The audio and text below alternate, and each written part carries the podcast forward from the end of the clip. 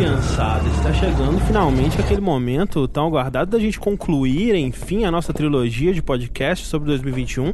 Dessa vez aqui com o podcast mais aguardado de todos, onde a gente vai, de forma absolutamente arbitrária, sob regras que não fazem muito sentido e com parâmetros 100% retirados de nossas próprias cabeças, definir quais são os 10 melhores jogos de 2021 de acordo com a jogabilidade. E é sempre bom apontar dos que a gente jogou, né? Exatamente, né? Porque afinal de contas, não tem como a gente fazer um ranking de coisa que a gente não jogou, né? É verdade. Fale por você, todos os meus 10 jogos são jogos que eu não joguei e não pretendo jogar. Assistiu o gameplay. Não, não, que isso? Eu julgo pelo nome. Pelo nome, pela capa. Ah, Eu falo, caramba, esse daqui parece muito bom. É. O Cyber Shadow, caralho.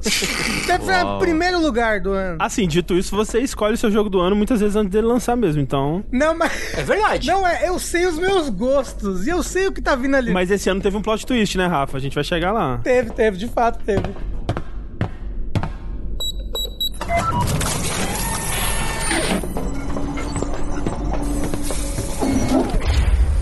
Eu sou o André Campos. Eu sou o Eduardo Sushi. Eu sou Rafael Kina. Eu sou o Fernando Tengu. E esse é o centésimo trigésimo oitavo Dash Podcast no Jogabilidade.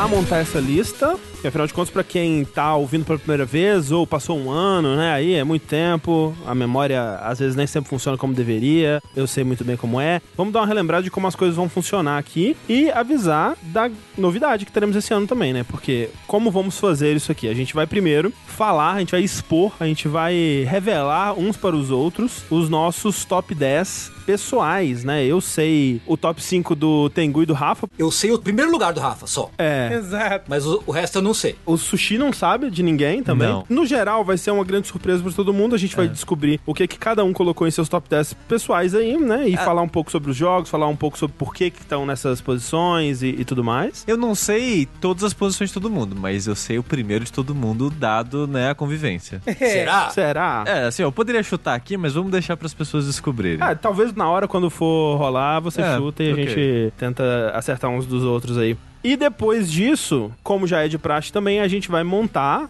E aí chega o momento da alquimia que a gente faz aqui, ou qualquer que seja o nome que você quer dar, onde a gente vai tentar, a partir dessas quatro listas pessoais, montar uma única lista que de alguma forma represente o jogabilidade, que significa fazer concessões e encontrar um, alguma coisa que agrade todo mundo, né? Significa eu me submeter à chantagem emocional do André. Exatamente. Geralmente sim. É isso que significa. Ó, eu tô vendo já que o primeiro lugar desse ano, eu e o Tengu, a gente vai ter que deixar o André e o Rafa ganhar no grito, porque eles não vão aceitar que esse jogo não esteja em primeiro lugar. Eu também acho. Mas, ó, o legal é que, pelo menos, as nossas discussões são mais acaloradas que Big Brother Brasil, que não tem nada que acontece. Entendi. Você não sabe, daqui a pouco a gente começa a cantar aqui uma música das mãos. É, ninguém vai errar! Alguma coisa assim. Mas é importante lembrar, o mote do ano passado é o mote de todos os anos. Exato. Que a lista está aqui para todo mundo terminar relativamente satisfeito. Exato. Se todo mundo no final estiver razoavelmente satisfeito, obtivemos um sucesso. Lembrando que a lista são dos nossos jogos de gosto pessoal, né? Jogos que a gente conseguiu jogar. Teve jogos que foram maravilhosos que a gente não conseguiu jogar, ou nem todo mundo conseguiu jogar. Mas também esse ano a gente tem a lista que vocês decidiram. Exatamente. Essa é a grande novidade desse ano, que eu acho que pra não influenciar em absolutamente nada a nossa lista, eu vou deixar como a última coisa. Pode ser. Depois que a gente montar a nossa lista do jogabilidade, a gente vê e até compara, né, como que ficou a lista da nossa comunidade. Eu já sei a lista, né? Posso dizer? Uma boa lista. O pessoal tem bom gosto. Olha aí. Hum, é verdade. Os nossos ouvintes têm muito bom gosto. Por isso que eles estão aqui com a gente, né? É verdade. Um último aviso aqui: alguns dos jogos a gente vai entrar em spoilers. E aí a gente vai avisar antes, porque às vezes é difícil, né? Tem jogos que eles são sobre segredos ou são sobre mistérios, e é muito difícil de falar sobre as qualidades desses jogos ou sobre os momentos, né? O que justificaria eles estarem nas nossas posições sem entrar em spoilers. E a gente prefere não ficar também dançando em cima dessas coisas, falando de forma vaga demais, que é frustrante pra gente. E eu sei que é frustrante pra quem ouve também, que às vezes a pessoa ela quer ouvir a gente falando dessas coisas e acaba não conseguindo. Então a gente decidiu que alguns desses jogos a gente vai acabar entrando em spoilers e vai ter o aviso.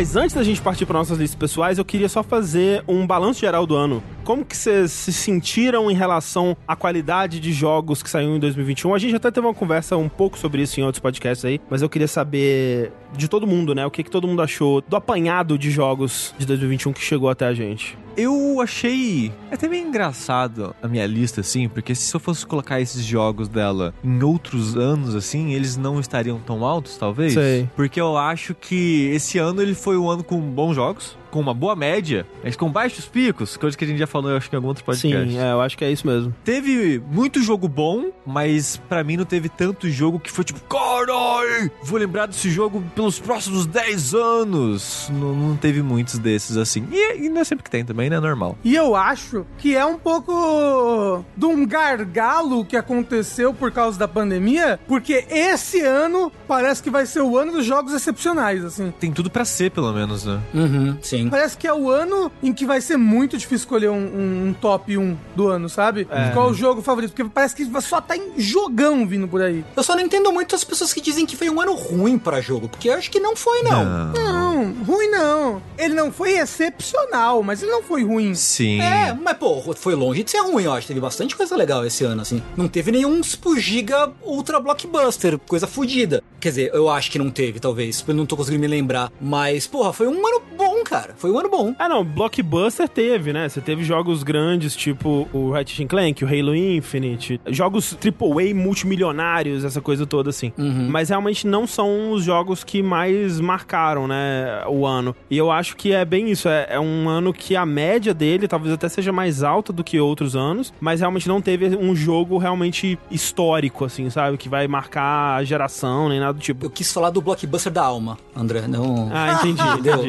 O blockbuster do coração, sacou? Aquela locadora. Isso, é essa aí que morreu, né? Deus a tenha. Mas eu, eu acho que é por isso que talvez as pessoas podem ficar com essa impressão de que foi ruim ou que não teve jogos muito bons, porque até eu, eu senti isso no próprio Game Awards, sabe? Que parece que as pessoas não jogaram os jogos realmente bons do ano, sabe? E aí estavam indo nos jogos de grandes nomes ou nas apostas mais fáceis, assim, enquanto as verdadeiras gemas, né? As pérolas ali, os diamantes brutos do ano, eles não receberam a atenção que deviam. Foi uma premiação estranha, mais estranha do que eu costumo achar o Game Awards de 2021. Mas sobre isso que o Rafa tava falando de 2022, eu fico sempre nessa expectativa, né? E curioso, porque apesar de terem vários títulos que a gente sabe que vai lançar, outros que a gente espera que vai lançar, tipo Breath of the Wild 2 e tudo mais, e que são títulos muito esperados e tudo mais, essa minha lista de 2021, por exemplo, quase não tem jogos que eu, eu já sabia do lançamento. São poucos. Metade da minha lista foram surpresas. É, jogos que eu, ou foram anunciados em 2021 e saíram em 2021, ou que eu não sabia que nem sequer que existiam e me surpreenderam e começaram a encontrar um lugar na minha lista, né? Então tem muito disso ainda, né? Por mais que a gente pense, nossa, será que vai ser Horizon? Será que vai ser God of War? Será que vai ser o, o Zelda que vai ter em primeiro lugar? Talvez seja um jogo que a gente nem sabe ainda, né? É, o Silk Song, né? Exato. A minha lista eu tava olhando também aqui e ela tem bastante surpresa, entre aspas, assim. Jogo que eu joguei e me surpreendeu e que eu não esperava. Realmente, tem razão. Uma coisa pra mim que foi 2021 é que eu achei que teve bons jogos, mas pra mim, pessoalmente, foi um ano excelente com videogames, a minha relação com videogames, porque eu joguei vários jogos de anos anteriores em que eu me apaixonei, principalmente o Dragon Quest. Ah, sim. Pra mim, eu penso, 2021, videogame, eu penso, caralho, foi um ano tão legal, joguei tanto videogame bom, só que realmente vários não foram do ano de 2021, mas vários também foram, né, do ano de 2021 e foram, eu acho que, discordando do André, eu acho que tem pelo menos um jogo aí, que ele é um jogo pra se olhar por vários anos aí, seguintes. Ah, eu, eu tenho alguns na minha lista também, mas eu acho que, né, no- pensando num, num geral, assim, né? Sim. Mas são justamente desses jogos que a gente vai falar aqui. E vamos começar então fazendo as nossas listas pessoais. Vamos ir o décimo lugar de todo mundo, o nono lugar de todo mundo. Começando então pelo sushi. O meu décimo lugar foi o mais difícil, eu acho, pra mim, porque tinha dois jogos que estavam constantemente ali. Mas pera, eu acho que eu queria colocar esses dois jogos aqui na lista? Ih, vai dar uma de Rafa. Eu acho que os dois mereciam um lugar ao sol aqui, de certa forma. Que, citando brevemente aqui, era o Moondown e o Unpacking. Mas no final das contas, o meu décimo lugar acabou sendo Unpacking. Por mais que eu queria dar destaque ao Moondown, a gente já falou pelo menos um pouquinho dele é, no, sim. no é outro um- podcast. Um jogo muito interessante. Eu não pude jogar o Mundão, mas eu morri de vontade, assim. É um jogo que ficou na minha lista pra eu jogar e não consegui, mas, porra, parece tão interessante. Eu acho ele muito legal. Eu acho ele uma experiência dele muito interessante. Se você gosta desses filmes de terror que tá mais, meio que na moda aí nos últimos, sei lá, uns 3, 4 anos. É uma vibe meio a bruxa, né? Exato. A Bruxa, Midsommar. Exato. É. É. Uhum. É bem nessa vibe. E eu não tinha jogado, pelo menos, nenhum jogo nessa vibe. Uhum, uhum. Então, e são filmes que eu gosto muito, né? Então foi algo que me cativou, assim, gostei bastante. Mas o décimo lugar foi pra Unpacking, que foi um jogo que eu sabia da existência por causa do Twitter, mas não fazia ideia que eu ia gostar tanto quanto eu gostei. Eu achei que ia ser uma paradinha que talvez nem jogasse, sabe? Tipo, ah, um joguinho, porra, maneiro, né? Mas é Game Pass, né? Tá ali, vamos lá. E, porra, que surpresa pra mim, assim, de- no sentido de eu não esperava que esse jogo fosse ter uma história, eu não É. esperava que eu fosse me importar ou me conectar com essa história, eu não esperava que eu fosse acabar refletindo sobre a minha vida de certa forma através das mudanças, né? E como mudanças de casa marcam épocas de nossas vidas e coisas assim. E como a gente se define pelas coisas que a gente carrega com a gente, né? Tipo, pode soar como uma coisa meio materialista, né? Mas a gente se apega a objetos, né? E objetos, eles contam a nossa história também, né? Quando você, sei lá, visita sua casa antiga, encontra seus objetos, suas coisas, assim, é uma, uma viagem mesmo. E não só o que a gente leva, mas como o que a gente deixa pra trás Sim, também, sim. assim. Então, eu achei muito interessante como o jogo contou uma história através disso. Gostei demais. É, eu acho que o que faz o Unpacking especial, além disso que você falou da história, né, que é surpreendente, como que ele, né, você termina o jogo conhecendo mais intimamente essa personagem do que muitos personagens que falam e que você vê em muitos jogos, né? Mas eu acho que também é o cuidado, né? O polimento do jogo é uma coisa impressionante, né? A atenção que eles deram pra deixar você posicionar os objetos da forma que você quiser. E assim, por exemplo, toalha, né? A toalha ela vai ser disposta de uma forma se ela estiver num cabide, se ela estiver dobrada num banquinho, debaixo do armário, né? O trabalho de sprite, o trabalho de som desse jogo Sim. é muito impressionante. Então, seu décimo lugar, Unpacking. Exato. O meu décimo lugar também é um que dançou bastante, Sushi. Ele desceu, ele subiu, ele ficou em décimo primeiro, ele subiu de novo pra décimo, mas no final das contas, eu acho que só eu vou trazer ele aqui, então acho que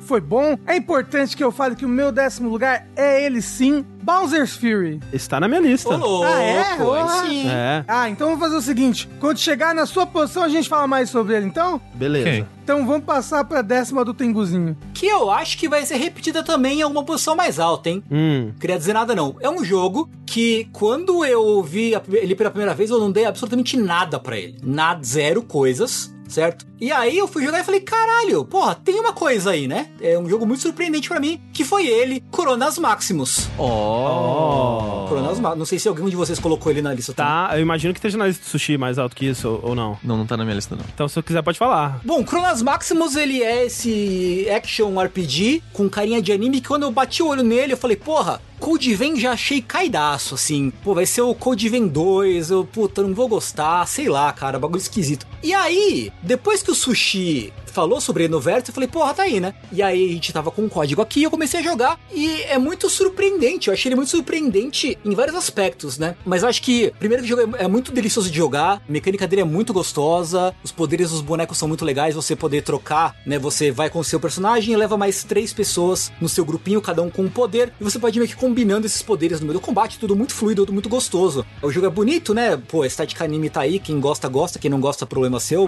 O seu mau gosto não é culpa minha. Eu gosto muito do design dos monstros também. Sim, é uma coisa meio Silent Hill. É. E quando você olha na seção de concept art, os monstros são meio Silent Hill, né? A arte deles, assim, na concept, eles parecem mais rústicos, não sei, do É. que aparece no jogo no, no cel shading, assim, sabe? É uma mistura meio grotesca de coisa orgânica com metal, com flor, com animal. É uma mistura muito grotesca mesmo. E me surpreendeu. Um jogo com estética de anime ter um design de monstros que é tão bizarro. Perturbador, né? Desconcertante, assim, né? Ele é, pra mim, é um dos grandes jogos que vem do Japão, que você vê que tem uma clara influência yokotarística, assim. Uhum. no tipo de personagens e de trama que ele jogou conta, eu acho que ele não chega no limite Yokotaro de desgraça, mas ele é claramente inspirado em temas e conversas e bits de história, assim, né? Batidas de história que um jogo do Yokotaro teria, né? Essa coisa meio, meio existencial, assim. Eu acho que esse jogo ele foi muito influenciado pelo Nier Automata, assim. Eu acho que foi, eu acho que foi. Sem a existência de Nier Automata, esse jogo talvez existisse, mas seria uma coisa bem diferente. Eu concordo. Porque eu acho que não só na história, acho que até um pouco combate, assim, a ideia de misturar esse contexto, essa história e personagens de JRPG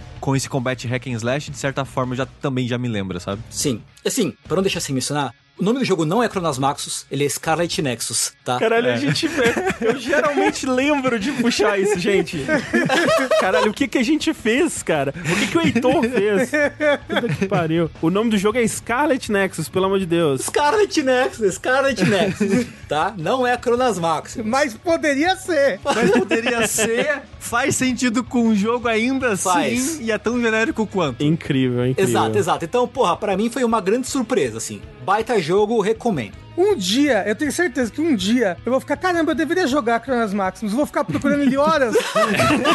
Ué, não tem nenhuma loja esse jogo? Ué, caramba. O chat, toda vez que a gente cita é, o Chronos Max, o chat fica, "Ué, mas eu tô procurando, esse jogo não existe. não acha. Caraca, a gente é um, um desserviço, né, velho? A gente tá espalhando desinformação aqui nesse podcast. Estamos acabando com a Bandai Namco, né, cara? Coitado dos caras.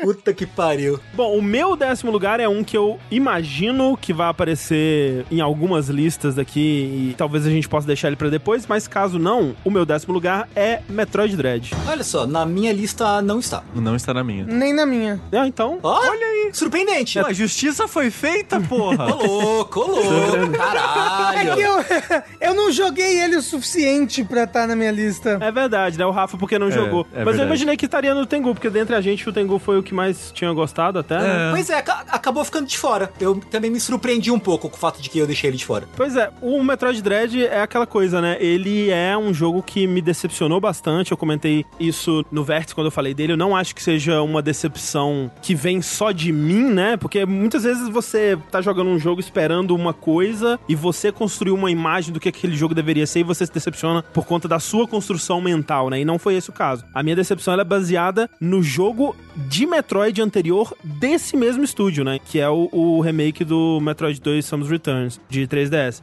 que é um, um jogo que ele é um Metroidvania que traz já muitas das inovações de jogabilidade que o Dread continua, como o parry, né, o, a mira em 360 graus e tudo mais, mas ele traz um mundo muito mais aberto, muito mais livre pra se explorar, né? Um mundo muito mais fácil de você se perder e de você aquela sensação que a gente sempre fala de eu tenho certeza que eu tava bugando o jogo e chegando aqui e ops, era o caminho pretendido pela história. Eu encontrei o próximo upgrade que eu precisava pra avançar no jogo, né? Os segredos dele, aliás, não segredos, né? A, a progressão normal dele se disfarçava tão bem de um segredo que a- essa exploração era muito recompensadora e muito satisfatória. Além de que, apesar dele repetir o mesmo chefe várias vezes ao longo do jogo, os chefes únicos que ele tinha eram muito bons, batalhas muito memoráveis. O último chefe eu adoro. E o Metroid Dread, ele me decepcionou porque eu tava esperando um pouco mais disso e ele traz, na verdade, um dos Metroidvanias aí, os buscação, mais lineares em memória recente que eu já joguei, né? E ele tenta esconder um pouco disso, né? Mas ele tá sempre te afunilando pra onde você precisa ir, né? Você avança uma área e ele tranca a porta atrás de você pra não deixar você voltar e tentar outros caminhos, né? Se você segue pra onde o jogo quer que você vai, e é muito claro pra onde o jogo quer que você vai na maior parte do tempo, você tá sempre chegando onde o jogo quer que você chega, né? E às vezes você pode até cair na ilusão e pensar, nossa, eu vim pra cá sem nem saber que eu tava vindo pra cá, né? Mas quando clica que o jogo ele tá te teleportando de área em área pra trancar o seu progresso, quando ele tá te fechando em áreas pra você só poder avançar numa direção possível, meio que quebra a magia. E eu tava esperando isso abrir no jogo, né? Eu tava esperando que isso fosse ser só a introdução ou só o tutorial e acabou sendo o jogo inteiro. Apesar dessa decepção e apesar de eu não gostar disso nos meus jogos de buscação, nos meus Metroidvanias, ainda assim é um puta jogo de ação, exploração e combate, né, em 2D legal. Eu acho que o controle da Samus é impecável, assim, o combate com parry, as batalhas contra monstros, as batalhas contra chefes são as minhas favoritas da série Metroid, assim, eu gosto da maioria delas. O último chefe eu acho que é uma batalha excepcional, ela é muito desafiadora, muito divertida e uma power fantasy do caralho, né? A Samus ela é muito foda, né? E você vê ela destruindo esses monstros absurdos, gigantescos, né?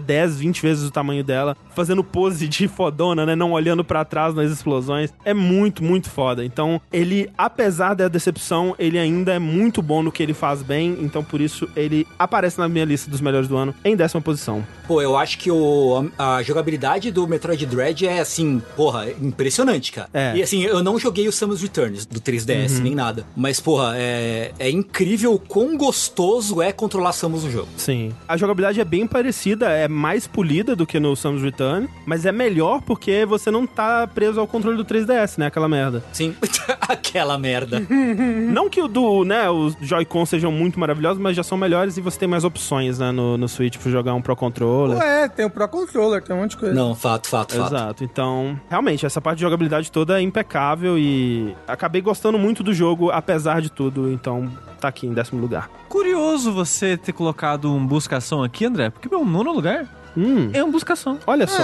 O meu segundo buscação favorito Uou! Olha só. de 2021. Fica aí a dica que tem mais um buscação na minha Hum. lista. É um jogo que eu não sei se ele vai se repetir na lista de alguém, eu acho que sim, que é Ender Lilies. Olha aí. Sushi, ele tá na minha lista. Então, a gente segura aqui e a gente fala quando você puxar. Ok. Na minha ficou por pouco. Quase entrou, mas não entrou. Em nono lugar, Ender Lilies. Olha aí. Combinado. Marmelada. Jogada ensaiada aqui. que ele é um excelente buscação, porque ele faz o, o André reclamou, né, do- da linearidade e de como o Metroid Dread acaba te fechando, te funilando pelos caminhos, né, só que de uma maneira não tão orgânica, assim, talvez uma maneira não tão forçada, Uhum. né, e o Ender Lilies é um bom buscação porque ele é muito aberto. Você faz a área introdutória do jogo você já tem duas escolhas, de áreas completamente opostas e mais difíceis de fazer. Aí depois que você faz uma área, tá em mais duas áreas, depois mais duas áreas, então, tipo, vários momentos do jogo você fica, caramba, aonde eu vou? Qual ordem que eu vou fazer isso? E acaba contribuindo bastante com o sentimento que ele passa, uma coisa bem Dark Souls, porque ele é bem inspirado em Dark Souls, principalmente no, no quesito, assim, eu acho que de lore, sentimento de Dark Fantasy, né? Então, eu- esse mundo aberto com essas áreas que tem variação de dificuldade, assim, ajuda a contribuir para um sentimento de, oh, estou num lugar proibido, num mundo abandonado, cheio de perigos, e sou só uma pobre garotinha. Ele é um jogo bem melancólico, né, o Ender Lilies, assim como o Dark Souls é, né? Ele é. Eu acho, inclusive, que o. Eu não sei se eu estou maluco, mas eu acho que Dark Souls já foi mais melancólico. Sem dúvida. O Demon Souls é mais melancólico que o Dark Souls. Eu concordo. Que é mais melancólico que o Dark Souls 2, que é mais melancólico que o Dark Souls 3. Sabe que eu acho que o Dark Souls 2 é o mais melancólico de todos? É porque Majula tem uma música muito melancólica. Porque aí. Majula, exatamente. Você concorda, Sushi, que você vê essas inspirações de Dark Souls no Ender Lilies? Eu vejo mais na parte mecânica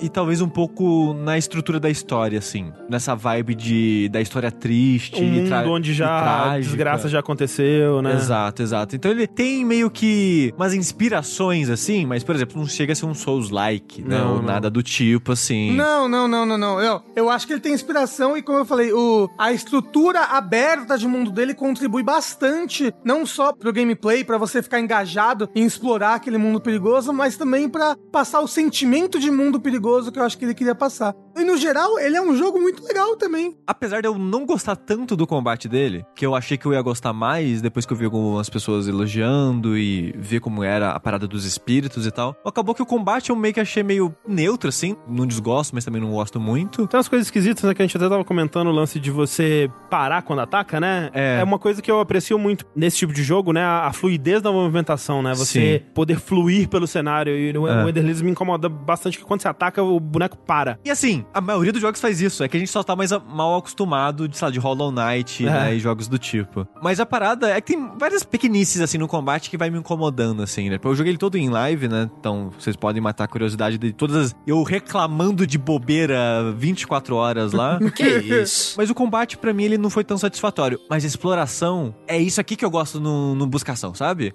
Ele faz certinho pra mim essa parada de, de ir abrindo. As áreas não são tão interconectadas entre si, mas tem incentivo suficiente pra você reexplorar as áreas. Elas são conectadas o suficiente. Você é livre o suficiente pra se perder, pelo menos, no jogo. Que nem o, o Rafa falou no começo. Ah, logo de cara, quando você vai sair da primeira área, você tem dois lugares que você pode ir. E ao mesmo tempo tem uma área opcional dentro da primeira área pra você ir, além das outras duas, né? Então, constantemente você tá se perguntando, peraí, pra onde que eu vou? Tem tanta opção, peraí. Aquela sensação, tipo, será que eu posso ir por aqui? Deixa eu testar. E aí você pode, né? E você vai avançando e tal. Que tipo aquilo de ser, eu olho assim, tá, normalmente nos jogos é um caminho certo e um errado. Eu quero ir pro errado. Eu acho que esse é o errado. Ops, droga, é- era meio que o certo o tempo todo. Vamos pro outro. Ops, não era o certo também, os dois eram certos. Só eram maneiras diferentes de chegar no mesmo lugar. E esse sentimento, assim, eu gostei bastante nele. Então, em questão de exploração, o ritmo, né, do vai e vem de um buscação, assim, que é uma parte muito importante pra mim, ele faz muito, muito bem. É, uma coisa que eu não terminei, né, o Ender Leads, mas uma coisa que eu gostei bastante do que eu joguei e que me surpreendeu, porque eu não fui pra esse jogo esperando isso, mas eu realmente tava me interessando pela história, pelo que tava acontecendo no mundo, né, lendo os documentos e vendo, ah, como que esse mundo chegou aqui, quais são as organizações que operam nele, o que que estavam tentando fazer pra recuperar, né, o que aconteceu e como que as pessoas lutaram contra isso e sofreram, né, e cada chefe que você encontra, ele tem aquela ceninha que conta um pouco de como que ele chegou a estar naquele estado. Então, é coisa simples, né? Eu não acho que é o motivo pelo qual você vai jogar o jogo, mas eu achei tudo muito bem feitinho. Uma coisa que eu gosto bastante também é a protagonista, né? Eu acho que é diferente você tá controlando essa pessoa que ela não ataca, né? Ela é uma criança indefesa, mas ela sumou espíritos pra atacar por ela, esses espíritos corrompidos, e uma coisa que eu gosto bastante, inclusive, é que ela é uma sacerdotisa, né? E aí, o que que é o poder dela? É o de limpar a corrupção. E o que que ela faz? Ela vai pra Brasília? Não, mas ela absorve dentro dela mesma a corrupção dos monstros que ela mata, né? E quanto mais você joga o jogo, mais ela mesma vai ficando corrompida e ela fica nojenta quase, coitada da criança, né? Ela começa a ficar com nacos de carne aparecendo pelo corpo inteiro dela. Ela começa a apodrecer, basicamente. Você continua jogando com essa criança apodrecida e ela continua nessa jornada dela de purificar o mundo ao custo da própria vida dela, assim. É, é bem legal, é bem interessante. Eu gosto bastante das áreas finais. Gosto do dos finais que o jogo te apresenta também. Tanto que a trilha sonora que eu escolhi para meu, meu de trilha, eu acho que ela me marcou muito, porque a música é legal, mas também pelo significado dela dentro da história, significado da criancinha. No geral, foi um jogo que eu amei demais e merece muito estar na minha nona posição. O que significa que se esse jogo, que eu gostei tanto, tá na minha nona posição, é porque esse ano foi bom, porque tem mais oito jogos aí acima. É, é verdade. É, e importante dizer, outro jogo levemente inspirado por Nier Automata, nem que seja só na trilha que lembra muito o Ketiokabe. Exato, exato. A minha nona posição, portanto, ela é ninguém mais, ninguém menos do que ele. Ele mesmo, Guilty Gear Strive. Ah.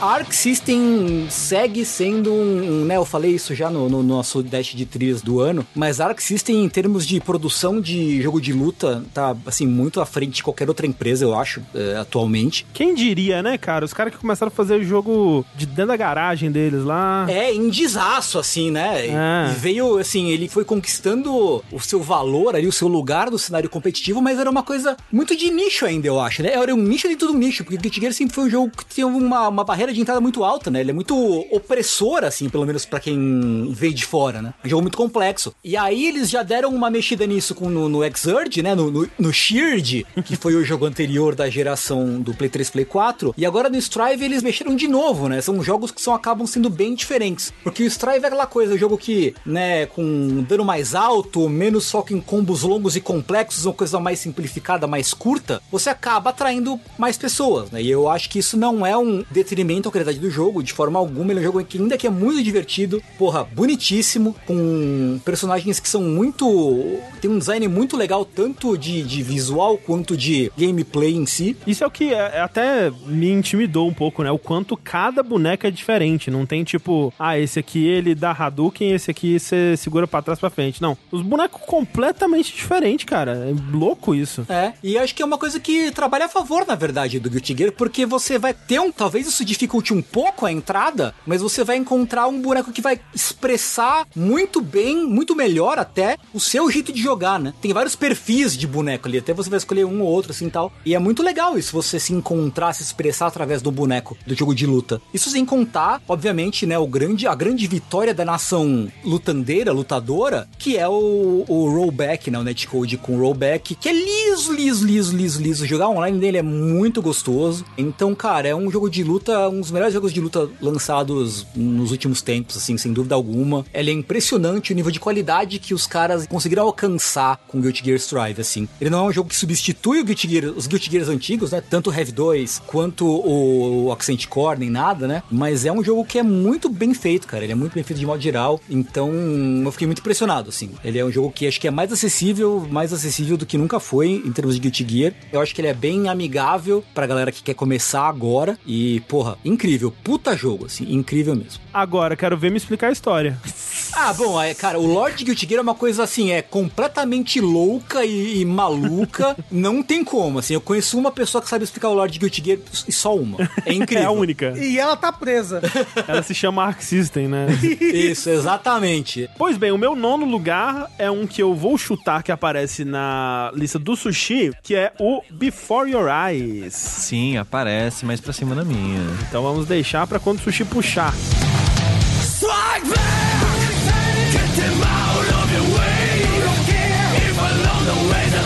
sacrifice.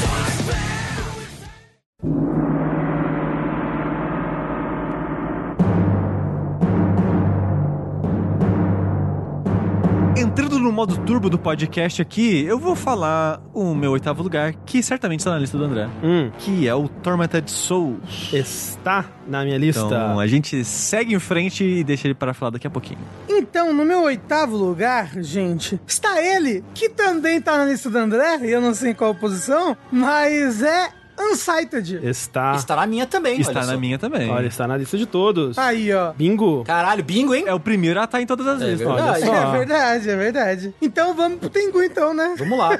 A minha oitava posição, não sei se vai estar, talvez seja nesse André, mas eu acho que, não sei, é, é um mistério, que é o Cruelty Squad. Crude Squad não está na minha lista, infelizmente. O Cruelty Squad é esse jogo de tiro tático hiper nocivo, violento e agressivo, né, em que você faz parte de um grupo de extermínio que trabalha para uma empresa também ultracapitalista que ganha a sua vida matando pessoas e vendendo órgãos no mercado do submundo, né? E ele é aquele jogo que é, ele é agressivo porque ele é agressivo, tanto em termos de visual, quanto de som, quanto de menus, tudo é feito para você furar seus olhos com os dedos, tal qual o Shiryu de dragão. Enquanto experiência de jogo, ele é muito bom, assim, ele é um jogo de tiro muito bom. É aquele estilo de jogo tático que lembra um pouco, sei lá, um, um Thief antigo, né? Uma coisa, um Deus Ex, uma coisa mais clássica, assim. um- é quase um Immersive Sim, vai. É, ele é mais simples que o Immersive Sim, mas ele tem suas raízes ali, né? Ele é como se Quake e Deus Ex tivessem um filho muito punk, assim.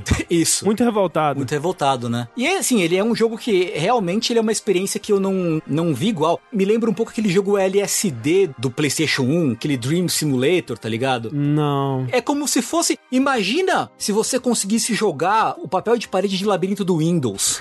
Olha, é bem isso. só que mais amaldiçoado, assim, no caso, né? E assim, eu até ah, comentei sobre isso no podcast passado, né? Ele é um jogo que quando você ouve falar sobre ele, você vê imagens, você vê um trailer, ou até quando você começa a jogar, você joga os primeiros minutos dele, você olha e fala, hahaha, que piada engraçada, não é mesmo? Só que existe uma lógica por trás da loucura dele, existe uma, um propósito, né? Existe um design por trás de tudo que tá sendo feito ali. Não é fácil você fazer uma coisa tão feia de propósito. É verdade. Se você não estiver tentando fazer a coisa mais feia possível, não fica daquele jeito. Não é um jogo que é daquele jeito por acidente, sabe? Sabe? E mais que isso, em questão mecânica, ele parece ser muito simples, mas à medida que você vai avançando e vai conseguindo dinheiro e vencendo na, na bolsa de valores, né? Porque tem eventos na história, né, que mexem com a bolsa, né? Então você é mandado pra uma missão pra matar esses dois CEOs de uma empresa. Então é bom que antes da missão você compra pra caralho, vende e você fica milionário, né? Quando a empresa ela cai. E é muito doido, porque você ganha dinheiro das missões, mas você não ganha muito dinheiro. O jeito de ganhar dinheiro de verdade é ações e,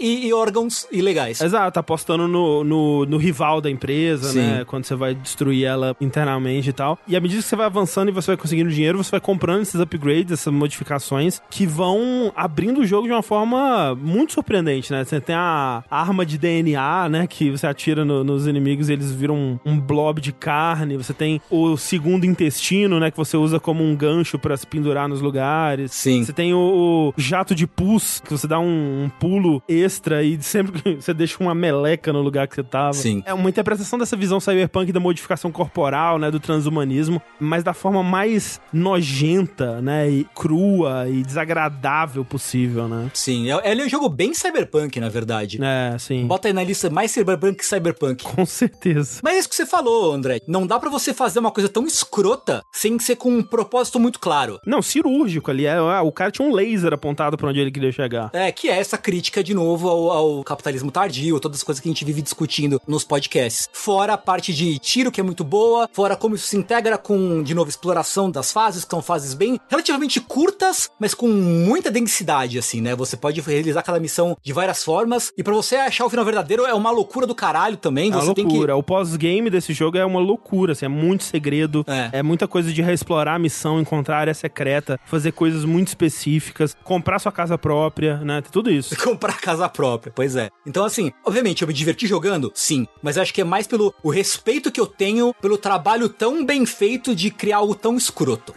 Sim, exato. Muito bem definido. Então, o meu oitavo lugar, Rafa, olha só, está aqui. Bowser's Fury. Olha só. só. Foi o meu décimo lugar. Seu décimo, olha aí. Que, pra mim, Rafa, é um dos meus Marios 3D favoritos recente aí. Eu acho que eu não gosto de um Mario 3D tanto desde, sei lá, Galaxy 2. E o meu jogo de mundo aberto favorito de 2021. Olha aí. Olha aí. Que ele meio que é, né? Ele é, então essa é a grande sacada, porque ele vem nesse pacote, né, Rafa, do remaster aí, do relançamento do Super Mario 3D World, que foi lançado pro Wii U originalmente. Nem é um remaster, é só realmente um relançamento, né? Porque o Wii U e o Switch têm a mesma potência gráfica, né? Sim. Esse Mario, ele é um Mario diferente dos Marios 3D, né? Ele é... O, o, o Mario, ele tem duas vertentes, né? Tem a vertente que você come cogumelo e fica grande, e tem a vertente do Mario 3D que você é sempre grande.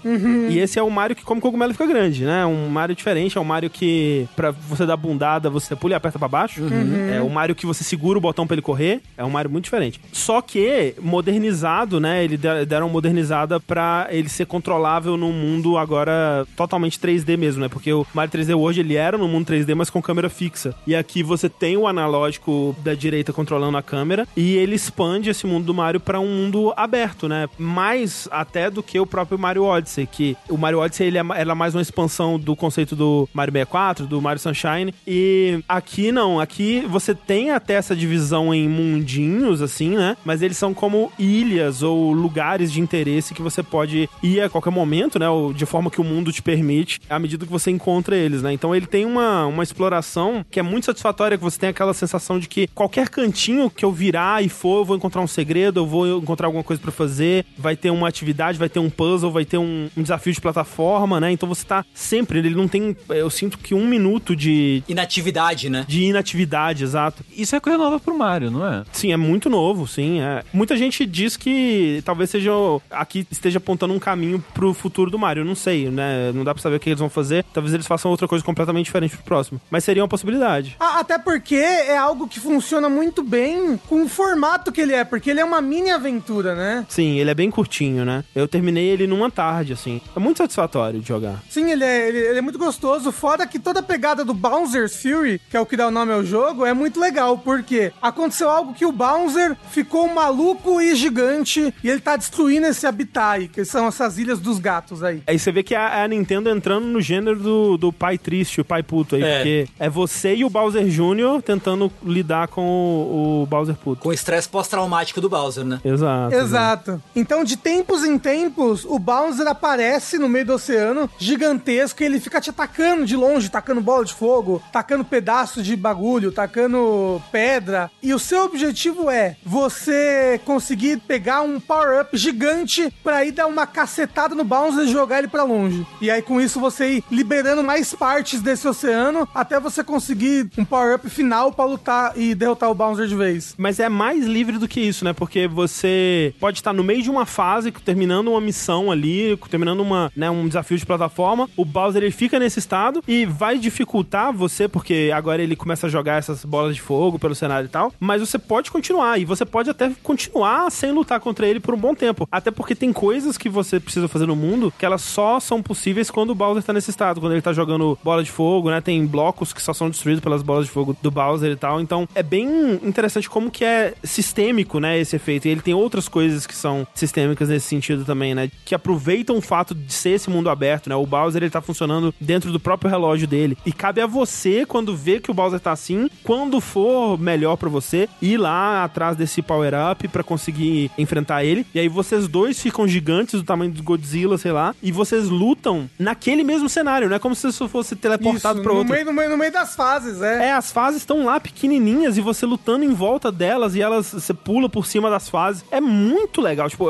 parece uma coisa realmente experimental, né? E por isso foi lançado talvez como um DLC e não como um jogo completo. É porque parece que é, ah, vamos testar essa ideia aqui nesse pacote que não tem muito risco pra gente, né? Mas ainda assim me parece ousado. Parece, isso, né? sabe? Sim, é bem ousado. E é muito bacana que ele agrega tanto valor pra você comprar de novo o 3D World, né? Pois é. Porque o 3D World é um puta jogo legal. Exato. E aí agora ele vem com esse experimento aí de umas 5 horinhas, 6 horinhas que você platina ele, que é super legal, super diferente pra Mario, mas ainda assim continua com as coisas boas do 3D World, com a movimentação legal do Mario, com os power-ups, com o power-up do gatinho, com os inimigos. Então, tipo, eu espero mesmo que isso reflita em futuros Marios, assim. Assim, é, vamos ver o que eles vão fazer por aí. É realmente, se eles decidissem lançar um Bowser Fury novo a cada dois anos, pra mim tava bom já, sabe? Tipo, uma coisinha curtinha dessa do Mario, assim, um a cada dois anos pra mim tava, nossa, maravilhoso. É muito bom. Meu oitavo lugar, então. Sétimo lugar, um jogo que eu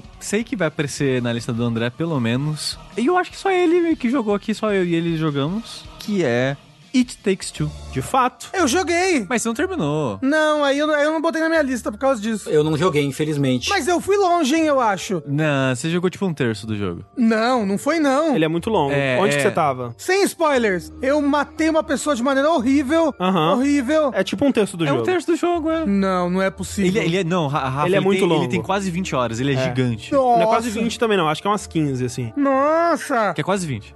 e aí depois eu tava num lugar que era tipo uma cidade, assim, sabe? Aham, sim, sim. Tem uma torre. Nossa, eu achei que eu tava acabando o jogo já. Não, ele é bem grande. Ele é bem Ele é bem Nossa. grande. é. Mas, Sushi, tá no meu sétimo lugar também, então acho, puxa Olha aí. aí. Olha, então vamos puxar então aqui o It Takes Two, que é o novo jogo do Haze Light, o estúdio do Joseph Ferris, o Fuck the Oscar, Ele é esse daí. que enfim fez um jogo bom desde Brothers. Que Porra! absurdo! Carry Out meio que. Mas não é ruim. É ruim? Lembra daquela parte no final, André?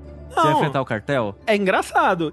É engraçado. E assim, ousado, assim, porque eles tentaram. Eu falava assim: vamos fazer Uncharted? Vamos. Não tínhamos recursos pra fazer Uncharted, Não. vamos fazer assim mesmo. Mas assim, esse jogo, It Takes Two, ele parece vir do mesmo lugar que surgiu o A Way Out, porque ele vem de um lugar de ambição desenfreada, assim. Uhum. Ele é um jogo muito ambicioso. Só que de alguma forma deu certo. E pior que você não pode nem falar que, ah, não, ele mirou numa ambição menor, algo mais fácil de realizar. E não. Porque o It Takes Two, pra quem não conhece, ele é um jogo exclusivamente co-op, que já é algo ousado. E uma coisa que a gente costuma esquecer quando a gente fala de It Takes Two é que, assim como a Way Out, só uma das pessoas precisa comprar o jogo, né? É. Ele tá em promoção no momento dessa gravação, então ele tá custando 100 reais na- no Steam, mas normalmente ele custa 200. Mas se você dividir isso com seu amigo, é 100 reais ou 50 reais, né? Sim, é, o, só uma pessoa vai ter o jogo na conta de Isso. fato, mas quando você manda um invite pra jogar junto, o jogo, o, o sistema aí, né, permite você baixar o jogo pra jogar com seu amigo. Exato, exato. É, e funciona pra console também, isso, não é só Uhum. PC não. Mas ainda assim, ousado, ousado também eles terem conseguido convencer a EA a fazer isso, Pois sabe? é. De deixar a outra pessoa baixar o jogo sem ter o jogo. E tem dado muito certo. Tipo, o jogo ele fez um puta sucesso, por incrível que pareça, na China. O público chinês abraçou muito o jogo. E recebi um e-mail hoje falando que ele bateu 5 milhões de cópias vendidas. Caralho. Grande sucesso. E ele ganhou o jogo do ano no Game Awards. Pois é, pois é. É. Pra vocês terem noção, naquelas paradas de metas com acionistas e tal, eu acho que a Namco comentou que a meta do Elden Ring era 5 milhões. Caralho. Pra vocês terem noção do tamanho do sucesso do It Takes Two. É, e são jogos com ambições completamente diferentes, né? Em, É. em escalas, assim. Sim. E eu acho que falando da ambição do It Takes Two, ele pega, né, convenções ou boas práticas, assim, de game design e joga pela janela, né? Tipo, aquele... Eu sempre lembro de Noite Animal quando eu falo disso, né? Que é um jogo que ele é um milhão de jogos dentro dele. E como que isso é uma péssima ideia, geralmente, né? Você vai pra, porra, Mario Party, né? Ok, você tem 100 jogos, todos são horríveis, parabéns. Mas não, não, não, não, não, não. Aí você tá sendo maluco, que todo Mario Party é perfeito. O que você tá falando? Não. Aham, tá certo. não. Então, o que é o de se esperar quando você faz isso, né? Tipo, quando você distribui o seu esforço em quantidade, é muito difícil que a qualidade consiga acompanhar. E é o que costuma acontecer em jogos que tem muitos minigames, né? Muitas pequenas coisinhas, pequenos estilos, né, de jogabilidade diferente. Se você volta lá pro Psychonauts 1, foi o que quase derrubou ele, né, no- na época do desenvolvimento. O fato de que cada mundo dele tinha uma ideia diferente, uma mecânica diferente. Isso é muito custoso pro desenvolvimento, né? E o It Takes Two, ele faz isso 30 vezes. o tempo inteiro, cara. Parece que não tem uma hora que é igual a outra no jogo, sabe? Sim. Voltando é, à definição do jogo, que ele é esse co-op de plataforma. O que me surpreendeu a princípio, né, de cara, tipo, nossa, é gostoso de jogar isso aqui. É, o controle, né? É, porque o personagem já começa com um pulo duplo, com um wall jump, com aquele wall jump que você gruda na parede dá deslizadinha Uhum, assim, uhum. e dash. E o dash que você pode dar no chão e no ar. Então você pode dar pulo duplo e dash no ar. E você já começa com esse leque de plataforma assim, que já te dá muita possibilidade de brincar, e é muito gostoso de fazer isso. É, nossa, que surpresa, não não achava que fosse gostoso assim. E o jogo, cada mundo joga diferente. Essa base do controle do personagem é a mesma, mas todo mundo tem uma mecânica nova, e uma mecânica nova pra cada jogador. É um co-op assimétrico, né? Então, É. tipo, ah, tem uma fase que um joga o prego e o outro é o martelo. Tem uma fase que um joga a seiva explosiva e o outro é o fósforo que vai acender, né? É. Tem a, fase que Dos imãs, cada um, são, cada um é um polo Isso, de um imã. exato. Um é o imã vermelho, o outro é o imã azul. Tem o, um que é totalmente diferente, né? Que é- é- um fica com as botas antigravitacionais e o outro pode ou ficar pequenininho ou gigante, É. né? E aí você pensa, porra, como é que eles vão usar isso em puzzles, em, em desafios de plataforma? E eles conseguem, né? O, que, o mais interessante não é, nossa, olha essa variedade toda. Não, é a qualidade do level design, a qualidade dos desafios, a qualidade das situações que eles criam em volta disso. É, é um poço de criatividade inacreditável mesmo. É, e nenhum eu achei ruim, eu acho. Obviamente vai ter uns que eu vou preferir a outros, mas todos eram bons. Aquela hora que o jogo ele vira Diablo, É. tem habilidade em cooldown e foda-se, é, É, isso. top-down. É. Caralho, e é divertido Sim. é- essa parte. E de novo, cada personagem tem um poder específico que só vai permitir ele fazer tal coisa. Sim. E aí vira o co-op assimétrico da parte de exploração De do um mundo. ajudar o outro, né? De um depender do outro e tal. Exato. E, caralho, é muito louco. E eles estavam com tanta ideia sobrando que o coletável do jogo é um minigame único também. Sim. É Que tem, sei lá, 20 meio que minigames que você pode jogar meio que competitivo, né? E fazer ranking com a outra pessoa enquanto é, você tipo, ah, joga o tiro jogo. ao alvo, ah, É. é, corrida, cabo de guerra, cabo de e- guerra. Várias mini atividadezinhas assim, né? É, que algumas eram um resquício de ideias que foram descartadas, que não foram usadas pra né, fazer um- a base de um mundo, e virou meio que um minigame. E assim, não faz sentido. Não, é. Eu comentei sobre isso, né, no podcast Me Max. Teve uma entrevista com o Joseph Ferris e o Tim Schafer juntos, né? E o Tim Schafer também tava incrédulo, porque o Psychonauts é um jogo que ele ficou em desenvolvimento por cinco anos aí, mais seis anos, eu acho. O dois, né? E o, e o um também foi um parto de desenvolvimento e, e aquela coisa toda. E são jogos que eles têm dificuldades parecidas, né? Essa coisa de, ah, cada mundo vai ter uma coisa única dele e tudo mais. E o It Takes Two foi desenvolvido em três anos. De boa, assim, ah, a gente faz esse jogo aí. Tá aí o jogo. E assim, a gente tá falando super bem dele aqui, né? E para mim, eu acho que pro Sushi também, ele só não tá mais alto na lista por conta de algo que eu realmente odeio com paixão nele, que é toda a parte relacionada à história. É péssimo, péssimo, péssimo. E, e péssimo. não é assim, nossa, é bem. É, é ruinzinho, né? E, e ignora. Não. Ativamente me dá raiva a parte da história do jogo, sabe? Aí eu vi, eu vi gente falando, ai, eu chorei, me tocou muito. É, eu chorei de raiva, realmente. Porque a ideia da história é, é que esse casal, né, eles têm uma filha e eles foram amaldiçoados pela a filha queria que eles se dessem melhor, eles estão prestes a se divorciar e tal. E a filha faz um pedido lá pros bichinhos dela, assim, pra eles se darem melhor e conseguirem resolver suas diferenças. Aí ela chora em cima dos bonequinhos e os bonequinhos viram os pais, né? E os pais são pequenininhos e, né, tem aquela coisa dos bonequinhos andando por partes comuns da casa, só que a casa é gigante, aquela coisa meio querida encolher as crianças e tal. E aí, os pais, eu acho que em absolutamente nenhum momento eles pensam na, na filha. Porque tem cenas horríveis da filha triste pra caralho andando pela casa e os pais dela estão meio que desmaiados, parece que estão mortos pela casa e a filha falando sozinha, chorando. E os pais, tipo, putz, né? Que droga isso aqui que tá acontecendo com a gente? Como que a gente faz pra gente sair disso? Nossa, não quero mais ficar nesse desse jeito. Ficar aqui com você é tão chato. Nossa, não te suporto. Hahaha. Já sei. Vamos fazer a nossa filha chorar, porque já que a maldição foi iniciada pelo choro, talvez ela seja quebrada pelo choro. E em nenhum momento passa pela cabeça deles fazer: "Ah, vamos fazer a nossa filha chorar de alegria. Vamos contar uma história pra ela". Ou nem é tipo, putz, foda, né? A gente precisa fazer a nossa filha chorar, né? Vai ser complicado, mas é o que a gente precisa. É não, eles tipo comemorando, haha, agora ela vai chorar, hein? Yes! Tá vindo aí, hein, porra? Ela vai chorar.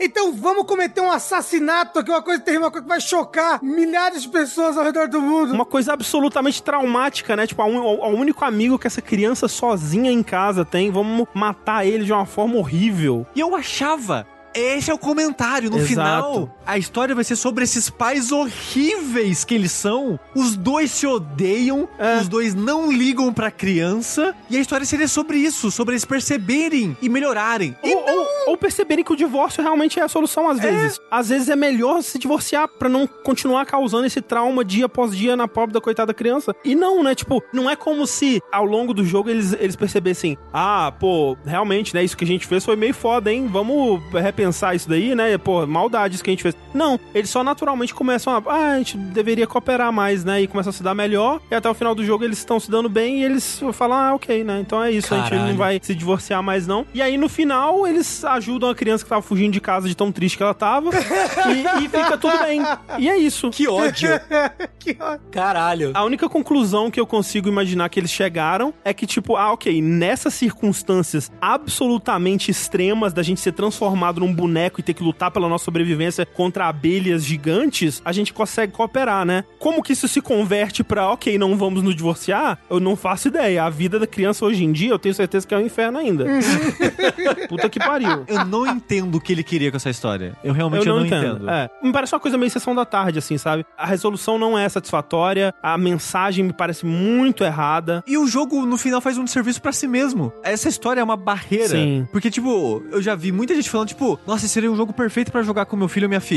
Mas eu não consigo por causa dessa história desgraçada. É absurdo mesmo. Assim, eu acho que até dá pra jogar com a criança conversando com ela e até mostrando, olha, esses aqui são pais horríveis, meu filho, É, olha só. é. Nossa, parece você e o papai.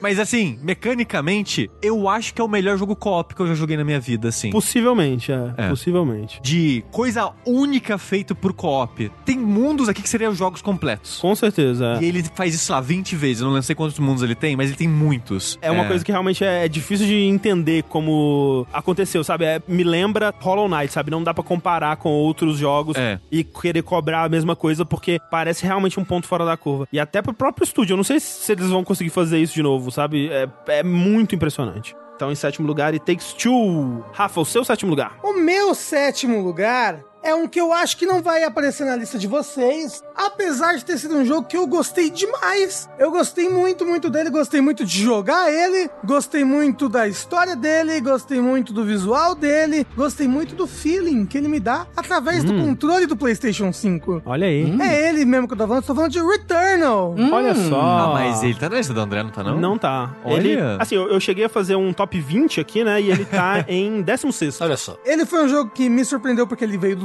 pra mim, que eu não estava esperando. E eu gosto muito de diversas coisas que ele faz. Eu não sou muito um cara de roguelikes, mas eu gosto de roguelikes que acabam. E esse é um roguelike que eu consegui em uma semana, zerei ele. Isso é assustador pra mim. Em uma semana? É, não, é, porra, zerar esse jogo. Assim, eu só consegui porque eu trapaceei, né? Como Nossa. vocês sabem. Eu, eu não queria entrar nisso porque é, eu acho que é sempre chato quando eu falo disso, porque ah, sushi, não, é, não, é, não é parâmetro, blá blá blá. Mas, tipo, eu acho que eu morri, sei lá, quatro, cinco vezes no jogo inteiro. Caraca, Caralho. impressionante. Assim, eu não morri tanto também. Mas eu não acho que ele é um jogo fácil. Eu acho que ele é um jogo bem desafiador. Mas eu devo ter zerado ele em umas 10 runs, Sushi. Eu não entendo, cara. Tipo, porque assim, eu não sou o melhor jogador do mundo, mas eu também não sou tão ruim assim, sabe? Eu jogo uns jogos considerados difíceis e eu me dou bem neles. e isso é algo que me surpreendeu, sabe? Você ter tido essa dificuldade com Muito, ele. assim. eu acho que eu nunca tive tanta dificuldade. E eu, assim, depois de pensar muito, eu acho que eu sei porque eu joguei aproximadas 10 a 13 horas desse jogo de Returnal e eu não consegui passar do primeiro chefe. E eu acho que eu levei isso pra terminar o jogo. É, pois é. Caralho. É Idem. nesse nível. Pra você chegar no primeiro chefe, é uns 30 minutos de jogo, mais ou menos. Especialmente depois, quando você tá mais acostumado com o jogo e o, o layout da primeira fase e tal. É umas meia hora pra você chegar nele de boinha, assim. Então, assim, imagina quantas vezes eu cheguei no primeiro chefe e eu não consegui passar. E eu acho que é o lance do roguelike. Tipo, eu preciso de ter um espaço pra falhar e tentar de novo, sabe? A ideia de que eu ia passar essas meia hora, morrer no chefe e começar de novo, perder tudo que eu fiz e começar de novo, significa que quando eu chegava no chefe eu tava tão nervoso. E quanto mais eu ia morrendo, mais eu ia ficando nervoso. Meu Deus, eu preciso passar dessa porra desse chefe, pelo amor de Deus. E isso ia me atrapalhando. Então eu não consegui. E eu acabei conseguindo jogar o jogo e tendo a experiência total dele, conseguindo zerar e tal. Quando saiu um update, né? Porque uma coisa que ele foi muito criticado quando ele lançou é que você não podia suspender a sua run, né? E as runs desse jogo são muito longas. Tipo, se você vai ter uma run do início ao fim, é Uma hora, um- pra mais. uma hora acho. e meia, duas horas, sei lá. E aí ele veio com esse update que deixava você suspender a sua run pra você, sei lá, desligar o console, jogar outro jogo, fazer outras coisas e voltar pra sua run. O que significa que com esse update você pode agora subir essa run pra nuvem, deixar o seu save ser essa run, não deixar a nuvem atualizar automaticamente. E se você morre, você baixa de novo esse save da nuvem e você continua a partir da, daquela run que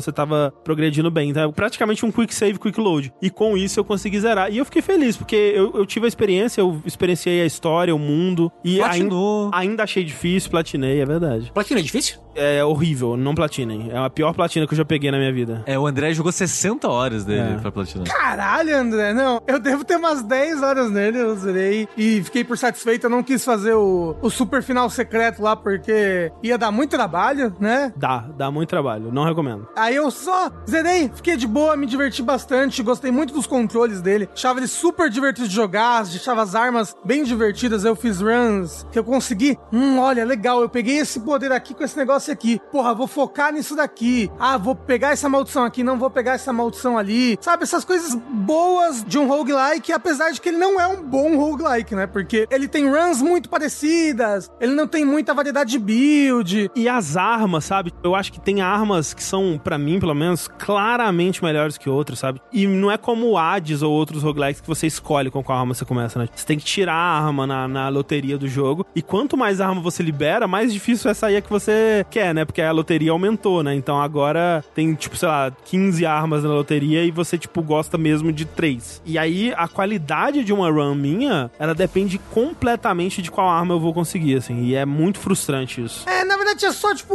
uma arma que eu não me dava muito bem, que acho que era tipo um lança-granada. De resto eu me dava bem com todas, assim. Mas a que eu mais gostava é daquela que era tipo uma metralhadora rifle, que era, era bem à distância, você lembra disso? Sei, sei. A minha favorita é aquela que lança uns preguinhos elétricos e aí eletrocuta entre os preguinhos, né? Nossa, ela é muito roubada. Essa daí é muito boa pra quem joga muito defensivo. Porque você faz a armadilha e se esconde, deixa os inimigos se matar. Mas no geral, eu, como eu falei, eu gostei demais desse jogo. Ele, ele povoa a minha imaginação até hoje com a arquitetura dele, com os Sim. monstros dele. Ele... Eu acho ele visualmente incrível, assim, toda a parte de design visual, assim, acho foda demais. A trilha sonora também, a, ambi- a ambientação. Sim, Tipo, sei lá, sim. ele é um jogo que ficou bastante comigo durante o ano, um jogo que eu me diverti pra caramba, e por isso ele ficou aqui na minha sétima posição. Agora, imagina um Returnal 2, que é um Metroidvania honesto com esse gameplay. Imagina. É, mas é um negócio do. Eu entendo o roguelike, assim, se ele não tivesse essa temática de, de retornar, com essas mecânicas, esse feeling, ele seria um Metroidvania, assim, de arregaçar. Porque ele é muito legal de jogar. Mas então, o lance é que aí ele seria muito curtinho, né? Porque ele tem pouco conteúdo, de fato, né? Ele é um jogo de orçamento menor, dá pra perceber, né? Sim, sim. Eles investiram muito sabiamente até em alguns aspectos, mas né, ele não é um jogo que, se ele não tivesse essa mecânica de roguelike, ele seria muito cru, né, na, na parte de conteúdo.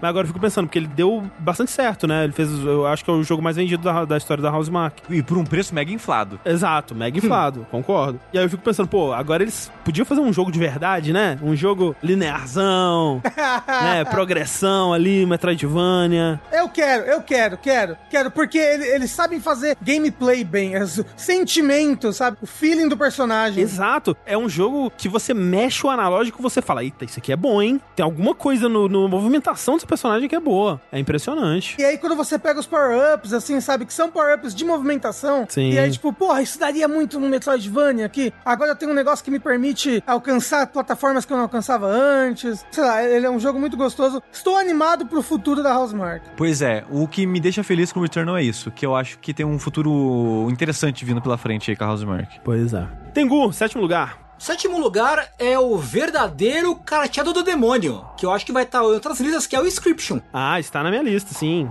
Olha está só. na minha lista. Então aguardemos o Andrezão com falar de Inscription. E o André já falou da sétima posição dele, né? Que foi o It Takes Two. Exato, meu sétimo lugar é Takes Two, então voltamos para o sushi. Vamos lá, o sexto lugar. É um jogo que eu tô começando a achar que não vai estar na lista de ninguém. Ô louco, Se ele não apareceu até agora, talvez não apareça mais, que é Deathloop. Na minha não tem. Não tá. Eu não joguei. Uau! Tipo, ele, ele tá, de novo voltando pro meu top 20, ele tá em 15º. Uau! Hum. Caramba, olha só. Se Deathloop tá em 15, é porque esse ano foi muito bom, vai. Poxa vida. Deathloop, eu tô surpreso agora que ele está sozinho aqui na minha lista em sexto lugar, que é um jogo que a existência dele me fascina de uma maneira meio mágica, assim. Você acha que deu certo, André, em relação ao público, o Deathloop dessa vez? Putz, eu não sei em relação a números, mas eu, eu sinto que ele foi mais falado, pelo menos, do que costuma ser os, É. tipo, ah, que Prey, que Dishonored até. É, porque quem fez o Deathloop foi a Arkane. Arkane é esse estúdio aí que atualmente é o estúdio especialista em Immersive Sim na indústria de jogos. E é o que ele faz muito bem. Só que não vende. Não vende, essa porra não vende, é impressionante. Faz jogo bom atrás de jogo bom, mas não tem número. E eu acho que eles conseguiram destilar no Deathloop o que é interessante em Immersive Sim. Ele não é o melhor, mas é um experimento com a fórmula que me agradou demais, assim, tentar destilar esse sentimento desse mundo sistêmico que incentiva você a experimentar, a explorar e a brincar com eles de uma maneira que normalmente esses gêneros não permitem de uma maneira tão fácil assim. Que normalmente são jogos narrativos, lineares, com foco até em fase às vezes, e que se você quer brincar com esse sistema e com as possibilidades, você tem que ficar rejogando o jogo. E não é algo que todo mundo vai fazer. E é algo que o sistema brilha através disso, né? Quando você brinca com ele, quando você vê todas as possibilidades, você, caralho, que parada foda, né? Você pode fazer tudo isso e o jogo te responde a essas tentativas e tal. E o Deathloop, ele é feito de uma forma que na progressão dele você tem que descobrir essas facetas das mecânicas do jogo. Você tem que descobrir essas interações e as possibilidades. E é tudo apresentado de uma maneira tão, de certa forma, guiada, que incentiva o jogador a descobrir, que eu acho que ele é um jogo feito pra introduzir Immersive Sim e é um jogo feito pra te apresentar o que faz esse gênero ser tão especial. Apesar que, de novo, ele não é o melhor Immersive Sim, mas eu acho que é a melhor porta de entrada pra esse tipo de jogo, pra quem quer saber o que é esse tipo de jogo. Ou até tem gente que fica meio que apreensiva de jogar esse tipo de jogo. Essa parte ele faz muito bem mesmo. Eu tava dando uma olhada aqui, Sushi. O Deathloop, é difícil dizer em relação a números totais, né? Mas baseando em vendas físicas, parece que ele não vendeu bem. Porra. Parece que ele vendeu até pior do que o Prey.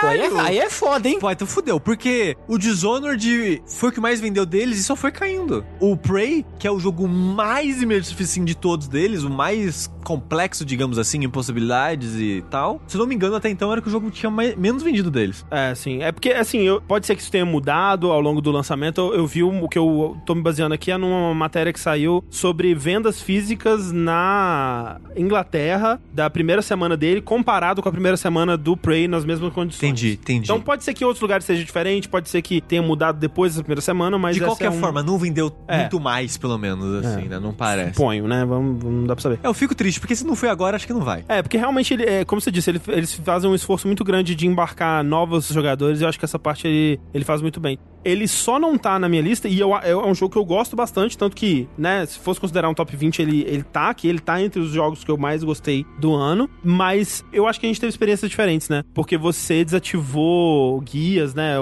As coisas que o jogo vem por padrão já ativado, né? Que Aham. são é, é, marcações no mapa, guias pra quests, coisas do tipo. Eu joguei o jogo como ele me veio, né? E você acabou desmarcando isso que eu acho que é uma boa ideia pra quem prefere jogar esses jogos mais na investigação, na descoberta. E essa parte dele me incomodou, o quão guiado ele é. E eu me decepcionei muito com como ele termina, sabe? Não só em termos de história, né? O que acontece no final do jogo, mas principalmente em como que você faz a run perfeita, né? Que é meio que não tem muita opção. Eu senti que não foi eu que cheguei naquela conclusão, foi o jogo chegando pra mim e ele até me mostra, né? Ele fala: "Olha, você agora pode fazer, ó. É aqui, ó, toma essa receitinha de bolo aqui porque é isso que você tem que fazer. Segue esse passo a passo pra zerar o jogo". Isso meio que quebrou qualquer magia que tinha de eu estar tomando decisões, de eu estar investigando, explorando esse mundo. É, pra mim não tinha problema, porque você não gosta das cutscenes, né? Porque quando você faz uma ranking e liberou uma informação muito importante, assim que você termina ela, o jogo ele meio que resume aquela informação pra você. Uhum. Mas como é depois de eu ter recebido a informação, depois de eu terminar a missão, eu como jogador, eu já tinha feito aquilo. Então a cutscene só fala pra mim algo que eu já fiz, então eu não sinto que ela roubou aquilo de mim. É, então, sabe? porque eu já tinha feito, mas aí quando teve a cutscene eu pensei, ah, não fui eu que cheguei nessa conclusão, é- era a única conclusão possível. Tipo, não- Ah, eu, eu não cheguei numa solução, eu cheguei na única, sabe? E aí eu, eu senti que ele me tirou um pouco disso, assim, eu fiquei bem decepcionado. É, pra mim não foi um problema porque foi eu batendo cabeça que acabei descobrindo ainda, assim, Sim, sabe? sim, sim. Eu que fiz o, o processo ali. Então isso não me incomodou. Mas, dito isso, eu não gosto da conclusão da história. É, sim, também. A história, o meio dela, assim, é a parte mais interessante. Que é quando você tá investigando todos os alvos ao mesmo tempo, você tá aprendendo um pouco sobre cada um deles, que é quando você começa a entender o que é aquela ilha, o que que tá acontecendo, por que que estão aqui, parará. Essa parte onde você tem a informação, mas ainda assim, na sua cabeça você ainda fica, caralho, o que que tá acontecendo, o que que vai ser aquilo? E quando você de fato descobre tudo, é meio que uma decepção. uma Uhum, grande decepção, uhum. assim, pra mim. Então, o final da história eu não gosto, a conclusão da história eu não gosto, mas o decorrer dela eu gosto. Então, o saldo positivo pra mim ainda é maior do que o negativo, sabe? Ah, não, o saldo pra mim também é positivo. Eu acho que toda a parte que envolve você jogar, né, de você entrar num novo cenário e tentar descobrir os segredos e os caminhos e aquela coisa bem immersive sim mesmo, eu acho que ele faz muito bem. Então, eu gostei muito de Deathloop, eu, eu recomendo, especialmente pra quem tem restrições com esse gênero, que se sentiu intimidado por ele, eu acho que é um, um excelente ponto de entrada. Mas assim, eu quero ver o que a Arkane vai fazer agora, porque a... Ah, não, pô, eu sei que eles vão fazer agora. É,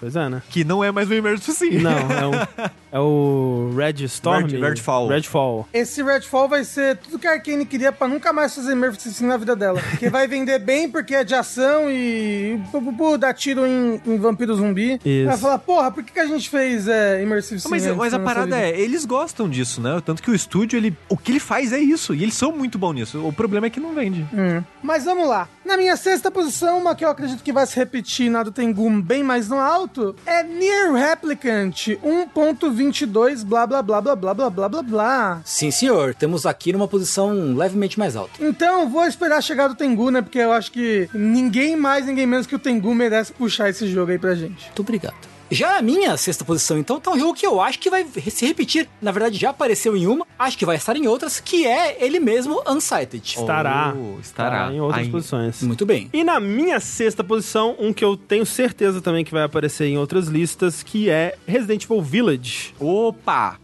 Vai. Esse vai. É, esse vai. A minha ficou em décimo primeiro. Olha aí. Pô, quase. Pegou a rabeirinha ali. Rabeirola. Pô, Rabeirinha. Triste, hein? A minha é bem mais alta, o Resident Evil Village. Indo então pra quinta posição, trazendo de volta o que o André citou mais cedo, Before Your Eyes. Ah. Que foi um dos jogos aí que eu joguei no nosso recesso de final barra começo de ano. Que eu não tinha jogado até então, sei lá por que motivo, porque é um jogo curtinho, era só sentar ali por duas horas na frente do PC Uhum. que eu terminava ele. E que jogo? Pra quem não sabe, o Before Eyes, ele é um jogo sobre piscar, basicamente, digamos assim. Que essa é a sua interação com ele, pelo menos. Ele é um jogo que você não precisa jogar assim, mas idealmente é jogado com uma webcam gravando a, a sua expressão facial pra você interagir com o jogo com as piscadas. Porque a ideia dele é, você é uma pessoa que viveu a vida e morreu. E você está aí no pós-vida, no barco do Caronte aí, te levando pra fazer essa viagem, né, pelo rio aí. E ele quer ouvir a história da sua vida. Porque quando vocês terminarem essa viagem, vocês forem chegar no portão de quem for te julgar pra, sei lá, pro céu, inferno, que seja, o que esse, a ficção desse mundo vende, ele vai te vender, né? Ele vai pegar a sua história e vender, porque ele ganha com isso. Então o jogo é você contando a história da sua vida pro Caronte. E a maneira que você avança essa história é piscando. Toda vez que você. Não toda vez, né? Tem momentos Sim, sim, específicos, sim. né? Que o jogo fala: olha, a partir daqui, se você piscar, você vai avançar. Você vai avançar a história da vida dessa pessoa. Então, é uma maneira meio que simples, mas natural de contar e avançar essa história e dar um, um pequeno sentimento. É tipo assim, é fácil de você segurar a piscada o suficiente pra ver o que tem que ver. Mas você fica com aquele sentimento de. Você vê a vida passando diante dos seus né? olhos, né? A mecânica ela é, ela é muito genial por causa disso, né? Essa coisa de ah, a vida passa no piscar de olhos, ou os bons momentos, né? Parece que eles voam, coisa assim, porque é isso que você falou, você não controla sempre, né? Você, quando tem um metrônomo na tela, né? Que se você piscar, você avança, então você sabe quando você pode piscar, quando você não pode, pra avançar ou não ali. Mas às vezes tem momentos em que você quer ficar mais, mas você acaba não conseguindo. Tem momentos que você às vezes preferia não ver, mas não apareceu o metrônomo ainda. Então você é meio que forçado a ficar naquela cena. Então é, é muito interessante como que ele usa isso. E, tipo, é muito interessante, né? Como que essa mecânica, o jeito que você interage com o jogo, conversa com a história que ele tá tentando Isso. contar, né? Que é uma história sobre o tempo passando, né? O É- tempo é sobre passar a brevidade da vida. Exato, exatamente. E uma certa luta contra o tempo, né? Uma certa vontade de estar naquele momento, querer ficar naquele momento, né? Tem, tipo, uma cena que é muito bonitinha, que você tá com a sua amiguinha de infância, que você pode decidir se rola um interesse romântico ou não, né? Mas e aí que, enquanto vocês estão conversando, você vai escrevendo nas estrelas stay here, né? Ficar aqui, né? Porque você gostaria que aquele momento durasse pra sempre, né? Mas ele não, não tem como durar. E é uma história que ela te pega no pulo do gato, né? Sim. Porque você acha que ela vai pra um lugar e, ops, ela é meio que sobre outra coisa. Mas é uma história que ela me tocou mais do que eu achava que ela ia me tocar. Porque cada um tem uma relação com a morte diferente da outra pessoa, né? Uhum. Eu sei que o Rafa, por exemplo, ele teme muito o conceito da morte, né? Sim, eu sou o próprio Alexander Hamilton. É. Sempre falo isso aqui. O Returnal, né? Ele mexeu muito com você por causa disso, né? Ah, não, é, mas ele mexeu especificamente porque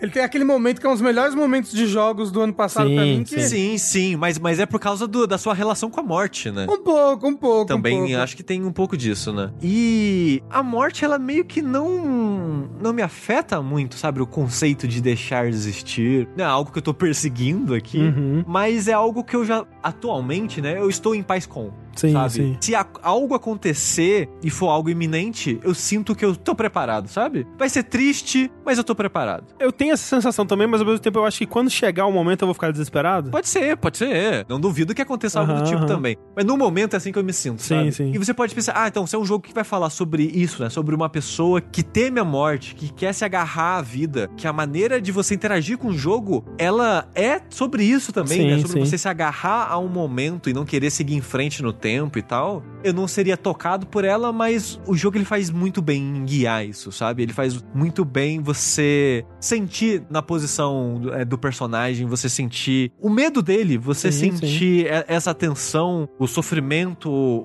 a angústia, eu acho, talvez. E eu acho assim, é um jogo que não fique dúvida sobre isso, é um jogo muito triste. É um É. jogo de chorar mesmo, assim. É um Sim. jogo que ele vai puxar as cordinhas do seu coração ali, te, te operar o seu coração, como a marionete. É, e você não pode piscar, então chora de olho aberto. Exato, exato. Que realmente ele tem é, é, esse plot twist, né? E as implicações dele são realmente assim, de apertar o coração de- só de pensar aqui, eu já fico lembrando, né, das implicações disso pra história e tal. E é, é muito curioso, porque ele é um jogo que a carga emocional dele, ela vai construindo e pesando, né? Mas é muito curioso a parte que ela transbordou pra mim, assim, sabe? Hum. Que é a parte que eu enfim chorei enquanto jogava, que sem dar spoilers aqui, é a parte que o gato aparece, Sei, mais pro final. sei, Eu não sei. O gato apareceu e eu só, tipo, desabei. Pra mim foi quando a menina ela pede pra você fechar o olho e deixa o bilhete. Uhum. E aí quando eu abri o bilhete foi ali. É foda também. Então, assim, é um jogo que é muito baratinho, é um jogo que é curtíssimo, que se você não tem uma webcam, você consegue. Tem uma gambiarra que o jogo até te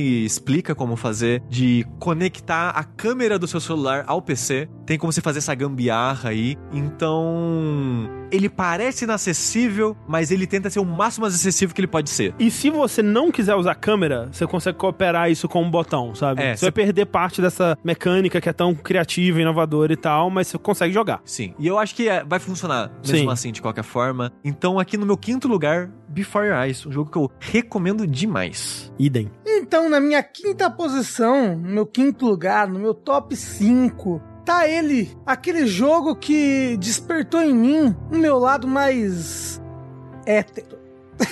Ah, lá vem. Vrum, vrum. Lá vem, lá vem, lá vem. Já vem com seu boné e seu volante. Né, Seu óculos escuro. Ah, vem eu fazendo bololô na minha Ferrari, né não?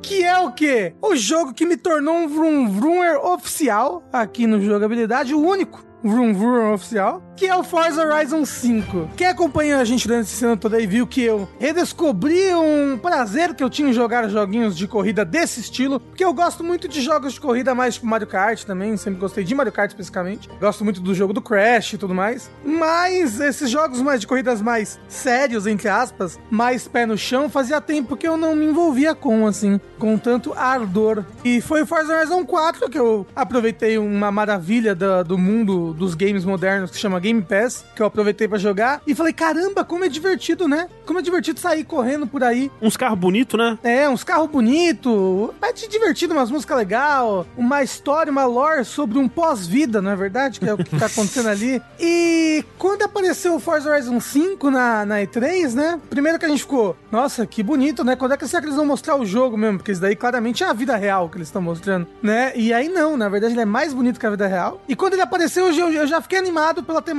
dele ser essa temática mexicana, pra largar a filha da puta da neve que estragava uma semana de jogo inteiro pra mim. E quando ele lançou, ele é tipo o Forza Horizon 4, só que ainda melhor. O que é uma loucura, porque eu achava o Forza Horizon 4 quando eu joguei, eu até fui comentando Vértice, falei, caramba, da onde eles vão pra aqui, né? Pro México. É, então, me parece em tudo que ele se propõe, ele faz extraordinariamente bem. E o Forza Horizon 5, ele faz mais do que extraordinariamente bem tudo que ele se propõe. Ele é um jogo que eu amo abrir ele todos os dias, jogar um pouquinho que for, que eu amo as músicas, eu fico ouvindo no Spotify o tempo todo as rádios dele, que não são OSTs, são músicas licenciadas, Aham, aham. que eu amo a ambientação, eu amo as corridas, eu adoro a variedade que ele me dá, eu adoro o mundo aberto. Eu sei que isso é, é uma coisa que você tem em detrimento da outra, né? Ser um jogo de mundo aberto retira coisas boas de jogos de corrida que outras pessoas gostam, como você masterizar ali uma, uma pista em específico, você saber todas as curvas, todas as coisas, não, né? Cada vez que você corre, por ser um jogo de mundo aberto que ele tem ali um milhão de estradas, e aí aquela corrida ele vai utilizar nove daquelas um milhão de estradas ali pra fazer um circuito ou não, você não masteriza a pista em si. Você aprende muito melhor como dirigir determinados carros, de- determinadas categorias de carro e como lidar ali com a física do jogo. Mas eu gosto, eu gosto muito dessa sensação de mundo aberto dele, da aventura que ele me traz, dos diversos tipos de corrida. Eu comecei a gostar de várias coisas relacionadas a carro, ao mundo do carro. Olha como esse carro é bonito, olha a categoria desse carro. Meu Deus, que lindo esse super sedã. é divertido demais Forza Horizon 5. Sério, eu, pra mim mim ele é videogame, a essência do videogame que é, eu ligo ele e eu sorrio e me divirto o tempo inteiro e é uma explosão de alegria esse jogo, é sério, é muito delicioso. Não, e isso é fato que é um jogo que o jogo parece sempre muito feliz em ter você ali com ele. Exato! Tá todo mundo lá, olá papaizão, sabe? exato, exato. Você é muito bem tratado. Parece um, um serviço, né? Você tá sendo É. bem servido ali, né? Num banquete. Não, e tá todo mundo te ama, todo mundo legal, e o jogo te chama pelo nome, né? Sim. Aí, que bom que você está aqui de volta com a gente, Rafael. e aí, tipo, nesse jogo eles te chamam de estrela, né? Porque você é o mesmo personagem do Forza Horizon 4. Ele, ai, a nossa estrela principal está aqui. Nossa, fiquei sabendo que você arrasou nas corridas de rua ontem. Eu falei, ele é um jogo que te deixa feliz e alegre o tempo todo. Porra, como é legal jogar videogame. Olha só que curioso, né? Que coincidência mágica que o meu quinto lugar é um jogo com o número 5 no título. Olha aí. Olha só. Que no caso é Shin Megami Tensei 5. Olha aí. Pois é. Você colocou na sua lista, Rafa? Eu não zerei, né? Aí, aliás, eu avancei menos nele do que eu avancei no 4. Entendi. Então eu achei que, tipo, não cabia eu botar assim, sabe? Antes que você comece a falar, eu gostei muito dele, mas a coisa que eu mais gostei no 4, eu sinto que ele não faz tão bem quanto o 4, que é a história. Eu concordo. A história do 4 é tipo. Explode sua cabeça o tempo todo, é muito legal. E eu sinto que a desse. Até onde eu cheguei, ela tá morna, sabe? Ela não, ela não me deu, não me entregou nada de É. especial. Mas o negócio é, tudo que o 4 fazia que eu não gostava em relação à apresentação, aos gráficos, ao como os demôniozinhos são feinhos, eu sinto que o 5 faz excepcionalmente bem. Eu joguei umas 5 horas dele também e eu tô meio que nessa também, sabe? É, A essa altura já devia ter alguma coisa mais interessante acontecendo na história. Tudo bem que é um RPG imenso, né? Mas meio que não tem muita coisa, né? Ele é, ele é bem lento nesse começo, pelo menos. Ele é bastante. E, e eu diria que acho que é o ponto mais fraco dele mesmo. Infelizmente, que a história dele não, não pega muito, não. Mas eu acho que, primeiro, que é um, um retorno muito bem-vindo dessa série, né? Uhum. E é muito impressionante como, assim como a gente falou mais de uma vez até aqui, o Persona 5 ele é, em termos de mecânica, né? Um jogo muito bem polido, muito bem feito, né? Ele é, ele é perfeitinho ali do jeito dele, né? É até difícil voltar para os Personas anteriores depois de jogar o 5, em termos nesse sentido. Eu acho que o, o Mega Ten 5 ele faz isso pra Mega Ten, assim, porque ele é um jogo que ele, em termos de fórmula e de jogabilidade, ele é incrível, né? Inclusive, uma coisa que me surpreendeu muito nele é o quão ambicioso ele é, porque você, né, a gente já sabia que ele ia ser um jogo meio de mundo aberto, mas é muito impressionante, ainda mais depois de jogar o, o Pokémon Arceus agora no Uhum. começo de- do ano, né? Que ele tem mapas abertos muito vastos e muito São. complexos e muito interessantes de explorar, né? Você vê os monstros no, no mapa, né? Então não tem mais aquilo, ah, caralho, né? Que Megaten é tudo famoso por ter muito encontro aleatório. Mas o 4 não tem, hein? Ah, é, sim, mas digo, a fama é essa. Aham, aham. E o 5 não tem isso, você vê os inimigos no cenário, você enfrenta eles se você quiser. E o cenário ele é grande, é vasto, dá pra explorar muito, e tem prédios, né, tem uma verticalidade, tem coisas secretas pra você encontrar, pra explorar, tem umas cavernas, tem umas ruínas, então Side quest pra caramba, né? Side quest pra caralho, entendeu? É um cenário que é muito interessante de você explorar. E eu, eu realmente não esperava isso do Mega Ten 5. Realmente não, não esperava. E ele tem, né? Se mantém fiel ao que fez dele mais legal em termos de combate e tal. Mas também de uma forma mais, como eu vou dizer, modernizada, talvez, né? Porque o jogo tem sistemas que fazem com que você não precise ficar no grinding por muitas vezes, né? Diminui a quantidade de, de grind que você precisa fazer. Muito porque você pode transferir habilidades mais fácil entre os seus bichos e o seu personagem até, né? Você pode ensinar a quase a qualquer momento habilidades dos seus inimigos, dos seus demônios pro seu boneco. E isso te dá uma maleabilidade muito grande, né? Em termos de build, em termos de do que você pode fazer em combate. Então, porra, show pra caralho, muito bom mecanicamente. E o jogo é assim, roda meio mal no Switch, roda, né? E Fermi Rate, essas coisas assim. Mas, porra, bonito o jogo, sabe? Bonito, é. O protagonista é bonito pra caralho, as animações dele fazendo os golpes e tal, né? O design dele é muito bom, inclusive. É, então, em direção de arte, assim, né? Tanto o seu boneco quanto o que eu já vi de monstros novos, o que eu já vi dos outros personagens, né? Especialmente os personagens celestiais ou demoníacos aí, digamos. Achei tudo muito, muito legal. Então eu acho que assim, ele peca nisso da história. História. Realmente, eu acho que ele não tem uma história tão impactante quanto é costumeiro ter em um, em um jogo dessa série, mas ele compensa muito para mim na, na, na, própria exploração e na mecânica, assim. Eu acho que ele é muito bom. A pessoa tava com medo aí do que poderia vir, né, de um jogo que a princípio seria exclusivo de Switch. Ah, porque, pô, será que ele vai ter um escopo menor? Será que, né, tem muita gente da equipe que já saiu, que tem outros projetos. Não é a equipe que é consagrada por fazer Persona hoje em dia, mas eu acho que ele é um puta RPGzão, assim, né, para quem tá com saudade de, do JRPG mais próximo do quinto essencial do gênero, assim, né? Eu acho que ele é muito, muito bom. O pessoal tava com medo de ele estar tá no Switch. Gente, o do 3DS é fantástico. Uhum. Mas podia sair pra outros consoles também, né? O, tanto o 4 quanto o 5. Podia, podia. O 5 não vai sair pro PC? Vai, vai. Quer dizer, tem rumores, né? Ninguém é. confirmou ainda, mas. Eu espero que ele saia no PC e venda pra caralho. Tomara, Sim. tomara, Sim. tomara. Compro de novo. Merece demais. É uma série tão legal, sabe? É uma história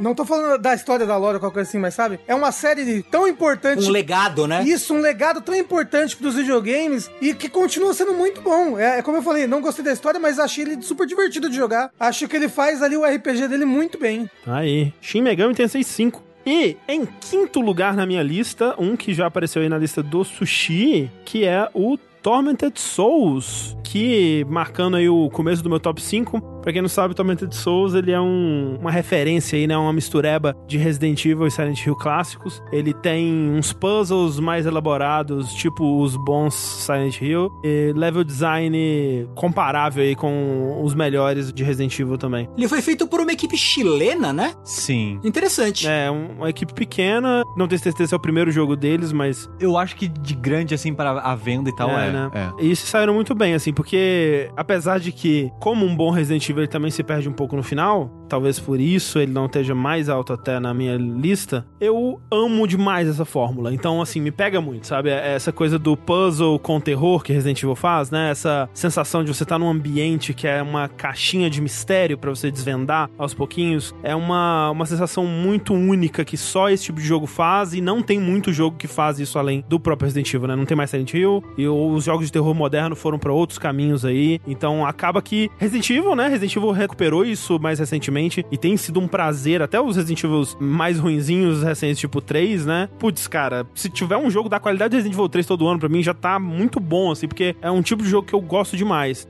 E você quer conhecer o meu gosto por videogame, sabe? Eu amo Metroidvania, eu amo Adventure, eu amo terror, assim, né? Eu, eu sou muito medroso, mas uma coisa ser de terror, daquilo se passar numa situação extrema, já dobra o meu engajamento com aquilo por algum motivo, sabe? Pela situação ser tão extrema, por eu estar engajado com aquilo, uma coisa mais visceral, assim, já me põe naquela coisa com uma atenção que é, é estranho, né? É um, é um fator quase incontrolável para mim. Eu já tô muito mais investido só pelo fato de ser de terror. É interessante agora que você falou esses três elementos, André, que realmente o, o Resident Evil, essa fórmula do Resident Evil, ela é uma mistura das três coisas. Exato. Porque tem até gente que se pergunta, tipo, ah, Resident Evil não é o Metroidvania? Tipo, não é. Porque o Metroidvania, as barreiras são poderes, né? Em vez é... de chaves, literais chaves. Mas é, é, essa exploração com vai e vem no mesmo local, no qual você se familiariza, né? Exato. E vê ele de formas diferentes, dependendo de momentos diferentes do jogo. Uhum. É a parte adventure de você pegar itens e fazer puzzles Isso e é aquela coisa meio tátil, observar o item. É, e né? esse jogo tem muito puzzle muito, tátil. Muito. A parada do disquete, que filhos é incrível, da puta. É incrível. O primeiro puzzle de todos é, é você tá trancado numa sala e aí você lê um documento, porque tá falando da data do horário de, do nascimento de alguém, aí você pega esse horário, põe num, num, numa tranca de número, né?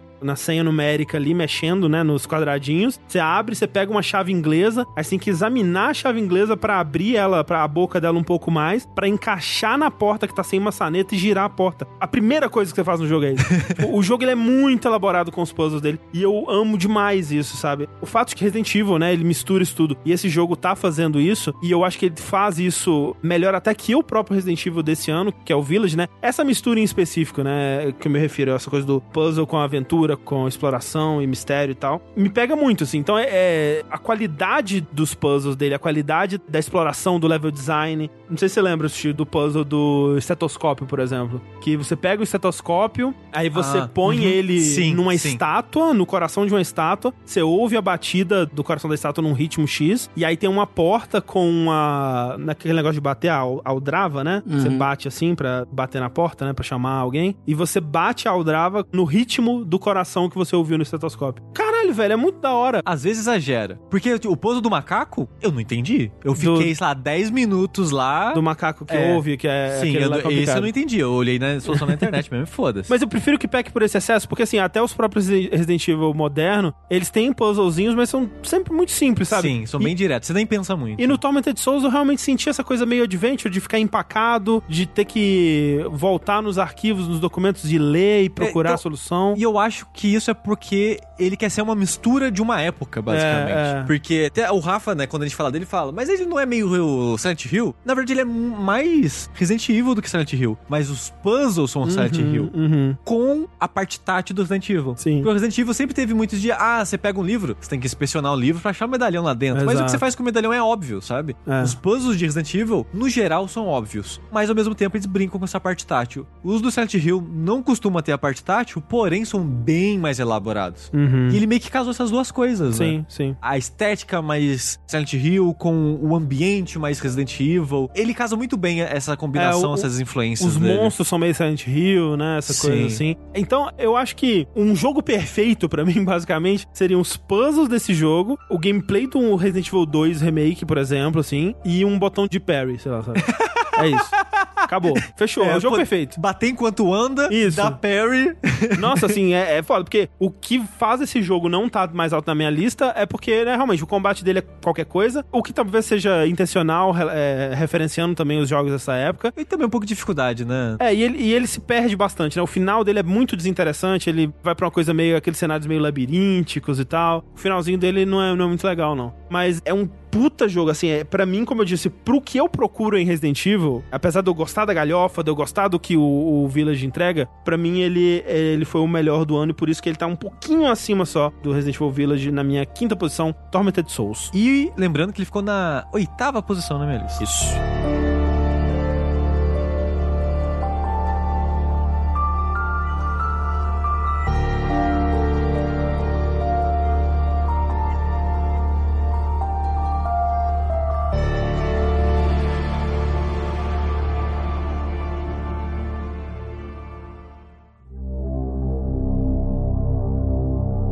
Na minha quarta posição está ele, aquele jogo que eu talvez tá na lista do André, eu não sei, o The Forgotten City. Não tá também. Pô, mas esse André é foda, viu? Desculpa. A gente tá colocando pouco jogo igual. Eu gosto. Eu gosto também, eu gosto. Vai ficar difícil pra fazer a lista depois, mas eu gosto. Por enquanto eu gosto. Exato. O Forgotten City é um jogo que, quando eu vi ele pela primeira vez, eu pensei que porra é essa? O Rafa falou, nossa, ele é um mod famoso. Eu, tipo, cara, mod de Skyrim lançando como jogo, você tá de sacanagem com a minha cara.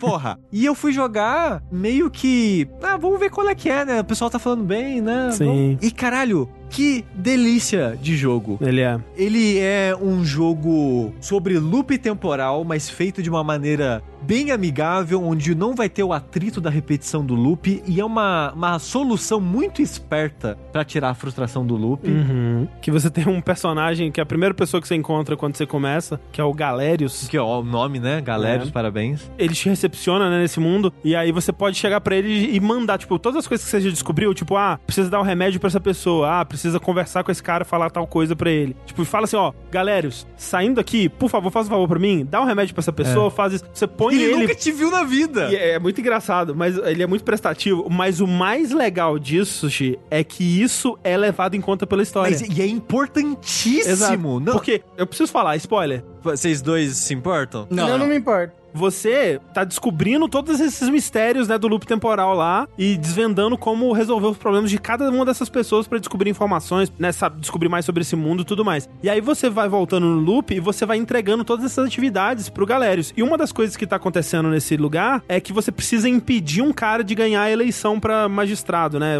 Vai ter um novo líder político lá, que esse líder político vai falar: "Foda-se a regra de ouro, vamos quebrar a regra de ouro" e aí todo mundo vai morrer se ele fizer isso, né? Então você precisa impedir isso de acontecer. E aí, quando você descobre todas essas coisas que precisam ser feitas e passa todas essas coisas pro Galérios fazer, ele vira o cara mais foda da cidade, porque ele tá saindo resolvendo o problema de todo mundo. e aí ele vai ser eleito na eleição e aí vai resolver o seu outro problema também. É muito genial, é, cara. É, é muito legal. É muito legal como uma coisa conecta na outra, assim. Pô, uma coisa que você tava fazendo inicialmente pra agilizar mecanicamente, né? É a solução. É a Acaba solução sendo a solução de uns elementos do jogo. Mas o André citou aí lei de ouro, essas coisas. É que é o seguinte: você é uma pessoa que vive aí no nosso mundo em 2021. A pandemia é citada, por verdade. exemplo. E é- você se depara, sem muitas lembranças de como você foi parar lá, à beira de um rio com uma mulher te acordando. Aí você conversa um pouco com ela. Ela fala que tava com um amigo, que o amigo foi investigar umas ruínas que estavam ali perto do rio. E você vai lá ver o que tava acontecendo. Quando você entra nas ruínas, você cai no alçapão e você se depara com uma cidade subterrânea, abandonada, aparentemente há muito, muito, muito tempo, toda destruída já, repleta de estátuas de ouro de várias pessoas. E mais pra frente você encontra a pessoa que a, a moça citou, velha, com uma carta de suicídio. Tipo, não aguento mais essa porra, Uhum. tentei pra caralho, não deu certo, foda-se tudo. E se matou. E tá lá transformado em ouro. Assim, porra, como é que a pessoa virou ouro? A pessoa falou que foi, sei lá, vai três minutos que a pessoa veio pra cá, o que tá acontecendo? aí você andando mais um pouco, você encontra um templo. Nesse templo tem um portal da viagem num tempo, te manda pra, sei lá, que ano? Na época aí do Império Romano. E você se vê preso nesse loop, chegando sempre nesse dia, nessa hora, nesse lugar. E na verdade o loop aí é um pouco diferente, que muitas histórias de loop temporal é tipo, ah, você morre e reinicia o loop, né? E coisas do tipo, independente do que aconteceu, o loop vai voltar. O loop é esse portal mágico. Se você morrer, morreu, é game over. É verdade. O jogo dá um game over na hora. Você precisa, quando a merda começa a acontecer e você pode morrer, você tem que voltar no regaço pro portal pra reiniciar o loop. As estátuas correndo atrás de você tentando te matar. É. O que é legal porque os bens físicos, que seria problemas em outros jogos de loop temporal, de obter de novo esses bens físicos, tá com você. Você foi pro portal, você já vai pro loop carregando isso com você. Então se a coisa tá pra dar ruim, você aproveita e rouba todo mundo. que aí você vai sair com o dinheiro de todo mundo e resetou o loop mesmo, então tá tudo certo. E a merda no ventilador é essa lei de ouro, né? Que tem essa lei de ouro que é você não pode quebrar a lei de ouro. Como quebra a lei de ouro? Não sei. É cometendo algum pecado, né? É, Mas o que, exato. que é um pecado, né? Exatamente. Tem, tem um personagem que, se você não ajudar ele, ele se mata. E isso não quebra a lei de ouro. O suicídio não deveria ser um pecado? Quem que tá determinando o que, que é ou não um É, pecado? e tem uma discussão religiosa e filosófica nisso. E essa é a parte interessante do jogo pra mim na parte de história. Porque como você passa na época do Império Romano, já tem cristãos. Uhum. E tem uma moça que você sabe que ela é secretamente cristã. Porque o cristianismo era tipo um culto, né? Era perseguido e tal. Exato. Então ela não fala pra ninguém que ela é, mas você, né, viaja no tempo e tal, você sabe que ela é. E você tem uma discussão disso com ela, que ela fica tipo, pera, mas era pra ser pecado. E ele Uhum. se matou. Por que que não deu ruim, sabe? Por que que tá assim? Será que existe uma lei de ouro? Ou será que isso não é um pecado? Isso não for um pecado, quer dizer que o meu Deus tá errado? E ela tem meio que uma crise de crença nesse momento, que é o que é um pecado, ele é analisado de maneira superficial, óbvio, que é um jogo de, de 5, 6 horas, mas ele é analisado e esmiuçado a partir de vários pontos de vistas, de religiões e filosofias diferentes, de uma maneira que eu achei muito interessante. É uma análise, de novo, superficial, se você é um, sei lá, um estudante de filosofia ou da história da religião, qualquer coisa do tipo, você já deve ter feito isso de uma maneira muito mais profunda, sei lá, em discussão de faculdade, por exemplo. É, eu acho que ele é uma discussão filosófica bem inicial, né? É, Assim, sim, bem, bem para quem não, não conhece ainda É, esse tipo mas- de discussão. Mas ainda, eu Tem no meu valor, dia, é. é, eu no meu dia a dia, eu não tenho essa discussão, Sim, exato, sabe? Eu exato. não abordo ela de várias perspectivas e escolas filosóficas e tal. Quando eu estou vendo a discussão, não é nada que vai sacudir meu mundo. Mas é interessante, sabe? Mesmo assim, eu- não, não é algo tão comum em jogos feito dessa forma.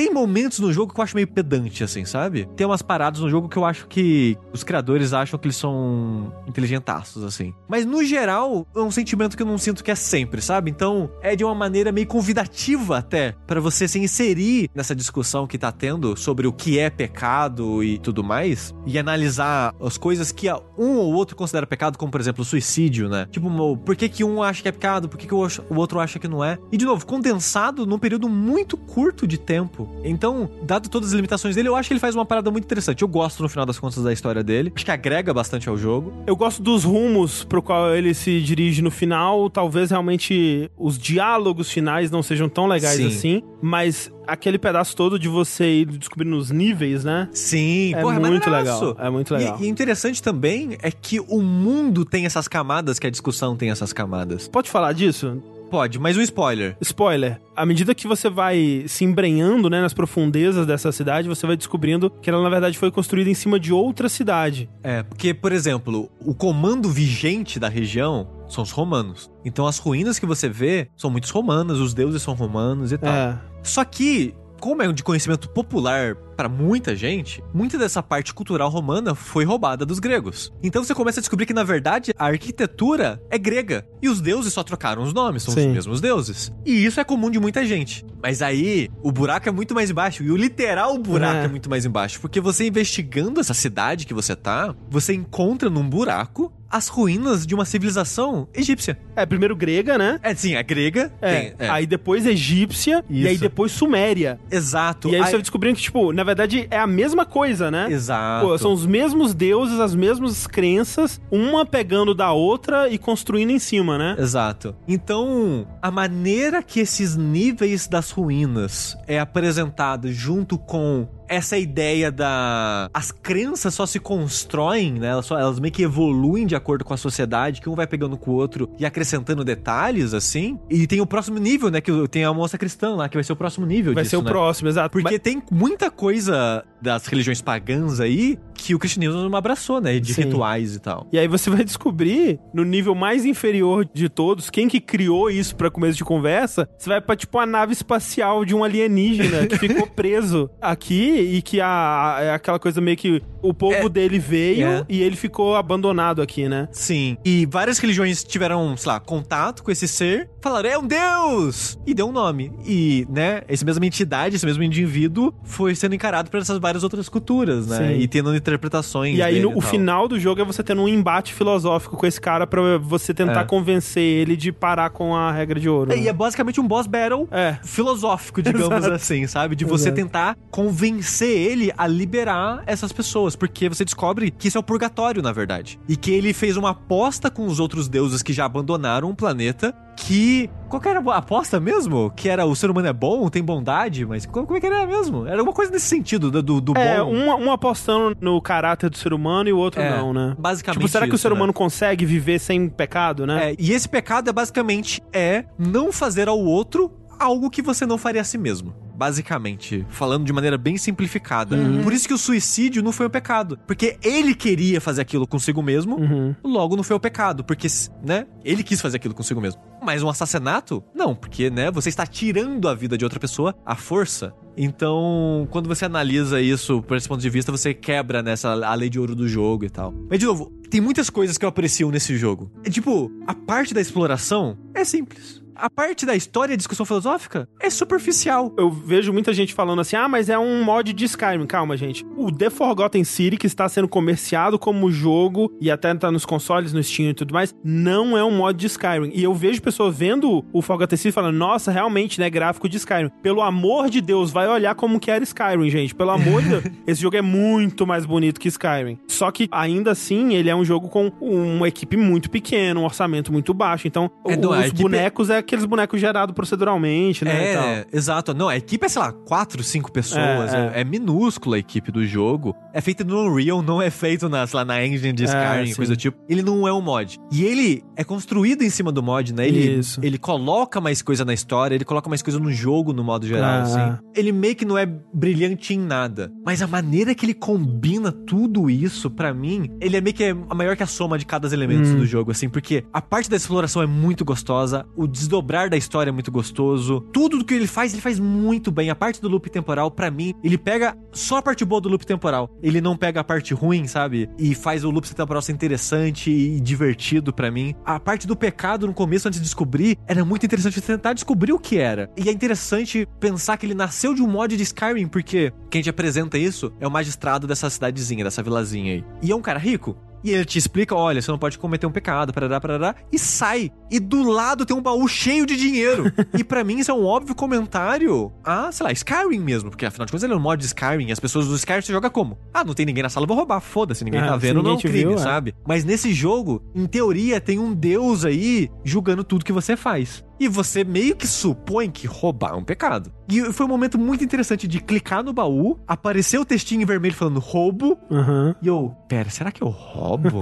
será que eu não roubo? Roubar vai dar ruim, né? E meio que pensar que era isso que o jogo queria. Você se sentiu como uma pessoa religiosa, Sushi. E eu senti que era esse sentimento que eu queria, sabe? Sim, sim. Colocar essa dúvida em você, de fazer você duvidar de cada coisa que você vai fazer. E eu, eu não roubei. E se eu roubasse de fato ia dar um ruim. As estátuas lá ia tomar vida, ia tocar o terror e tal. E eu não roubei. E por não ter roubado e não ter quebrado essa narrativa de cara, eu passei boa parte do jogo meio que pisando em ovos, sabe? Aham. Tipo, será que eu vou fazer um pecado aqui e vai dar ruim? Porque eu não sabia qual era o ruim, Será que se eu sabe? for grosso com essa pessoa é um pecado?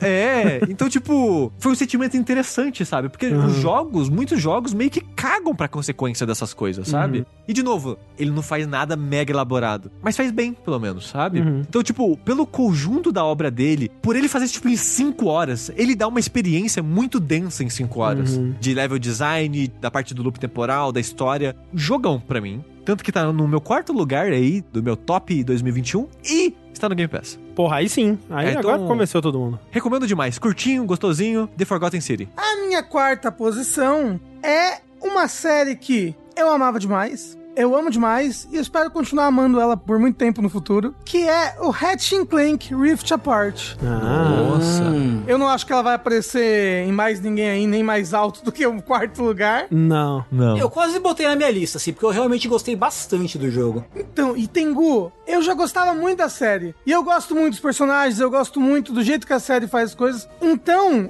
eu já tava esperando muitas coisas boas desse jogo, e mesmo assim. Caramba, como eu gosto de jogo plataforma! Ah, como eu gosto de dar pulinho controlando um personagem que claramente o design dele foi feito na, na época do Play 2, porque não se faz mais personagem bonitinho desse jeito. Cadê os personagens raposinha legal que tem arma que atira nas pessoas? Ah, Rafael, tem o News per Lux Tale, mas ele é mais pra infantil. Ele não é Ratchet Clank, é para pessoas adultas, tá bom? É assim. Para as é isso. pessoas que se apaixonam por seres peludos. Isso, É pra quem quer redescobrir o amor. exato. É que Super, New Super Lucky Tale é pra fã de Mario e Ratchet Clank é pra fã de Sonic. Isso, Exato, perfeito. exato. Perfeita ai. Perfeito, perfeito. Ai, ai. Quem não conhece a série Ratchet Clank, ela é uma série de plataforma contida em terceira pessoa, que vem desde a época do Play 2. São jogos super divertidos, são da Insomniac, que talvez você conheça pelos maravilhosos jogos é, Ratchet Clank e Ratchet Clank. Não, Resistance, Rafa. A grande franquia da Insomniac. Mais recentemente eles fizeram os jogos do Homem-Aranha, né? também. Isso, é. É verdade. A Insomniac agora, o negócio dela são os jogos do Homem-Aranha. Mas, como eu falei, eu sempre gostei de Ratchet Clank, desde a época do Play 3, que eu, ele tem uma coletânea, né, com todos os jogos de Play 2, mais a trilogia que tem no Play 3, que eu acho super legal, que tem o melhor jogo da franquia até hoje pra mim, que tá no Play 3. Cracking Time? É o Cracking Time, exato, que é um jogaço, é muito, muito bom. É o melhor mesmo. E esse jogo, ele, primeiro, ele usa as features do PlayStation 5 de maneira maravilhosa, usa o SSD de maneira maravilhosa, usa os tremelique especial do controle muito bem, os gatilhos especiais muito bem, e isso pra mim grita Next Generation. Quando eu jogo um, um jogo de Play 5 que utiliza essas features do Play 5, eu fico tal como uma criança vendo um brinquedo novo, assim. Porque é uma das maiores novidades entre as gerações, né? Queira ou não. Sim, sim. E aí, tipo, você sente, uou, estou jogando a próxima geração. e ele faz isso muito bem. E no geral, um jogo muito divertido, um jogo gostoso, uma história bacana, personagens bacanas, lugares, os lugares que você viaja, super legais de encher os olhos, umas puta aventura espacial com armas malucas e gadgets malucos e tecnologias de bota de foguete. Então, tipo, um jogo muito divertido, um jogo muito bonito, uma franquia que eu fico feliz que ainda tá aí e que eu quero ver muitos e muitos jogos no futuro porque videogames, como eu falei com Forza 5, são coisas muito legais.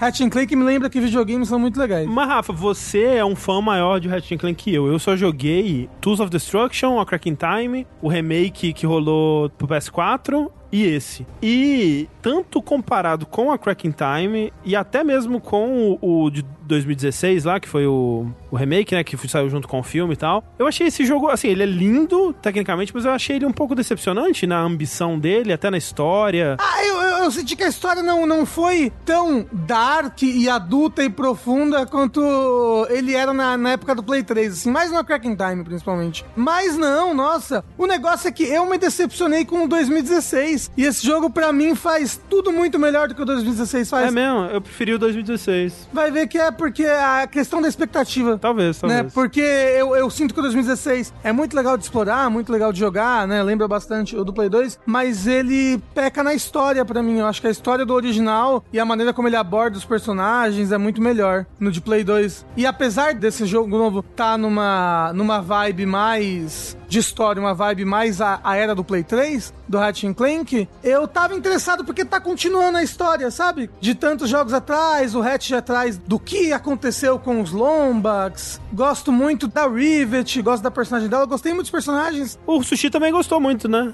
Não, beijo, Rivet. Beijo, Rivet, me liga. Tengu também um novo convertido aí. Eu tô, eu tô completamente fisgado. Não, mas, pô, eu achei assim, eu nunca tinha jogado, né? Meu primeiro Ratchet Clank é esse. Aham. É, foi meu primeiro também. E eu achei super divertido, assim. A história é bobinha, meio. não faz nem cheira pra mim, né? Mas ela é meio um, um sessão da tarde, assim, sabe? Uma coisa bem, bem divertidinha, leve e tal. Bem poder da amizade, né? Vamos É. nos juntar contra o mal. Como eu falei, a Ratchet Clank já foi um pouco mais sombrio, um pouco mais profundo na história, esse não vai tanto, mas eu sinto que é um bom começo aí de quem sabe uma trilogia pro PlayStation 5. Ele põe o pezinho, né? Aquela história da Rivet com a robozinha que fica com ela, né? O lance que ela perdeu o braço por conta de um ataque da robozinha lá. Ah, o Rivet carrega o jogo nas costas, é, né, então, gente? é, Porra. A parte dela eu achei muito mais legal. né? Então, mas eu é, é porque esse jogo ele foca muito mais na Rivet do que no Ratchet, né? Eu sinto que é um jogo sobre ela em que o Ratchet e Clank estão ali pelo negócio da aventura, sabe? Você sabe quando eles vão fazer um filme de anime? O filme de anime não pode mexer muito no status quo do personagem de anime, né? Sim. Mas aí ele cria um personagem pro filme que a história normalmente é sobre aquele personagem, sabe? Mas você acha que no próximo jogo, então, o Ratchet encontra os Lombax? Então, não sei se ele encontra, mas eu gostaria. Porque assim, a gente sabe o que aconteceu com os Lombax, né? Desde o quarto jogo, que é o primeiro do PlayStation 3. Apesar de que alguns consideram o Dreadlock o quarto jogo. Bem, desde o primeiro jogo da trilogia do Play 3, a gente sabe o que aconteceu com os Lombax, deles terem ido propositalmente pra uma outra dimensão e blá blá. Só que o Hat nunca conseguiu acessar esse lugar, nunca conseguiu saber como ele foi pra lá. Eles são essa raça que sumiu da galáxia de um dia pro outro, né? E eu gostaria de ver essa história sendo continuada. Eu gostaria de ver mais Rivet, mais. Eu, eu quero ver um desenvolvimento total da amizade dela com a robozinha. Tem até aquela outra robozinha virtual lá, que eu achei ela bem fofinha, apesar dela estar ali só. Ah, sim, da aranha, né? É, ela tá ali só pelo gameplay, mas ela é muito bonitinha. Ela conversando, ela falando ali. Como eu falei, no geral, a historinha que eu gostei, que me agradou, mais um gameplay que eu amo. Então, tipo, por isso que ele tá tão alto na minha lista e por isso que eu peguei o Ratchet Clank do Play 3 eu joguei todos, um em seguida do outro. Os sete jogos. A Insomnia que realmente tá de parabéns, né? Tipo, ela é outra desses estúdios que você pega o controle, você mexe o personagem, você dá um pulo e fala, caralho. Cara, é, então, legal videogames, vamos jogar mais videogames. Joguem videogames, pessoas que estão ouvindo agora o podcast. Sei que a vida é difícil, né? A gente não consegue jogar videogames, mas joguem videogame. Minha quarta posição é um joguinho que é muito simples, mas que me deixou muito feliz, né? Tá aí, videogames, né? Que coisa maravilhosa. Que é ele, o Voice of Cards. Ah, Olha só. Tá na lista do sushi? Não está na Então. minha lista. Cara, né, o que que é? Ele é um RPG desenvolvido ali com supervisão do Yoko Taro, com música ali feita pelo estúdio do Keiichi Okabe, ele é turminha do Nier e tal, também o artista que me foge o nome agora também fez a, a character design dos personagens do jogo. E ele é um RPG num formato muito clássico, uma fórmula muito simples, muito destilada do RPG, né, do RPGzão japonês dali na, na, na, na origem, né, o Dragon Quest e tudo mais. E ele é um jogo que se apresenta na estética de jogo de tabuleiro, essencialmente, né, jogo de tabuleiro barra jogo de cartas, né, porque todos os itens, todos os personagens, todos os mapas são todos cartas que vão se distribuindo e montando e se colocando num- num- numa mesa, num tabuleirão, para mostrar esse mundo. E ele é meio que um. quase um Nier Light, assim, vai. Isso aqui isso existe, né? Não dá pra falar que ele é inspirado em Nier, porque é o próprio Yokotaro que tá ali mexendo nas coisas. Mas, Tengu, o Yoko Taro falou em entrevista que esse jogo não se passa no universo de Nier nem Drakengard. Sei. Mas tem umas analogias muito claras aí a coisas de Nier e Drakengard, né? Com certeza, com certeza. A história Tem do dragão, o que fazem com o dragão, por que fazem aquilo com o dragão, é muito Nier. Bastante. E tem aquela magia que usam no final do jogo que aparece umas runas em Uhum. cima das cartas. São as mesmas runas de Nier barra Drakengard. Sim, Yokotaro você não pode acreditar em nada que ele fala. É, aparentemente. e ele é um jogo que eu achei ele, né, de novo, o que me pegou nele é essa coisa dele ser um jogo muito bom de jogar, É simples, mas muito divertido. Um pouco fácil. Eu diria que a única batalha desafiadora dele é o último chefe. Sim. Então, de modo geral, se você tá prestando atenção um pouquinho, ele é um jogo fácil até. Mas é tudo tão bem feito e tão Prazeroso. prazeroso, exato, né? E se apresenta de uma forma tão legal das cartas, né? Sim. É como se estivesse jogando no tabuleiro realmente com o seu dequinho ali. Com o narrador. Sim. Falando com você ali. Não tem diálogo, é um narrador só, uma voz falando por todos os personagens e narrando o que tá acontecendo, né? Eu achei ele um jogo muito especial, apesar de ser simples, sabe? Tanto de gameplay quanto apresentação, quanto de história. É um jogo que, tal qual um bom Safra Yokotaro, ele é um jogo que te pega no contrapé assim, em alguns momentos, né? Ele te pega de surpresa, você fala, ok, isso é um jogo feito pelo Yokotaro. Mas é um jogo bem good vibes no geral. Super. Porque a história ela vai pra lugares que são um pouco mais pesados, digamos assim, Uhum. mas o a vibe do jogo no geral, o clima dele, pra mim é um clima tão de conforto e de relaxamento. Ele é um jogo simples e fácil, mas engajante ao mesmo tempo e meio que te pega no colo e te leva, sabe? Sim. De uma maneira confortável assim. Eu acho que é um jogo que ele é fácil, mas não é fácil demais a ponto de te perder. Ele é interessante o bastante para apesar de ser um pouco fácil, você continuar tendo prazer na experiência. E é isso que o Sushi falou assim, você vai jogar, meu, você põe o fone de ouvido e joga e vai escutando a trilha sonora que é muito boa. E mano, você vai, você tá jogando e você tá só curtindo uma aventura. E eu gostei demais, demais, demais, demais, demais. É um jogo curto, né? O Sushi terminou com umas 15 horas, eu terminei com umas 18, mais ou menos. Então eu acho que é uma experiência legal pra caralho. Ele não é um jogo que é vendido a preço cheio. Então, gostei demais dessa experiência. E eu tô muito feliz de que já anunciaram um- uma sequência, né? Que vai ser uma prequel, na verdade. Mas um- o fato deles terem anunciado um novo jogo dessa minissérie aí me deixou muito contente. Esse novo jogo vai se passar dentro do mesmo jogo, né? Tipo, é um DLC, não é? Não, é outro jogo. Vai ser outro jogo de 30 dólares e imagine com uma duração semelhante, com sistemas parecidos. Só que é outra party em outro pedaço do mundo, em outro momento da história. Hum. Grande surpresa pra mim, viu? Não sei se o que você achou, Sushi. Não, é, eu gostei bastante, não mais do que os outros jogos que estão aqui na lista, Uhum. mas foi uma experiência que eu fiquei muito feliz de ter jogado. Eu estou ansioso pro próximo. Esse, eu fiz até pré-order, né, pra esse Voice of Cards, caso do demo, deixou uma impressão positiva pra mim. Ah, sim, sim, sim. E assim, eu só não fiz pré-order do próximo porque não tem ainda. é um mundo que eu quero ver mais dele, sabe? Porque ele termina meio que com ponta solta, entre aspas, em algumas coisas. E é interessante que é uma prequel, porque você fica curioso com algumas coisas do passado desse mundo, né? Sim, Com o NPC sim, sim. que no trailer já mostra que é um NPC que ele tá no primeiro Voice of Cards e vai estar presente no segundo também. Então você Uhum. fica, hum, o que esse personagem vai fazer aí dessa vez? E quando o jogo termina, o pior é que eu tinha marcado pra perguntar isso pro Tengu. Porque quando você termina o jogo, o narrador fala: E aí, o que, que você achou? E você pode responder, tipo, ah, é ok, ah, eu gostei, nossa, uma merda. você tem três opções para responder lá. Aham. Eu respondi que eu gostei. E ele falou: Porra, né? Legal, obrigado aí. E a gente se vê no próximo, né? E eu, opa, o quê? Hã? Vai ter mais? Não deu nem tempo deles de gravar o podcast e já anunciaram o próximo. Oh, e se você responder que odiou, o que ele fala? Sei lá, não respondi. Ele deve, ele deve falar, ah, desculpa, a gente vai tentar melhor na próxima. Com certeza alguma coisa assim. É, pois é, eu não, eu não sei, eu não fui pesquisar o que acontece se você responde isso. É que ninguém fez isso, ninguém conseguiu ferir o coração do Yokotaro. É, se você terminou o jogo, você não vai falar mal dele. De- desse jogo, no caso. É, pois é, eu acho que não, pelo menos. Tá aí, então, Voice of Cards, The Dragon Island Wars, como é? The Dragon Isle Roars. Right, isso aí, é muito difícil esse nome, eu nunca vou conseguir. O meu quarto lugar, continuando aí no mundo dos jogos de cartinha com um mestre que vai te guiando pela aventura, Inscription. Uou! Olha só. Um jogo que eu achei que fosse aparecer em mais listas aí. É um jogo que eu tô surpreso que está em mais listas. Né, né? É mesmo? É, Porque porque. é o jogo do ano do monte de galera aí. Pois é, eu fiquei assim, surpreso, pra dizer É. o mínimo. Eu não lembro o que, que você tinha rachado do jogo quando você falou dele no Vértice, Sushi.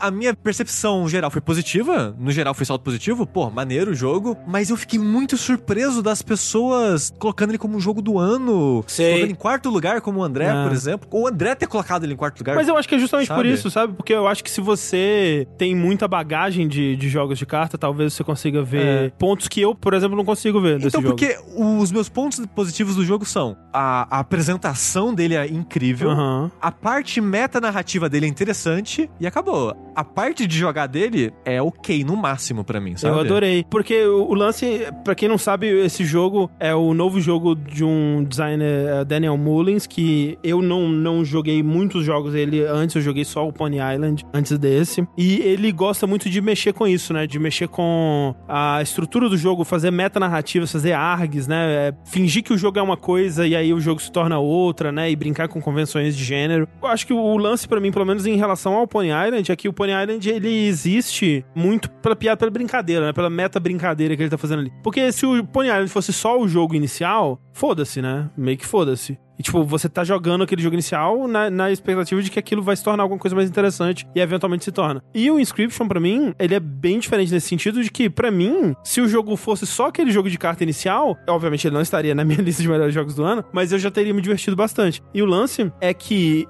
a, premissa do jogo, né, é que você acorda nessa cabana, né, ele tem um estilo low poly, lembra uma coisa meio PlayStation 1, assim, baixa resolução, né, um, um gráfico 3D bem sujo e tudo muito escuro, né, e você tá sentado na mesa com uma figura que você não consegue ver quem é, e essa figura tá te conduzindo através de um jogo de cartas muito macabro, né, e de novo a gente volta pro lance da estética de jogo de terror, de me pegar muito, sabe, tipo, é essa coisa do mistério, do medo, né, você me disser que, cara, você vai sentir medo num jogo de carta? Pô, não, impossível você fazer isso. É que você nunca jogou Magic. É.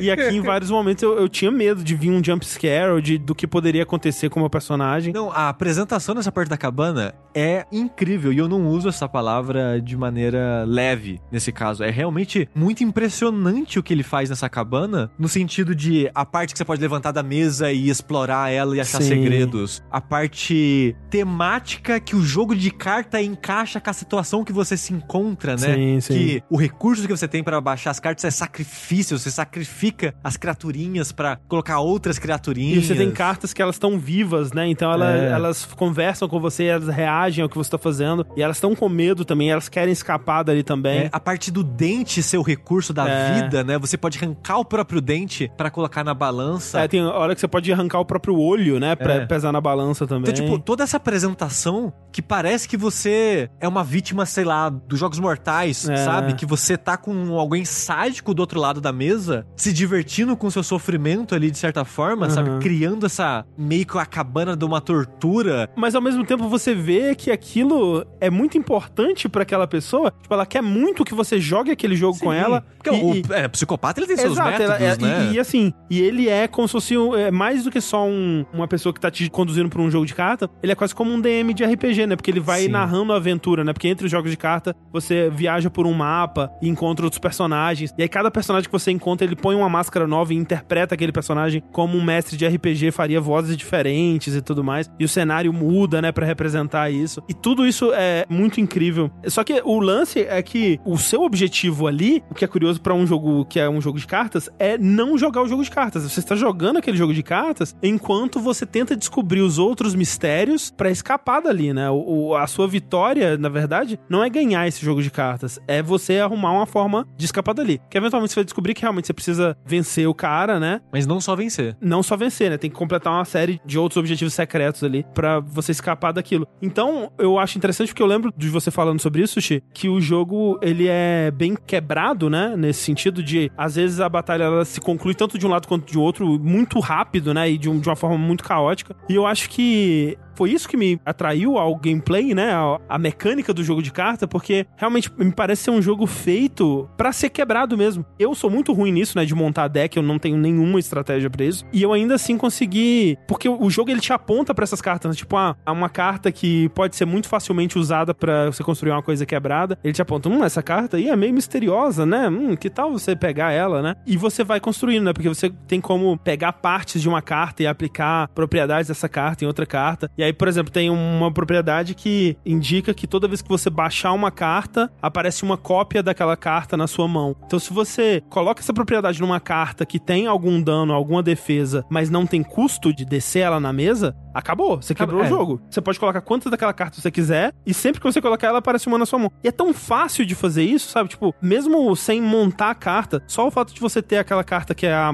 naturalmente, né? Sem nenhuma modificação. A mais forte do jogo que é aquele é, Urayuli, se não me engano, que, ela é 7. É 7-7? Acho que é 7-7, né? Só de você ter aquela carta na sua mão, você não precisa fazer nada além de garantir que você consiga descer aquela carta. Tipo, passa o seu turno inteiro, foda-se o, o que o cara tá fazendo, garante que você consegue sacrificar 4 de sangue. Se você coloca aquela carta na mesa, acabou. Tipo, é 7 de dano. O 7 de dano E é 5 de vida cada um. é, é basicamente. geralmente, a menos que você esteja perdendo muito, é geralmente é o suficiente pra você ganhar qualquer partida. Então, tipo, é, realmente ele, ele é bem quebrado, mas eu tive tanta diversão, tanto prazer em descobrir como quebrar mais, né? E como fazer umas combinações absurdas de, de cartas ridículas, assim. O, o foda, pra mim, aí a minha parte chata, é que eu esperava que ele fosse ser um jogo de carta sério, entre Aham, aspas. aham. Ele não é um jogo de carta Não. sério. Porque ele não quer ser um jogo de carta de verdade. Não, ele não. quer dar a impressão que você está jogando esse jogo de carta, enquanto ele está te dando um jogo que não é muito profundo, no geral. E é de propósito. Sim. E eu, e eu nem vou falar que, tipo, ah, ele é quebrado por falha de design, ele é quebrado porque o criador é incompetente. Não, ele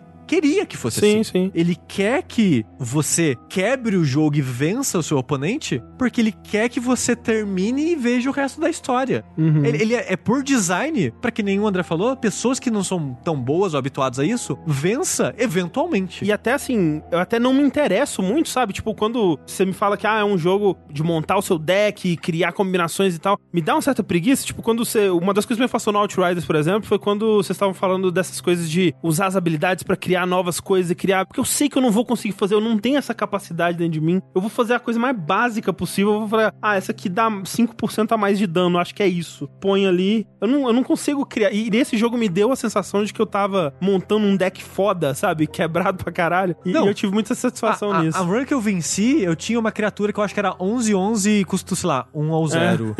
e foi todas as lutas um round. Eu baixava a criatura, acabava. Baixava a criatura, acabava. Baixava, e eu terminei. Aí, eu- e, e eu- não foi bom pra mim Pois é, isso, mas isso que é a diferença, porque quando eu fazia isso, eu falava, caralho, que da hora, que isso é incrível. E porque, como o seu deck tem pouca carta, eu pensei, ok, eu tenho essa carta, então meu objetivo é não colocar mais carta no meu deck, porque eu sempre começo com ela na minha mão. Sempre que eu tinha oportunidade nos caminhos de escolher algo que não vai me dar carta, eu escolhi aquilo, porque eu não queria mais carta, eu só queria aquela carta. Aham, aham. De novo, não é uma falha de design. É por design Sim, isso. sim, sim, sim. O problema, pra mim, é que é desinteressante, sabe? E aí, assim, a outra coisa, né, que eu acho que, como eu disse, se fosse só isso, eu, eu teria gostado bastante do jogo, mas aqui a gente entra em spoilers, que eu quero muito falar sobre esse aspecto do jogo, porque quando você descobre como derrotar esse sujeito, né, que você vai descobrir que quando você morre, né, ele tira uma foto sua e aquela foto sua vira uma carta pra outro jogador, né, no futuro jogar com ela, que no caso é você na próxima run, né, e usar ela no jogo. E você vai perceber que muitas das cartas que você tá usando são de ou outras pessoas que ele capturou assim, ou de outras criaturas, né? E aí você vai ajudando essas criaturas a, a escapar, vocês se ajudam ali, e você descobre que você tem que roubar a câmera dele e tirar uma foto dele pra capturar ele na câmera, né? E aí quando você faz isso, você dá um bug louco no jogo, o jogo reseta, e uma opção que nunca tinha no menu antes, que antes no menu você só podia clicar em continuar. É, quando você abre o jogo a primeira vez, não tem new game. O new, É. game, o new game tá tipo cinza. Isso, isso. Você vai no load do save de alguém. Porque tem uma outra narrativa que você tá jogando um jogo que na verdade alguém tá jogando, né? Uma parada meio. Meta, assim. Meio meta, né? Meio.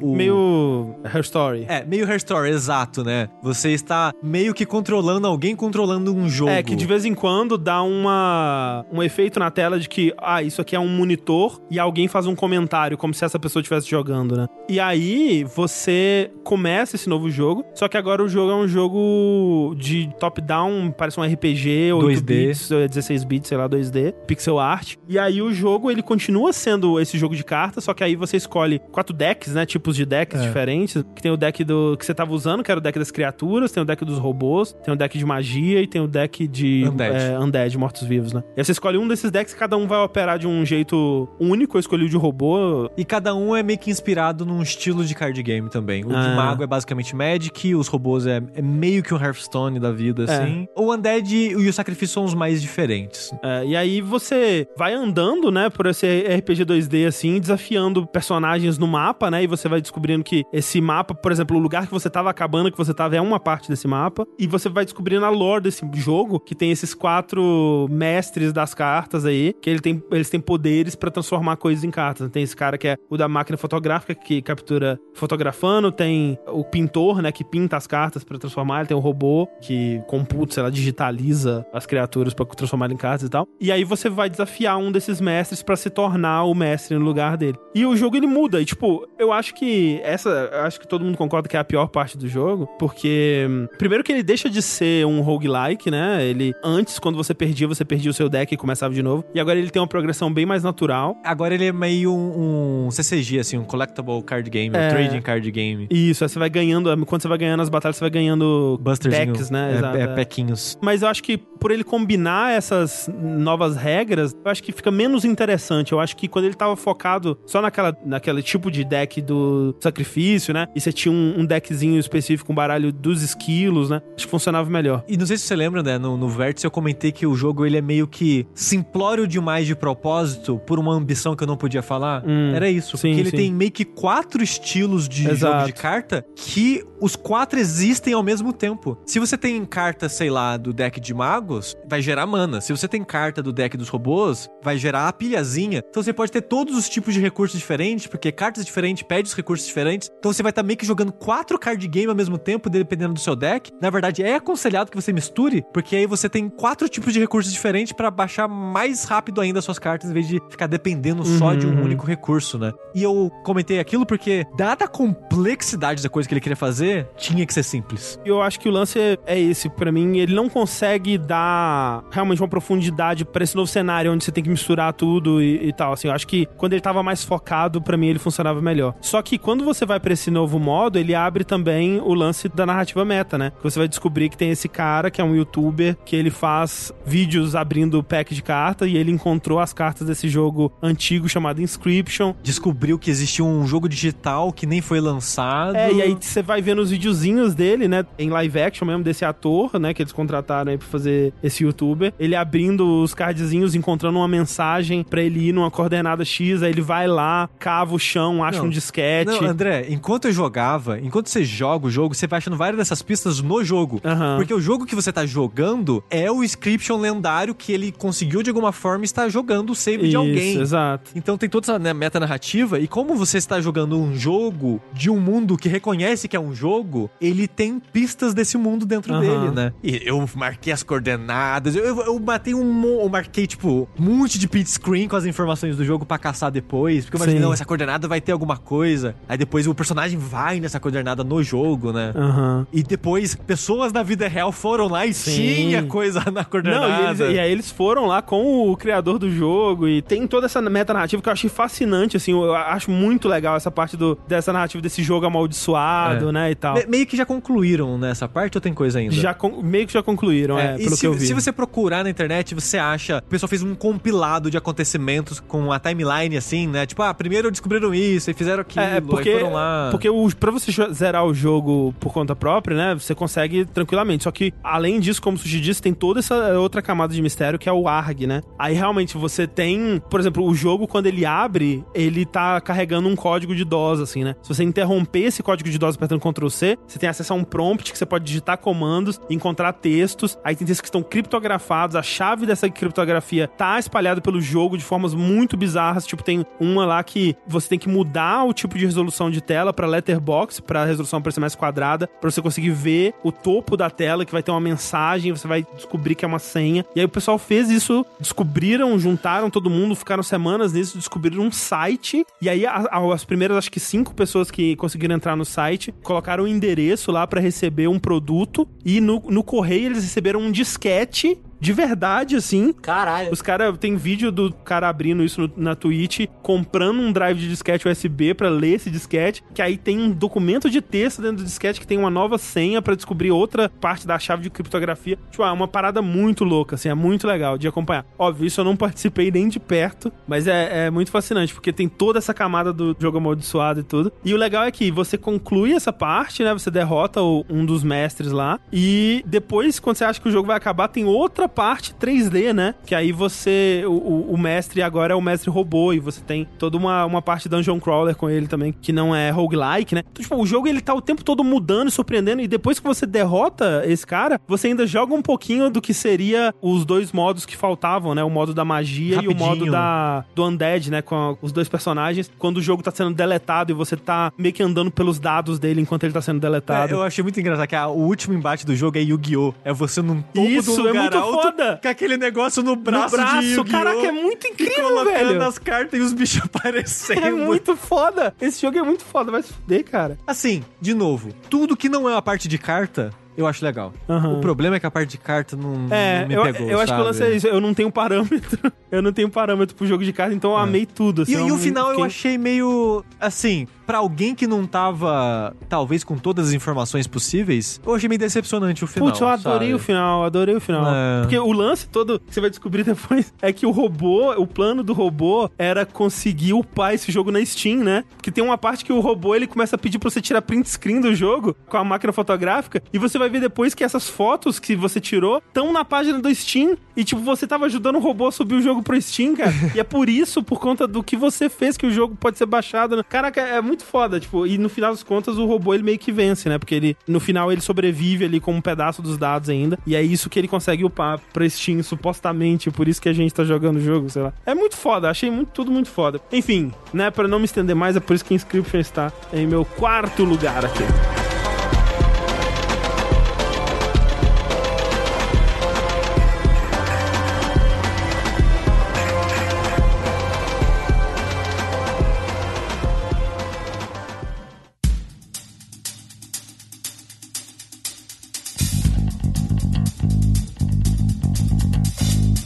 Terceiro lugar, tá um jogo que certamente vai aparecer na lista do André em segundo lugar, Unsighted. Será que tá no meu segundo lugar? Eu acho que sim. Mas veremos, né? Bola pra frente aí, Rafa. Qual é o seu terceiro lugar? Olha aí, o meu terceiro lugar, que eu tô surpreso que não tá, tipo, na lista de vocês até agora. Eu acho que vocês esqueceram. Eu acho que o ano passou e vocês simplesmente esqueceram o quão bom esse jogo é. O ano passou e eu sofri calado? Exato. Você sofreu calado, porque olha só. Gente, meu terceiro lugar não podia deixar de ser, que poderia ser facilmente jogo do ano, que é o Resident Evil 8. Ele vem na minha lista, É, Rafa. ele já apareceu na minha. Mas na sua lista tá muito baixo, André. Desculpa. Tá lá? Ah, o Resident Evil 8 tá em 15 lugar. Não, porra. Não. É, na minha ele não entrou, não. Aí, ó. Ele vem na sua lista, Sushi? Vem. Ok, obrigado, porque eu acho que esse jogo é arregaçadoramente bom. Ele é muito, muito bom e Resident Ele é muito Evil bom mesmo. é uma franquia maravilhosa que me dá um Resident Evil por ano mesmo. Por favor, continue assim. É Se isso. continuar nessa qualidade, pode mandar mesmo, um por ano. O meu terceiro lugar,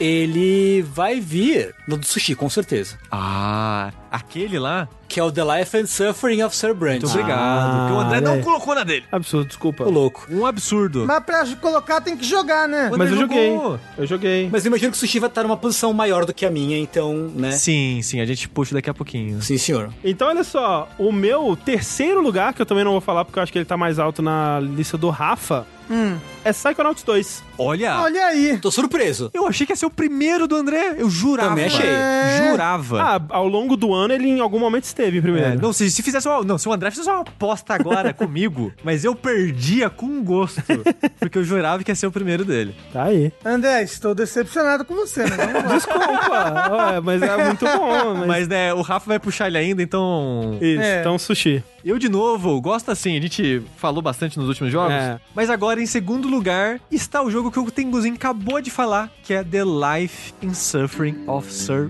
Brent, que é um jogo que veio, foi e ninguém falou Ó, esse porra daí. nenhuma. Cara, eu acho criminoso quão pouca atenção esse jogo teve esse ano. Não, mas sabe o que É. que é? Esse jogo, ele me dá uma ansiedade, assim. Porque ele é a prova de que, gente, imagina quanto jogo bom a gente não tá jogando nesse momento. Ele me dá um negócio, ele me dá um ciricutico, assim. Porque esse jogo, se não fosse sushi, eu não teria jogado. Você não teria nem conhecido, nem conhecido, talvez. nem ouvido falar. E eu quase nunca ouvi falar. Eu meio que encontrei por acidente esse jogo. Porque eu. No começo. Ele no começo do ano, ele saiu no começo de 2021. Eu tava já lendo o Mineco com a Thalissa. Tava numa vibe de visual novel e tal, procurando algum lançamento pra gente falar no Vértice e tal. Encontrei um jogo que tinha uma cara de livro-jogo. E é importante. Eu tinha jogado no. Acho que em janeiro do ano passado, aquela interpretação, adaptação em live action do Death Trap Dungeon. Trap Death Dungeon. Esqueci qual é o nome. Sei lá que porra é essa. É um livro-jogo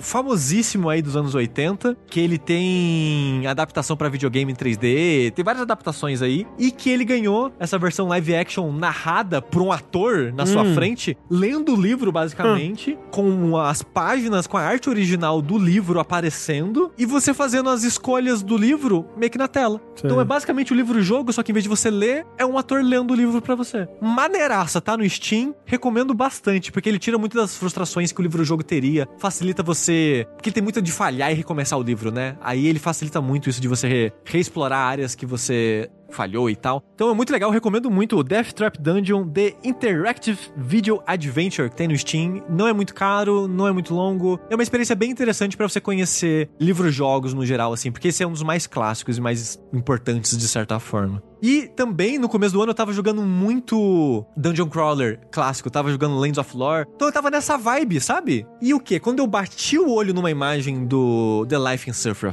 Branch, o jogo ele se passa em um livro. A tela é um livro aberto, numa página texto, numa página imagem representando o que tá acontecendo no texto. E eu pensei, caralho, vendo a descrição assim tal, o estúdio nem fala que é um visual novel, por exemplo. O estúdio chama de RPG, narrativo. E eu, caralho, é um livro-jogo. E eu tava muito na vibe pra isso. E eu pensei, é isso que eu quero. E eu fui lá, pedi o jogo, recebi. E quando eu comecei a jogar, uma parada que eu achei que seria tipo, ah, um livro-jogo assim, só pra matar a minha vontade de, de jogo old school, sabe? De Dungeon Crawler, livro-jogo e tal. E caralho, é uma história muito, muito, muito boa. Com até a parte jogo interessante. É, isso foi o que disso, mais me sabe? surpreendeu, assim, tipo, ele tem uma construção de mundo que é muito legal, mas assim, como ele consegue refletir mecanicamente o peso das decisões e a história da vida dessa pessoa, porque uma coisa que eu acho muito legal é que o jogo ele é dividido entre a infância, adolescência, vida adulta e tal. E em cada uma dessas etapas, né, o tipo de ponto que você pode acumular, né, tipo, você vai ganhando pontos de acordo com as suas ações, né? Então, por exemplo, quando você é criança, você pode ganhar pontos de determinação, de observação e alguma outra coisa. E cada um desses, eles é, apontam para um tipo de, de atitude diferente, né? Quando, por exemplo, se você vai desafiar os seus pais, né, numa decisão, você vai ganhar um ponto de determinação. Quando você decide ser mais é, leniente, Introspectivo, introspectivo e tal, é. você vai ganhando pontos de observação. Aí, quando você vai pra adolescência, muda. Você vai ganhar outros pontos, né? Que tematicamente são parecidos, mas que vão Fazer acum- mais sentido pro contexto de uma criança. do- é, exato, de um, um pré-adolescente adolescente ali. E aí, quando você vai pra vida adulta, os pontos que você acumulou na infância e na adolescência, eles se somam pra gerar outros pontos, que são completamente diferentes, que, Que você substitui, sabe. é, que substitui. substitui, é. Você não vai ter os pontos da infância e da adolescência, você vai ter novos atributos, né? E isso, pra mim, representa tão bem, tipo, como que a infância te molda. Esse jogo ele tem a melhor mecânica, ou narrativa e evolução assim que eu já vi desse conceito de você começa criança. Pra representar uma vida, né? A- Exato. A, a progressão de uma vida. É, É, Exato, também, porque, viu? sei lá, você tem Fallout 3 que tem a parte que você é um bebê. Mas é meio que quase uma piada, sabe? Aham, é. Que é tipo um tutorialzinho de ensinando você a andar e mexer nas coisas. Mas aqui, ele meio que quer passar alguma coisa mesmo Sim, com essa sim. parte de você jogar criança. Porque ele apresenta um mundo que é- tem muitas semelhanças com o nosso, mas tem uma parte muito fantástica também. E ele aproveita essa visão de criança pra apresentar o mundo. Mas ao mesmo tempo, mesmo as coisas do nosso mundo, ela é apresentada de uma maneira que pra mim é até meio que reflexiva, sabe? De Uhum. é verdade, né? Uma criança ela meio que encara e interpreta o mundo dessa Sim, não, é- maneira. É, muito bem, é muito bem contado. Eu lembro da primeira vez que você falou assim, ah, você joga com ele bebê e tal. Eu, nossa, como que ele vai fazer isso, né? Mas é uma, é- são situações tão simples, né? Que ao mesmo tempo representam muito, um pouco já da personalidade daquele bebê, né? Então, tipo, tem um, bem no comecinho tem uma assim, ah, você tava brincando com seus irmãos irmãos e aí você se perdeu no jardim. O que, que você faz? Você senta e espera, você grita e chora, ou você tenta achar o caminho pra casa, sabe? Cada uma dessas vai te dar um ponto num- numa característica diferente que vai te moldar pra uma direção diferente. É tão legal como que isso representa, né? O fato de que, putz, realmente as decisões, as coisas, as experiências que a gente tem quando criança e adolescente são as que mais moldam a gente pra vida inteira. Quando você chega na vida adulta e você tem os pontos da adolescência e da infância acumulados, somados e transformados em outros pontos, Você só desenvolve eles. você desenvolve. E é mais difícil de mudar. Você já tá moldado. Daqui pra frente, se você quiser fazer um, um 180 graus, é muito mais difícil. Sim. E outra coisa interessante, eu acho que é o sistema de força de vontade, né? Sim. Porque você só consegue tomar decisões mais ativas, mais transformativas, né? Durante a história, se você gasta a força de vontade. É como se fosse a sua mana, É, né? é um recurso. É o seu é. recurso, sua gasolina. Porque os seus pontos, os outros pontos que a gente comentou, você só pode ganhar, né? É, sim. E eles são meio que metas pra você conseguir fazer escolhas específicas. Isso, isso. Mas a força de vontade, ela vai e vem, né, Tengu? É, e muitas vezes é um dilema, né? Porque às vezes você quer gastar, você quer tomar uma decisão que vai salvar uma pessoa numa situação imediata da força de vontade, mas se você gastar, talvez você não tenha pra sa- ajudar outra pessoa depois. Uhum. Ou se ajudar de alguma outra forma depois. E pra você ganhar a força de vontade, você tem que ser passivo. Você tem que deixar passar uma, uma situação, né? E faz sentido, né? Faz sentido. Faz, faz um sentido emocional, pelo menos, assim. Sim, e deixa as escolhas difíceis. Sim, é tipo, isso aqui parece importante, mas será que eu não vou precisar lá na frente de, É. de, de pra Tipo, uma, uma escolha mais importante ainda? É, porque a história, pelo menos pra mim, é- era uma história que conectou comigo de uma maneira muito pessoal, assim. Porque é um mundo onde existem castas, assim. E existe basicamente a casta dos nobres, do clero e do resto. E cada casta tem uma função nesse mundo. E a do resto é servir as outras duas e sofrer. Literalmente sofrer. Você está no mundo pra sofrer enquanto você eleva os outros, porque você aqui só é um degrau para as outras pessoas, você não é nada nesse mundo. O jogo, eu queria deixar aqui claro, ele é muito político, ele não esconde isso, Uhum. ele é sobre uma revolução, ele é você pode abraçar o status quo, mas eu sinto que ele quer que você lute contra É, eu, ele. eu, fica- eu- eu fico curioso de saber como que é o caminho do exército, por exemplo, sabe? Aham. Tipo, todo mundo aqui foi revolucionário? Como é que é? Eu fui engraçado porque eu fui pela igreja. Mas é que você pode ser revolucionário seguindo o caminho da igreja também, né? Sim, sim, não, eu fui revolucionário, mas eu fui pela igreja. Eu acho que no fim das contas não tem, não deve ter como você não ser revolucionário. Eu acho que tem. É, será? Olhando os troféus, eu acho que tem. Ah. Eu acho que tem como você meio que virar um nobre, assim, e comprar E o lado dos o nobres é, e acabar meio que enfrentando as outras pessoas da Sei, sua vida, sei. dependendo das escolhas que você fizer, né? E essa parte do sofrer, assim, ele fala tanto sobre a pessoa comum, sabe? A pessoa que ela meio que vive a vida moldada pela cultura e o ambiente que vive moldando as pessoas há centenas e milênios, sabe? Uhum, uhum. Um, um exemplo, assim, que a mãe da história, a mãe do personagem, eu vejo muito a minha mãe, por exemplo. Sim. Ela é muito conformada. Ela comprou a religião desse mundo, ela comprou o sistema de castas desse mundo e ela tem que viver de acordo com isso. Sim, sim. Independente do que acontecer com ela, sabe? Porque isso é maior do que ela e ela tem que se submeter a isso, sabe? Então eu vejo muito, sei lá, a visão religiosa da minha mãe sobre isso. Uhum, uhum. Sobre aceitar as condições. Ah, não aconteceu isso porque tem que acontecer isso e a gente tem que aceitar e a gente tá aqui pra isso. Aquela parada de, ah, sei lá, eu não passei no vestibular. Não, porque Deus não queria, É. sabe? Você tem que aceitar. Esse tipo de divisão, sei. assim, sabe? E ver essa personagem sofrendo e meio que definhando nesse mundo, eu não deixava de não associar a minha mãe, por exemplo, Sim, sim. sabe? Porque pra mim tinha muitos análogos, assim. E esse jogo, ele faz essa parte do crescimento tão boa sobre a parte mecânica né, das pontuações, as escolhas, o tipo de escolha que coloca, é a parada de, da sua visão, o seu cone de visão do mundo e de influência É muito legal. aumentando, sabe? Porque quando você é criança, você só tá na sua casa. Quando criança que eu falo é tipo bebê, tipo 8 anos É, pra baixo, sim, assim, sim. sabe? Você nem sai de Sei. casa, É, realmente. depois é meio que um evento a primeira vez que você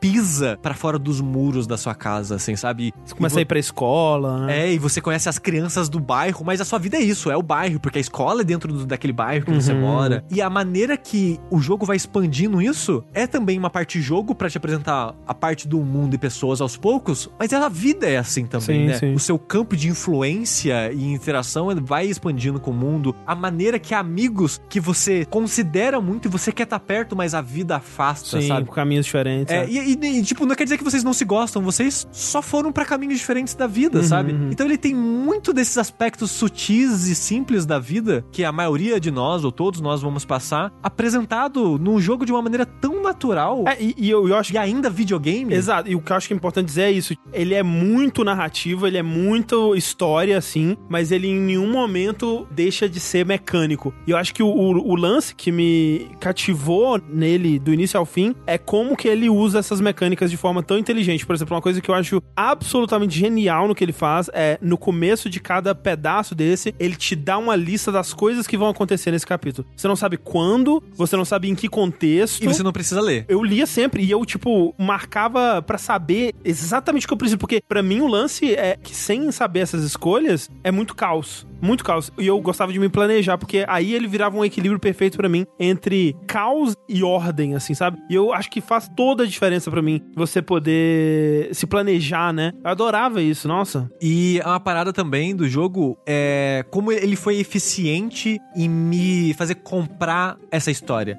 E fazer querer fazer diferença nesse mundo. Uhum, uhum. É, através das injustiças que ele apresenta, sabe? E porque eu me identifiquei muito com algumas coisas que aconteciam da minha vida de verdade, representadas ali de certa forma, e eu não. Tipo, na minha vida, por N motivos, por força de vontade menos 100, eu sei que eu não vou conseguir fazer a, a Nesse jogo eu quero tentar. Nesse jogo eu quero tentar ser a pessoa do meu eu lírico aqui, que eu vou tentar, pelo menos nesse mundo, eu vou tentar lutar. Eu vou tentar ser a pessoa que eu gostaria de ser na vida real, sim, mas eu sim. não tenho a força, eu não tenho a coragem, eu não tenho a determinação pra ser essa pessoa. E é difícil pra caralho, viu? E é difícil. E ele não romantiza a revolução, assim, Não. tipo, ele não. Ah, e aí tudo ficou bem. Acho que não tem um final onde, ah, e tudo ficou bem, não, sabe? é, eu acho que não existe final feliz independente do lado que você escolhe. Eu, eu terminei o jogo duas vezes, a segunda eu fui jogando mais rápido, assim, né? Só pra pegar umas decisões melhores, tentar fazer. Porque o meu primeiro final deu tudo tão horrivelmente errado. Mas assim, às vezes era até cômico de tão errado que as coisas estavam dando. Tipo, nossa, mas caralho, tem um personagem que você se afasta dele, ele se muda pra outra cidade lá no Caralho A4 e se casa, né? E aí teve. Eles fizeram uma cena pra descrever. Ah, e, e esses caras aqui, eles foram caçar aquele cara lá na cidade do Caralho A4. Aí mataram ele na frente da esposa e dos filhos e mataram a, a esposa e os filhos dele depois também. E todo mundo morreu. Caralho, como. é? Caralho, mas deu tudo errado. E aí depois eu fiz um outro final que deu Menos. menos, errado. Mas é que tinha dado tanto errado antes que o que deu menos errado eu considerei uma vitória. E eu fiquei feliz, assim. E uma coisa que eu acho, falando da, da estrutura do jogo, assim, da narrativa, uma coisa que eu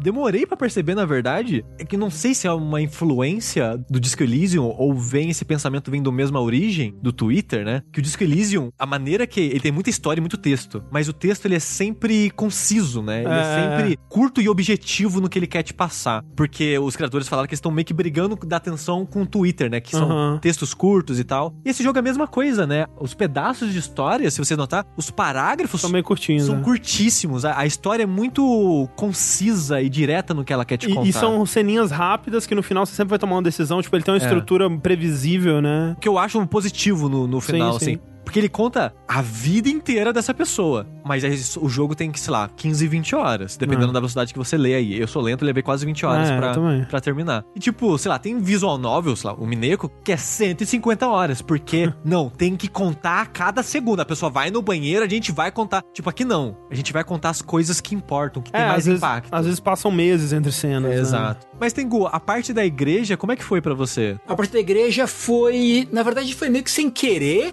Que aconteceu foi tipo: você é convidado pra entrar pra Inquisição. Caralho, porra, bad vibes, hein? Só que aí eu quis desafiar a- que você tem a fé antiga e a fé Isso, nova. isso. Isso. E o Total tava tentando guiar um, o É, que eu eu conseguia também. pra fé nova. Eu também. Então, eu também. Só que o que acontece? Se você dá moral pra fé nova como membro da Inquisição, a Inquisição perde respeito. Então as pessoas começam a te atacar por você ser da igreja. Você não consegue convencer ninguém de nada, porque a Inquisição perde moral. Entendi. Então eu achei, tipo, pô, caralho, né? Deu, tá dando errado, né? Mas assim, o cara, chefe da Inquisição, começa a te odiar, a sua parceira começa a te odiar. Essa parceira que, inclusive, é aquela menina que você conhece quando criança, quando você vai visitar lá. Isso, Sei, isso, isso, sei. isso. Então eu muito, achei muito engraçado essa parte. Enquanto eu jogava, sei lá, eu tinha terminado o segundo capítulo. Que, detalhe, esse jogo tá. o prim- os dois primeiros capítulos de cinco estão de graça no Steam. Aham. Você pode baixar lá e jogar e ver o que você vai achar. O jogo também não é caro se você quiser comprar depois. Eu fui ver os reviews de curiosidade porque eu não vi. Sério, eu fui em site, ninguém falava desse jogo. Pelo pelo menos no lançamento, assim, eu não procurei depois. Eu falei, ok, a minha única fonte agora é a review do Steam. E eu vi gente reclamando que, ah, o jogo não tem muita consequência, não muda muito no final. Caralho, o final do jogo, pra mim foi dificílimo. Eu nunca vi um jogo com escolha ter escolhas tão difíceis pra mim. Ou porque era merda e a merda pior, ou é porque as escolhas que eu fiz ao longo do jogo não me permitem fazer Isso, aquelas. isso. Então, tipo, era uma, é uma parede de oito escolhas e eu posso fazer uma. E aí é foda, porque aí ele te fala assim: olha só, você tem essas três opções horríveis aqui, e tinha uma quarta que é boa. Só que você precisava de 18 de pontos nisso aqui, você tem 17, né? E aí você imediatamente, por caralho, se eu tivesse ido jantar com alguém em vez de ficado em casa, puta que pariu, nossa senhora. É você pensando na sua vida. Exato. Tipo, É. refletindo, tipo, caralho, se eu não tivesse feito isso aquele dia, aqui É. nessa, nessa situação, né? Exato. Eu acho fascinante as escolhas que esse jogo apresenta, o quanto ela ramifica na, na parte adulta, Sim, principalmente, sabe? Uhum. E o último capítulo é um inferno desgraçado, que é proposital, eu acho, sabe? Pra você sentir o peso do mundo sobre você. Que por mais que você acha que tenha feito tudo direito na sua vida, que você tem a sensação que você fez tudo ok. Pelo menos eu tive. Ah, Não, aqui vai estar tudo errado. Porque o mundo é muito maior que você. Porque, tipo, eu fui revolucionário e eu venci a revolução. Porém, em uma cidade. E o mundo é muito maior que uma cidade. Uhum. E no final das contas deu tudo errado, sabe? Foi, foi um inferno. Todo mundo morreu. Então, tipo, mesmo dando certo, deu errado. E eu acho que, de certa forma, essa é a mensagem que o jogo quer É, passar, eu- sabe? Eu, gostaria de ver outros finais desse jogo, porque eu tenho medo da mensagem dele, no fim das contas, ser muito niilista. Porque os dois finais que eu fiz, por mais que eu tenha me esforçado, todo mundo morre, né? Sushi e Rafa e Tengu, Oi. eu posso mudar meu top 10? Eu Pode. queria, eu vou, acho que eu vou adicionar ele aqui no meu top 10, porque esse jogo é muito bom mesmo. Não, esse é sem sacanagem. Em, em jogo narrativo recente, ele só rivaliza pra mim com o Disco Elysium. É, ele é bem nesse nível mesmo. É, sim, eu acho também. Ó, eu vou colocar ele. Ele vai ser o meu novo oitavo lugar. Ah, e aí vai ah, descer Bowser's Fury Before Your Eyes e Metroid Dread sai do top 10. Ok. Sushi tá feliz. Então é isso aí. Você ganhou pontos com o sushi agora. Ganhou. É, Exato. é. É, mas assim. Mas perdi força de vontade. Por mais que tenha parecido que a gente deu spoiler aqui, tem muita coisa que vai te surpreender. Então, Ah, sim. por favor, joguem The Life and Suffering of Sir Brent, o meu segundo jogo favorito de 2021. E o meu terceiro. E o meu oitavo. E o meu não é nenhum. Porque eu jamais jogaria esse jogo. É absurdo. Não porque parece de ruim, mas porque parece só tristeza atrás de tristeza. E, pelo amor de Deus, eu, Mas essa que é a parada. eu tenho Twitter já, eu não preciso ver desgraça e tristeza. Mas o engraçado, Rafa, que assim como na vida, o contexto do mundo pode estar só tristeza, mas na- no micro da sua vida, Tem, você é, vai estar vivendo é, prazeres. Tem pequenas alegrias, amizades. Tá bom, mas no, no videogame é diferente, né? De fato. No meu segundo lugar, um jogo que, de certa maneira, às vezes eu fico muito triste por causa dele. Por quê? Porque eu penso nele e penso, nossa, como é triste que meus amigos do jogabilidade não consigam apreciar o quão bom é essa franquia e não posso jogar esse jogo comigo. Como é triste viver num mundo em que meus amigos do jogabilidade não estão jogando comigo Monster Hunter Rise. Olha só. Você já pensou em chamar os seus amigos do jogabilidade pra jogar com você? Você tem o jogo? Tenho. Tem nada. Tenho, ué. Eu joguei um pouquinho dele no, no Switch. Porra, então vamos jogar. Você Oxi. nunca chamou? Ah, pronto. Assim, Se ó, quisesse mesmo que a gente jogasse, teria chamado. eu confesso que eu não joguei porque eu não queria jogar ele no Switch. É, então, eu- eu- mas agora ele saiu pro PC, né? É. Mas tá caro. Tá, né? Tá bem caro. Mas aí, além do preço, é um jogo de dedicação. E no momento eu não tô procurando um jogo de dedicação. Mas ó, eu sinto, eu sinto que o Tengu ia gostar de caçar uns monstros. Será? Deixa eu ver quanto é que tá o preço dele no PC. Porque não tá tão caro quanto o Switch, mas. 230, eu Não, acho. não é possível, não. É, tá caro. É mais barato. Não, ele tá 179. Tá aí. Caro. Não, mas não é 230. Não, não é, de A fato. versão deluxe dele é 211 reais. Entendi. Achei. Bom, quando tiver em promoção eu compro. ele. Ou você me dá de presente, que tal? Exato.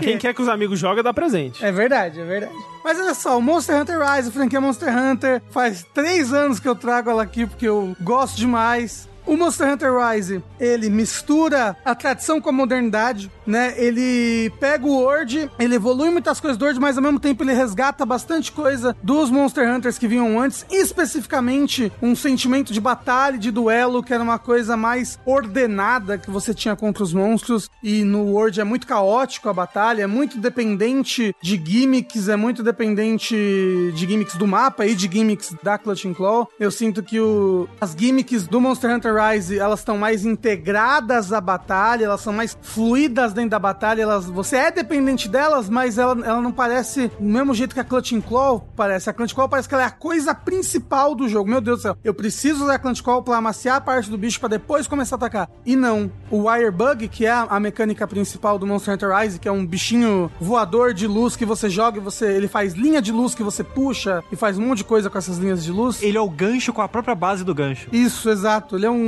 gancho mágico voador. O jeito como ele funciona dentro do jogo, ele integra dentro dos combos e dá movimentação de maneira super natural. No meu vídeo dos melhores do ano, eu falei que parece que a minha mão, enquanto eu jogo assim, parece que a minha mão está dançando nos botões do controle e é uma delícia. E o jeito como as armas estão nesse jogo, ele é muito delicioso. O maior defeito que ele tem para mim, e que eu acho que ele, por isso ele não está em primeiro lugar, é o fato de que, como todo Monster Hunter, quando ele lança o primeiro, primeiro pacote, por assim dizer, ele não lança com o G-Rank né? Ou com o Master Rank, como foi no Word. E eu sinto que falta, sabe? Eu sinto que falta o rank dos deuses, assim, falta aquele último desafio final, que na verdade é metade do jogo, né? Porque se você for ver o Monster Hunter World e o Monster Hunter Iceborne, eles têm a mesma duração aí, né? Só que você tem que fazer o World para fazer o Iceborne. Porque o Iceborne é o rank acima, né? Que você entra só depois que você conclui a história do jogo. Uhum. para começar uma nova história, uma nova jornada com novas emoções, mas ainda temos que pegar e ser os mestres melhor.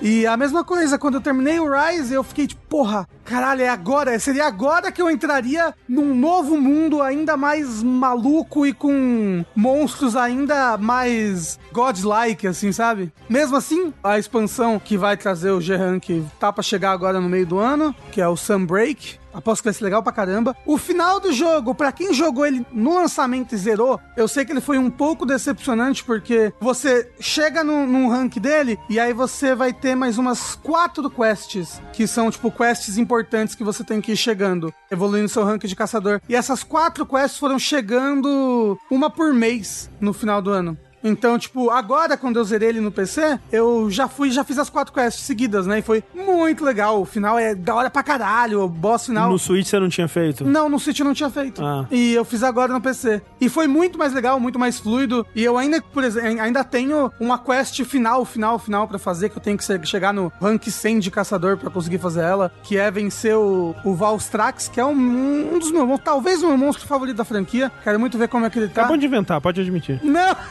É um dragão a jato do Monster Hunter Generations ah, Ultimate. Continua, pô, Rafa. Pior que, não, Manda pior que outra. eu lembro de você falar desse dragão a jato aí. É, ele é muito legal. Ele é o cometa vermelho. Não, esse é o Zangief. Você tá lutando contra ele, as asas dele funcionam como garras, mas como jatos também. Ele, ele muda, ele tem tipo um exaustor assim no peito, que ele começa a sugar o ar e fica tipo vermelho, gigante. E aí, ele de repente, você tá lutando com ele, de repente ele, ele olha pro céu e faz. Piu, e ele vira um jato e sai voando. E aí, de repente, no céu você começa a enxergar um cometa vermelho andando. Vuf, vuf, vuf. E aí você tem que prestar atenção, porque a qualquer momento ele, ele desce com tudo e explode assim. Prá! Ele faz que nem aquele pastor que voa assim, vira um jato, sai voando. Exato, é. E, caralho, e os monstros são muito legais, o monstro final é muito legal. Eu gosto muito dessa equipe do Monster Hunter, que é a equipe que fez o Generations. Você falou muito pouco do cachorro, Rafa, eu tô triste. Eu ia falar agora, a adição dos palamutes é bem bacana, eles são bem legais na batalha, eles são bem legais de você montar, né? Você dá drift em cima do cachorro, é bem divertido. Você montar o seu cachorro, você montar o seu gato, você treinar vários gatos e vários cachorros é muito legal. E o mais legal mesmo que eu falei que essa equipe faz muito bem, os ataques especiais do Airbug, que lembram muito os ataques especiais do Generations, as personalizações que você pode fazer em cada arma, botar um ataque diferente aqui, um modo completamente diferente de arma colar. E como eu falei, acho que todas as armas estão muito legais nesse jogo. E vou me repetir pela 15 quinta vez. Videogame, caralho, como é legal jogar videogame. Os seus dedos não existem, eles viram um com o controle. Você não tá mais pensando, sabe? E você tá apertando 15 botões diferentes e. Lembrando que o Rafa já jogou mil horas de Monster Hunter. E não, você é um, um moço ali, não existe mais nada entre você e a caçada, entendeu? Você tá ali dentro. É o que eles chamam de flow, né? Não.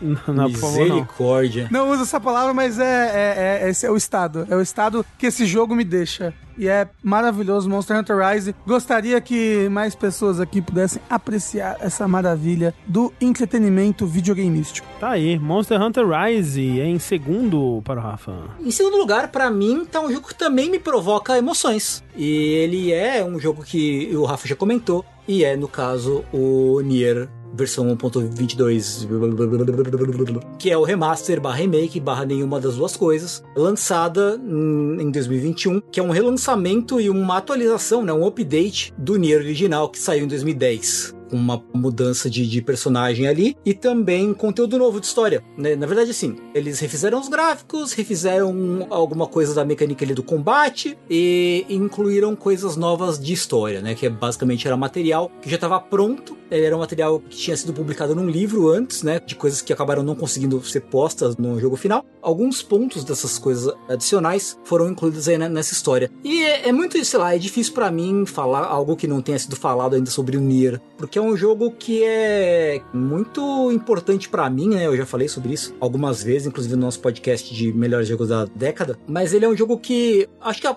principal coisa sobre o Nier 1.22 é como esse conteúdo novo dá uma nova perspectiva para a história, porque originalmente era uma história que era muito triste, muito melancólica, muito triste mesmo. E eu acho que esse conteúdo novo dá um, uma visão um pouco mais otimista, o que é interessante se considerar o mundo em que a gente vive hoje, na situação em que a gente está vivendo. Mas é engraçado pensar que um cara como o próprio Yokotaro conseguiu desenvolver uma visão um pouco mais otimista da vida. Talvez seja uma questão de, como se diz, de idade, né? De, de não sei dizer. Maturidade. Isso, talvez ter finalmente conseguido algum sucesso na vida com o Nier Automata, sabe? Porque ele sempre foi um fudido que nunca os jogos dele nunca venderam bem. Então talvez ter conseguido um sucesso aí tenha feito bem para ele. Eu imagino que tenha feito mesmo. E é bom, é bom ver esse jogo que era tão triste que falava a respeito de perder a esperança, basicamente, de você ser uma pessoa com esperança e ir perdendo ela progressivamente com o tempo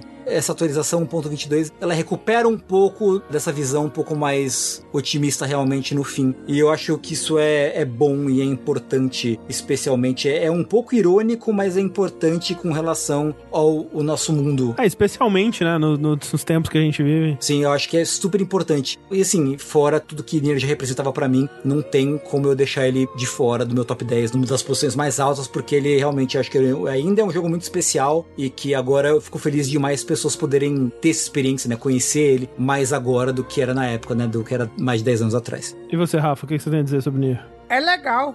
Mas ao mesmo tempo, tem coisas nele que eu. Ah, tipo, todo mundo falava que o final dele era o final mais genial da história dos videogames. E como eu falei, eu só fiquei com raiva, só tive ódio. Eu sinto que ele precisava me vender muito mais todos aqueles personagens para me impactar do jeito que ele queria me impactar. Mas, excelente jogo. Gosto ainda muito assim dos personagens. O final E é fantástico. Eu acho que, sei lá, se não tivesse esse final E, ele ia estar tá na minha nona posição, entendeu? Mas ele tá na minha sexta posição. Ok. Ele é um jogo que subiu muito para mim esse final. Realmente ele traz um novo ar, ele é muito impressionante. Ele, que eu posso dizer, ele é um refresco, né? Para aquela história que estava sendo contada. E ele é misterioso, a lore dele é interessante. Você fica, uou, wow, como isso daqui se liga com as outras coisas? Que loucura! Será que isso tem a ver com a terceira música do musical? We Don't Talk About Emil, sei lá. Como que isso vai funcionar? Mas eu falei, é legal. A repetição dele eu acho exagerada. Eu comecei a jogar o Automata logo depois dele, de tão feliz que eu estava com o que eu tinha jogado. Mas eu, eu espero que o Automata não seja assim, já me falaram que não é. Porque você literalmente joga as mesmas coisas quatro vezes seguidas, assim. E apesar de terem mudanças, são poucas, eu acho que não vale a pena. Eu acho que se você jogasse duas vezes já tava bom. Não precisava ter o C e o, D. Acho que só o B tava bom. O C talvez uma coisa especial, e olha lá. Mas a mensagem dele é muito bacana, em questão artística dele ele é muito legal. As músicas são simplesmente espetaculares, melhores trilhas sonoras que eu já vi num videogame, assim. Eu amo. Todos os dias eu ouço aquela porra daquela música que eu escolhi pro meu top de músicas do ano passado. E uma das coisas que eu fico triste com ele e que eu achei que é simplesmente genial é a lore e a história do mundo que você não consegue saber tudo que tá acontecendo por dentro do jogo, assim. Você sabe aquela sensação de quando você joga Dark Souls pela primeira vez e você não lê nenhum item e depois você vai no YouTube e fala, caralho, tinha essa história aqui? Uhum. Só que a história tava ali mesmo, você só que não leu a descrição dos itens. É tipo isso, só que no jogo não tem as descrições dos itens desse jeito, assim. Mas como é que as pessoas sabem a história, então? Eu não sei, deve ter algum livro, alguma peça de teatro que conta, porque tem uma puta história legal ali do porquê o mundo mundo é daquele jeito, o que que tá acontecendo, por que as coisas são assim, como é que as coisas foram ficar assim, pra onde as coisas estão indo, por que que você tá naquele lugar que você tá, do jeito que você tá, com as pessoas que você tá. E é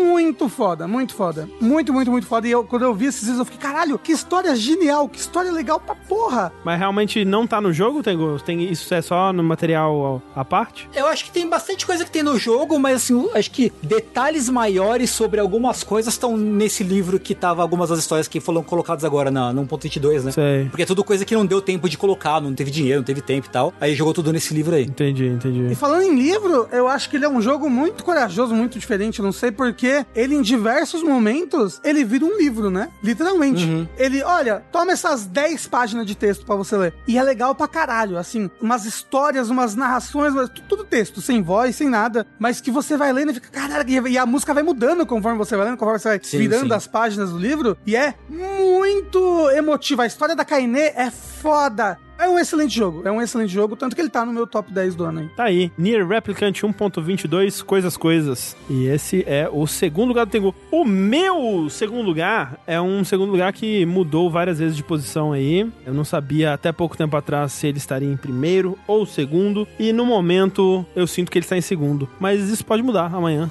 depois de amanhã, daqui a três meses. Não sei, realmente não sei. Muito difícil escolher. Mas no momento, o meu segundo lugar é Outer Wilds Echoes of the Eye, o DLC de Outer Wilds. Que foi, como eu disse outras vezes que a gente falou sobre isso, né? Eu falei sobre ele tanto no, no podcast passado, de, na parte de momentos, quanto no podcast de trilha. Eles escolheram lançar como um DLC. Talvez ele funcionaria como um jogo à parte. Alguns diriam que talvez funcionaria até melhor como jogo à parte, mas decidiram lançar como um DLC e funciona, né? Ele acrescenta um novo conteúdo ali dentro daquele sistema solar que a gente explora no, no jogo base. E é um jogo que, assim como a gente estava falando com o It Takes Two, ele me compele a não querer comparar ele com outros jogos, sabe? Porque ele é muito fora da curva, assim. O que a Mobius Studio aí do Outer Wilds tá fazendo nesses jogos é algo que nenhum outro estúdio tá fazendo em videogames atualmente, assim. Eles têm uma ambição e uma um poder de síntese e uma criatividade e um uma execução, sabe? Porque não basta você ter ambição se você não consegue executar, né? Se você me diz antes de Outer Wilds existir, se você me descreve o que que tanto o Outer Wilds quanto o Echoes of the Eye estão tentando fazer em questão de mecânica, em questão de simulações físicas, eu já duvidaria muito, sabe? Pra quem não sabe, né, Outer Wilds ele, se- ele, é, ele é um jogo de loop temporal e ele se passa num loop de 22 minutos e ao final desses 22 minutos, o sol desse sistema solar explode e todo mundo morre, né? O universo ele tá chegando ao seu fim e o, o sol explode. E aqui, né, eu vou entrar já em alguns spoilers, né? Eu não vou revelar tudo sobre o jogo, mas é um jogo muito misterioso. Então tudo que eu falar aqui, eu consideraria spoiler, eu não gostaria de saber antes de jogar, então fica aí o aviso. Mas nesse jogo, assim como no primeiro que vários eventos, né, iam acontecendo ao longo dos 22 minutos, né? Você tinha os dois planetinhas, né? Um que tinha areia e outro que era só pedra, e a areia de um ia passando pro outro ao longo dos 22 minutos como se fosse uma ampulheta, né? E a aparência dos planetas ia se transformando. Ao longo desse DLC, você tem no lugar onde ele acontece, tem uma represa e depois de eu acho que uns 10, 12 minutos, alguma coisa assim, a represa se rompe e vem uma onda gigante passando pelo cenário inteiro. E essa onda ela, ela afeta a- tanto a geografia do lugar, ela derruba estruturas, ela submerge outras estruturas, tem estruturas que ficam danificadas e até o final dos 22 minutos vão cair. E visualmente, sabe, a onda vindo é uma parada tão tecnicamente impressionante, vindo de um estúdio tão pequeno. Se eu não tivesse visto jogar desse jogo, se me dissesse que isso acontecia no jogo, eu falar, ah, deve ser super tosco, deve ser, sei lá, deve aparecer um texto na tela falando, ah, a água fluiu. E aí você, ah, não, eu vou, né, imaginar que a água realmente ela, ela fluiu e, mudou o cenário. Mas não, isso realmente acontece, né? E além disso, se ele fosse só essas ambições técnicas sendo realizadas, né? Mas ele ainda tem um game design maravilhoso, até mais do que no, no jogo base pra mim. Ele tem uma história que é incrivelmente tocante, né? Uma história muito impactante que quando eu penso nela me emociona. Uma história que, por mais que o, universo de Outer Wilds, pelo menos o sistema solar que a gente vê, né? É tudo tão pequenininho, né? São planetas tão pequenininhos, a distância entre as coisas é tudo tão pequenininho. Ele conta uma história sobre civilizações, né? Ele conta uma história sobre espécies inteiras, né? E a história dessas espécies através de gerações e séculos. E, e é uma coisa muito grandiosa, sabe? E na grandiosidade dela impacta muito muito, né? Quando você entende o que aconteceu com esses personagens e com essa espécie, né? E mais do que tudo, eu acho que a sensação de mistério que eles conseguem imbuir aqui, né? De você começar sem saber absolutamente nada e de como é gostoso ir revelando e descobrindo esse mistério ao longo do processo todo. Eu acho que não tem outro jogo fazendo exatamente o que Outer Wilds faz, né? No, no sentido de que é um jogo onde o seu upgrade, né, é o conhecimento. A única moeda na qual Outer Wilds lida é no conhecimento, né? Nesse ele deixa um pouco mais complexo porque ele te deixa segurar objetos e você precisa estar tá segurando objetos para fazer algumas coisas específicas nesse DLC, mas, né, os objetos estão espalhados pelo mundo inteiro, né, como se você precisasse destravar o objeto e tal. Você precisa entender o que é aquele objeto e a partir do momento que você tem o conhecimento de como é aquele objeto, você meio que consegue achar ele por aí, e isso é o de menos, né? Então, ainda é a moeda na qual ele lida, ainda é o, o conhecimento. E sabe, tipo, até desde o começo do DLC, quando você liga o jogo, né? Porque você tem lá o DLC, e você liga o jogo e não tem um, um menu, ah, jogar Echoes of the Eye, né? Não, mudou alguma coisa no museu que você tem lá no, no, em Timberheart, né? Que é o planeta inicial do, do jogo. E aí ah, eles falam que ah, a gente tava explorando o espaço com esse satélite que tava tirando fotos do espaço, né? Vai, tem uma, uma torre de rádio, né? Que tava fazendo essa pesquisa. Ah, e você vai lá na torre de rádio, né? E tal, ela tem um sinal que tá mandando, você consegue ver que tem o sinal de rádio do satélite bem longe e tal. Você vai na torre de rádio, você vê as fotos que a torre de rádio mandou, né? Você vê o Gabro lá, que é um dos exploradores numa das fotos, você vê essas várias fotos do sistema solar. E numa delas, na frente do Sol, tem uma bolinha preta. E você, tipo, peraí, que bolinha preta é essa? Tem todos os planetas aqui, eu contei todos eles, estão aqui.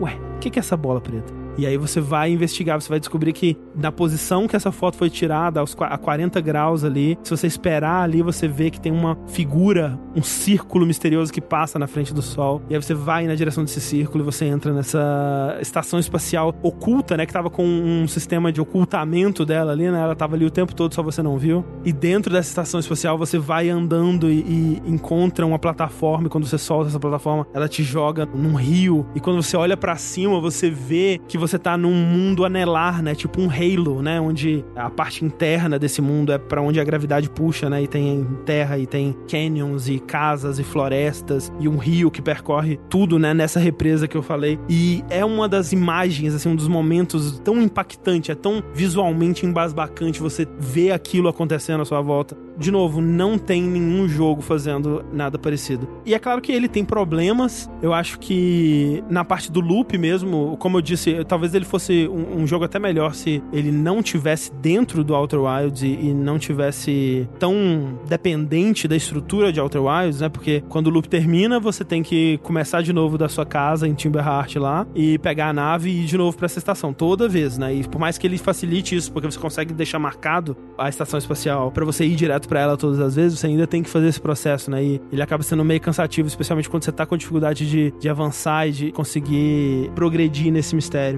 talvez se o jogo te deixasse já começar nela seria um pouco menos frustrante e tal. Ele tem partes de stealth, onde você tá realmente tendo que se desviar de criaturas que querem te encontrar para te tirar dali. Talvez essas partes pudessem ser um pouco mais amigáveis, elas pudessem ser um pouco menos escuras. Como é escuro esse jogo? As partes de stealth são absolutamente aterrorizantes, assim. É muito escuro, é muito claustrofóbico, tem bichos te perseguindo, e às vezes é difícil saber para onde você vai. Então talvez pudesse ser um pouquinho mais amigável. Mas o que ele traz de benefício nesse, nisso tudo, para mim, ultrapassa tão fortemente a frustração, sabe? Tanto em termos de level design, por exemplo, você ter que passar por aquela entrada da nave todas as vezes que você começa o jogo, é o que vai fazer você reconhecer que tem outras entradas ou outras características ali que você vai ver em outro lugar e identificar depois para você entender algumas coisas sobre como outras partes dessa entrada podem ser utilizadas. É o que vai fazer você explorar e encontrar outros caminhos para entrar que vai te levar a outras partes desse mundo. E a frustração no geral, né, ela é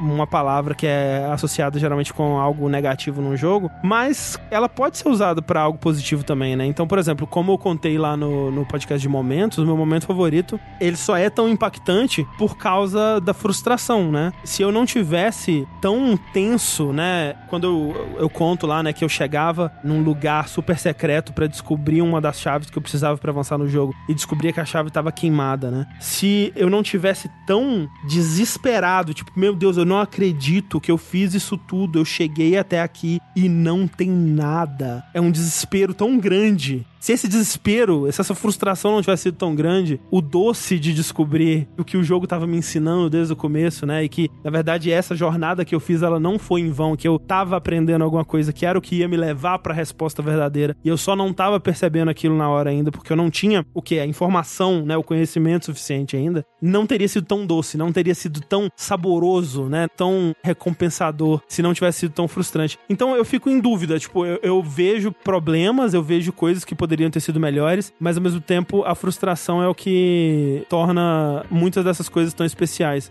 Como eu disse, é um jogo que facilmente poderia estar em primeiro lugar aqui. Ele esteve em primeiro lugar por muito tempo. Mudei, foi, voltou, foi, voltou de novo. Nesse momento eu estou sentindo que ele é um segundo lugar, talvez por conta disso, por conta desses momentos onde eu vejo que ele poderia ser melhor em alguns aspectos. Mas eu não sei, eu acho que é um jogo que está em outro nível e é um jogo que mostra que o, o, o primeiro Outer Wilds não foi um acidente, sabe? Esse DLC ele é em muitos aspectos superior ao primeiro Outer Wilds, o que é assustador, completamente assustador. E eu só consigo ficar empolgado pro que a, a vai fazer no futuro aí. E eu espero que envolva planetinhas pra eu voar minha navezinha. Eu só quero que não tenha loop. Talvez não tenha loop, né? É porque tudo que você descreve desse jogo é tipo, é, é para mim. É isso. Foi feito para mim. Mas o, a parte do loop destrói tudo para mim. Uhum. Tira toda a graça. Sim. A repetição do processo. É, eu entendo e total. junto com o desconhecido, para mim acaba tirando o, o prazer da descoberta no final das contas. É, entendo total. Mas é,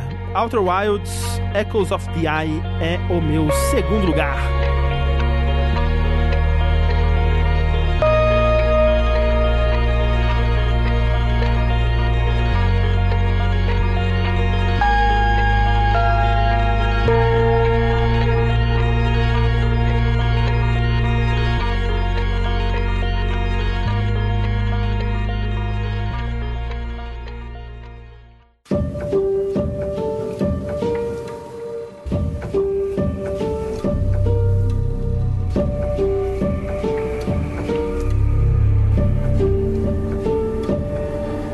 Enfim, chegamos lá, chegamos no primeiro lugar de todos. Ele, aquele, o jogo que eu falei várias vezes que ele estava vindo. Ele E veio. chegou. Ele- Todo mundo sabe qual que é, né? Não. Não? Não. Qual? Resident Evil Village. Olha ele aí. Ah, é verdade. Eu lembro que eu falei que eu tava bravo. Falei, gente, eu não creio que só eu botei Resident Evil Village no top 5. Porra, jogaço da porra, maior jogo bom. Eu tô um pouco pressionado, assim, dele ter ficado em primeiro lugar. Às vezes eu fico também, mas Tengu, Ah, eu simplesmente amo esse jogo, não tem como. eu acredito. Sabe o que é impressionante? Ele não é tão surpreendente quanto muitos jogos que estão aqui. Talvez ele não deveria estar em primeiro lugar. Mas eu, eu- foi um jogo que nem o Rafa falou várias vezes. Porra, videogame. Ele foi um jogo que me deu tanta alegria, me deu tanto prazer. Eu me diverti tanto rejogando ele 20 vezes pra platinar e jogando Sim. mais depois ainda. E pegando os troféus do modo mercenários pra mim lá. Pois é, eu peguei até troféu pro André. Caralho. E, tipo, é um jogo que me mostra um futuro incrível pra franquia do Resident Evil, assim. Sim, é verdade. Porque a coisa que eu mais gosto na série foi, como o André falou, essa parte da exploração, os puzzles, ah, tipo, ó, um cenário meio mansão, do vai e vem, chaves e tarará. É a minha coisa favorita. Tanto que os meus Resident Evil favoritos são o remake do 1 e o remake do 2. O remake do 1 que eu joguei esse ano, inclusive,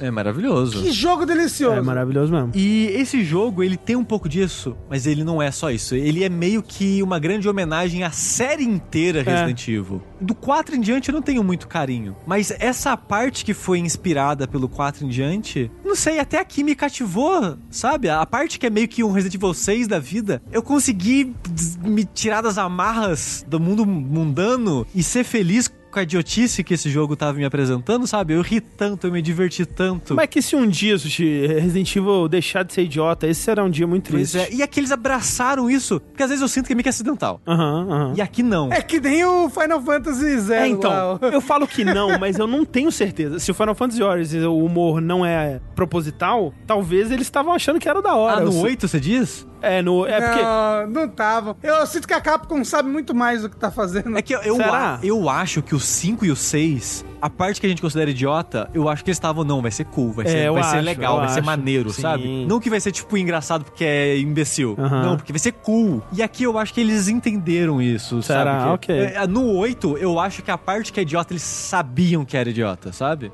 É. E ao contrário do 5 e do 6, por exemplo. De qualquer forma, eu me diverti, sabe? Eu achei meio que uma bobeira, uma brincadeira, até meio que ingênua, meio jocosa, divertida, de haha, lembra aquela vez que eu fiz aquilo, sabe? meio que rindo do próprio passado, assim. Mas o Resident Evil 8, ele, né, em primeira pessoa e tal, mas ele tem uma ação semelhante à do 4, melhor que a do 4, obviamente, porque, né, hoje em dia, né, videogames Uhum. foram para outros lugares mais dinâmicos, digamos assim. A parada, pra mim, é que a vila é o coração do jogo. É. A parada que eles fizeram com a vila foi o que me surpreendeu. Porque você tem essa vila que você vai começar e você pensa, ah, vai ser uma vila do Resident Evil 4 que você vai meio que passar por ela e não vai fazer diferença. Ou igual o castelo do 4 mesmo, que é um lugar que meio que você vai e volta, é meio que foda-se, porque você só tá indo no final das É, contas. tipo, ele é um lugar grande e você até cruza partes que você passou antes, mas é um caminho 100% linear, né? Exato, exato. Eu achei que seria algo assim É. aqui, dado o histórico de jogos recentes da, da série. Apesar que do 7 ele voltou pra uma fórmula mais próxima Sim. do 1 e o final ele vai um pouco mais pro, né, 4, 5, 6. Então na vila eu não sabia muito bem o que achar, eu achei que seria uma parada meio que mais vazia. E a meio que. O castelo da Dimitrescu é a parte que é obviamente a pegada mais 1, 2. Que é a melhor parte do jogo. Mas a vila é o que faz o jogo vibrar pra mim, porque a vila, ela é meio que esse lugar também. Porque é um lugar que constantemente você vai ter acessos a pedaços diferentes. Tudo a vila, o negócio da vila é que é tudo opcional. Basicamente. Toda a exploração extra da vila é extra. Tem bastante coisa pra você achar, só se você quiser. Mas quando você cutuca, eu me surpreendi com as coisas que tinha, com o tipo de desafio que ia ter, com as recompensas que teve, com quão gostoso foi revisitar aquela vila e sair cutucando ela pra achar as coisas opcionais. O momento em que eu encontrei o primeiro gigante na entrada, na, na entrada no túmulo, basicamente, né, que fica na entrada do Castelo Beneviento. Que é um dos melhores momentos do jogo, o momento mais assustador da franquia Resident Evil. Ah, o Beneviento, sim, a mansão Beneviento é incrível. Em questão de jogos de terror, pra mim só tá atrás do. PT. Do PT, exato. Eu fiquei cagado. E pra mim, vocês sabem que isso é muito raro de acontecer num jogo de terror. E foi uma parada assim que me chocou de tremer, de entrar no chat e falar pra vocês que eu não conseguia jogar, sabe? Eu daria tudo, eu daria tudo, minha casa, minhas roupas, pra ter visto o André jogar essa parte Não, pela primeira não vez. queria. Nossa, eu falei, assim, quando eu cheguei na parte do lago e ali em diante, a coisa fluiu, sabe? Que realmente é o, a parte de medo meio que acaba, né, depois desse pedaço. Mas a, do começo do jogo até a Mansão Benevento, era anda dois passos, pausa, vai ver Twitter, vai ver YouTube.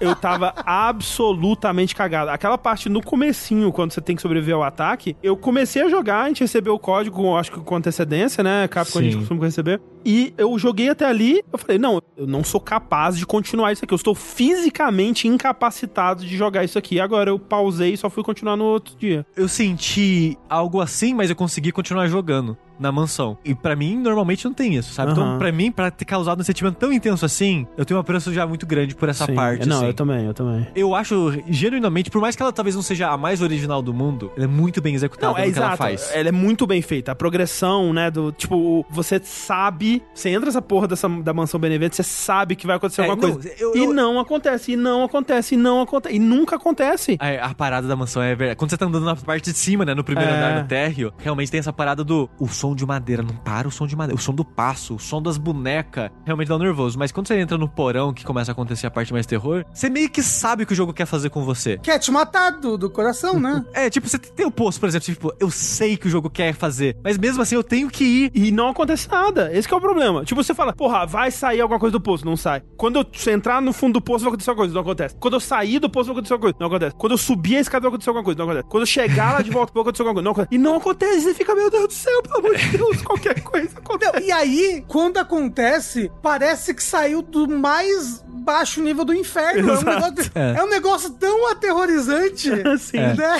Sabe o que aconteceu? Eu tava com tanto medo que quando apareceu o bebê gigante, né? Eu fiquei tão, assim, eu tava com medo, mas eu fiquei tão feliz que finalmente aconteceu alguma coisa que eu me joguei no bebê pra ele me comer e acontecer e aliviar o medo um pouco. Porque eu não tava dando, eu tava explodindo de medo. Mas é, pra mim, que não me joguei no bebê, mesmo tendo passado a construção, eu ainda tinha cagado do bebê. eu ainda tinha um cagaço de como que eu vou evitar a porra desse bebê. O som, o som do Sim, bebê gritando, Não, é sabe? horrível, é horrível. Como é que eles pegaram a risada de um bebê e fizeram um inferno na Terra, sabe? Mas esse arco é muito bom. O do castelo, ele é meio que o Resident Evil clássico, antigo, concentrado, destilado num pedacinho ali que vai ser tipo, sei lá, 3, 4 horas. Assim, perfeito. Essa parte do castelo pra mim é. Não, é excelente. É- é? E- muito, muito e boa. cheia de momentos maravilhosos também com a Sim. Lady Dimitrescu. A, A parte da mão, A parte da mão, incrível, incrível. A parte com as filhas, é um pouco de decepção do uso das filhas, mas são embates interessantes mesmo Sim, assim. sim. Sim. Mas, de novo, o retorno à vila sempre era divertido e interessante. Uhum. O que, que mudou? Cara, tem um bode. Que, que, que, pô, que bode é esse? e reexplorar. E, tipo, de novo, o gigante que você aparece no túmulo foi algo que eu fiquei surpreso. O quão. Desculpa, eu peço desculpa. Souls era a luta.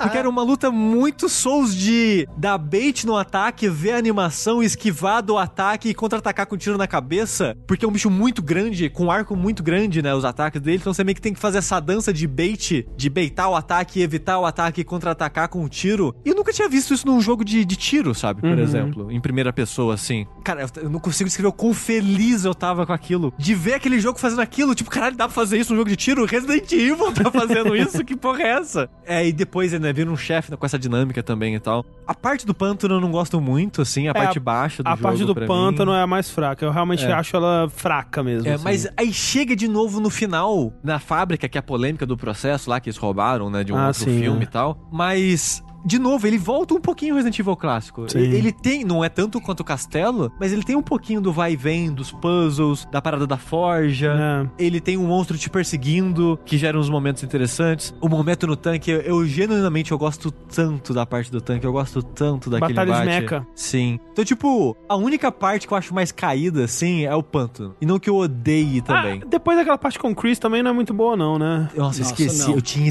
apagado da minha memória, é verdade. Ela não é boa, não. Mas aquela parte ali com o Chris é o Resident Evil 6. É, não, é. Do Mas- tanque em diante é Resident Evil 6. É, mas eu acho que essa é a pior parte do jogo. Pior que o do pântano pra mim. Eu confesso que depois da, da, da mansão Benevento, pra mim o jogo só caiu, assim. Aham. Não, de fato, o pico dele mais alto são esses dois. Mas eu adoro a fábrica. Nossa, eu gosto muito da fábrica. A fábrica eu acho muito boa também. A fábrica é legal, mas aquela parte que você tá voltando pela. que você vai nas ruínas e enche de inimigo, sabe? Sei. Vira um Resident Evil 4 da vida, assim. Nossa, que parte ruim aquela, meu Deus. É, é ofensivamente ruim essa parte. É mesmo, É. aquela parte não tem muito problema. não. Nossa, péssimo, péssimo, péssimo, péssimo. Ah, não, para, não é ruim, não. É porque eu gosto do tiro ali, sabe? Eu, eu acho legal atirar, eu acho legal tudo no jogo, então eu, eu, eu gosto. Pra mim, talvez eu, eu não me incomodo muito com ela, porque das outras 15 vezes que eu joguei depois da primeira, só saí correndo e ia embora, sabe? Justo. Que pode, você pode fazer isso. Você não precisa matar absolutamente ninguém lá. É, eu fico realmente surpreso o quanto os Resident Evil tem e como todos cagam no final. é impressionante. Eles deveriam ter algum tipo de métrica, porque assim, não é a gente que tá falando isso, não. É um consenso. Fã de Resident Evil, todo mundo concorda que Resident Evil caga no final. Será que é proposital? Não é possível, só pode ser. É uma marca da série, Ah. igual, igual o Metroid. Não, tem que ter o quadradinho escondido. Tem que Isso. cagar no final. É impressionante mesmo. Mas, as, dito tudo isso, spoilers. Eu gosto do último boss, hein? É legal. Apesar que você fala, "Ca- não, é legal, pô. É legal, é legal, O é visual, legal. os ataques, o jeito como Ó, você luta que- com ela, é legal. Eu tenho que dizer, uma coisa que eu gosto muito de Resident Evil 8. O fato de que os coletáveis do jogo são pedaços da sua filha bebê. Sim. Assim, eles não deixam tão gore quanto poderia ser, porque é num, num vidrinho meio fosco, né? Que você não consegue ver o que tá dentro. Mas você vê lá, tipo, é Rose cabeça, Rose. Perna. é. Mas o final, o final, o final, o final, o final, a última coisa, a última cutscene, de uma cena, eu tô tão animado pro próximo jogo. Ah, eu tô também, né? Mas eu tô tão animado pro próximo jogo. Assim, por causa disso eu vou me decepcionar, obviamente. Mas eu não vejo a hora de jogar com a filha e jogar Resident Evil com poderzinho. Porra, aí sim, vai ser tipo um Psyops ou um Second Sight, assim. Caralho, eu quero demais isso. Nossa, me dá uma barra de mana no Resident Evil. Vai virar Parasitive essa Caralho, né? É, nossa, eu, nossa, quero puta merda. Assim, a série Resident Evil é uma série que eu tenho um carinho muito grande. Foi o primeiro jogo que eu joguei no PlayStation, na minha infância, assim. Era uma série que eu compartilhava com os meus amigos, de sai o novo, a gente junta pra jogar junto. junto, mesmo quando já não tava nem morando mais na minha cidade natal, quando saiu o remaster do remake, que nenhum de nós tinha jogado, porque nenhum de nós É. teve GameCube, a gente se juntou na cidade natal pra todo mundo jogar junto pela primeira vez, sabe? Sei. Então, tipo, é uma série que eu tenho um carinho tão grande. E esse jogo, pra mim, mesmo ele não sendo tão incrível assim, eu não sei, é uma coisa que me fez tão feliz, que me fez tão bem, que marcou o resto do ano pra mim, sabe? É um jogo que eu ainda hoje eu penso nas partes boas dele, eu lembro o quanto eu gostei dele, dá aquela vontade de jogar com missão infinita só pra passar pelo jogo, sabe? Sim, é bom. E não teve como não colocar ele como o meu jogo favorito de 2021. Ele ficou em muito tempo como meu primeiro, como meu top 1 jogo de 2021, porque nunca na minha vida, eu acho, eu tinha zerado um jogo e no segundo seguinte começado uma nova run, que nem eu fiz com Resident Evil 8, sabe? Aham. Eu zerei e falei, caralho, new game. sabe? Comecei de novo e foi tipo, uau! Então você falou, ah, ele pode não ser muito bom, não sei lá o que, mas eu acho ele excelente. Ele é um jogo nota 10, assim. É o que eu falei. Por mais que, né, ah, Resident Evil sempre caiga no final. Se continuar mantendo esse nível, manda um Resident Evil por ano, que, nossa, eu tô feliz Exato. demais, velho. Puta que pariu. E esse jogo me proporcionou eu ter vontade de ir lá e finalmente ter jogado o Resident Evil Remake 1, Aham. que foi perfeito. Nossa, que maravilha. Foi muito bom, foi muito, muito, muito bom. Assim, top jogos, assim, top experiência de jogo da minha vida. E olha que eu joguei em live, hein, que é sempre um detrimento à experiência. E ficou perdido lá 40 minutos É. andando em círculo. Caralho, eu fui um tolo. Eu sabia como funcionava Resident Evil. eu pensei, o 1 não tinha isso ainda. E não fiz, sabe? Que era de você examinar o item Aham. e tirar o negócio dentro do item. Eu precisava examinar um item e tirar. E eu olhava pro item e falava, ó, o negócio tá aqui, como é que será que eu faço pra tirar isso E o daqui? Rafa não tava vendo o chat, né? E aí toda vez que ele observava o item, tipo, passava 20 minutos, ele, peraí, não. Aí ele observava o item. Aí o chat, opa, opa, opa, aí ele fechava. Ah, o Rafa subestimando o jogo, o primeiro de 96 já tinha é, isso. Sim. Então, mas eu nunca joguei, entendeu? Por isso que eu pensei, não tinha isso no primeiro. É, não, é que realmente isso se perdeu, né? O 2 e o 3, por exemplo, não tem mais. Mas assim, maravilha, franquia perfeita. Então, Rafa, puxa o seu aí, primeiro lugar. O meu primeiro lugar é uma surpresa aqui pra todos que estão presentes, né? Um jogo injustiçado, um jogo acima de tudo injustiçado, Ele é. porque ele é uma obra de arte dos videogames. Eu estou falando dele, Psychonauts 2. Olha esse daí. Tá no meu terceiro lugar. Eu jurava que ele seria o primeiro do André e do Rafa. Eu também. E vocês iam empurrar esse jogo goela abaixo da gente pra ser o primeiro do, do jogabilidade. Não, calma, calma. A, gente- né, não- a gente não tá falando que a gente não vai fazer isso. É, exato, ninguém disse. Não tá garantido, né? Porra. Ó, eu amo plataforma. Todo mundo sabe que eu amo gênero plataforma, certo? certo? Sim. Aí você me bota um gênero plataforma com um poderzinho legal pra caralho, mundos fantásticos, com uma história super bacana, com um tema irado, com um melee muito bom, com uma arte, uma direção de arte única, com a trilha sonora única, sabe? Com uma produção, um roteiro. Tipo, é isso. Não tinha como esse jogo não estar em primeiro lugar pra mim, infelizmente. Desculpa, resto da sociedade. O Psychonauts 2, ele me pega no, no sentido que ele. Ele e o Psychonauts 1, né, obviamente. Mas eles são dois jogos tão incrivelmente únicos e que só poderiam ter sido feitos pelas pessoas que os fizeram, né? Porque ele é um jogo de plataforma que um game designer que passou a vida inteira fazendo adventure criaria. É muito claro isso. É, a, a interseção das duas coisas, pra mim, ela é muito perfeita, assim, ela é muito visível, né? E mais que isso, tipo, o primeiro, ele vem como um jogo de adventure excelente, com uma história, um mundo, né? Personagens incríveis, aquela coisa toda, atrelado a um jogo de plataforma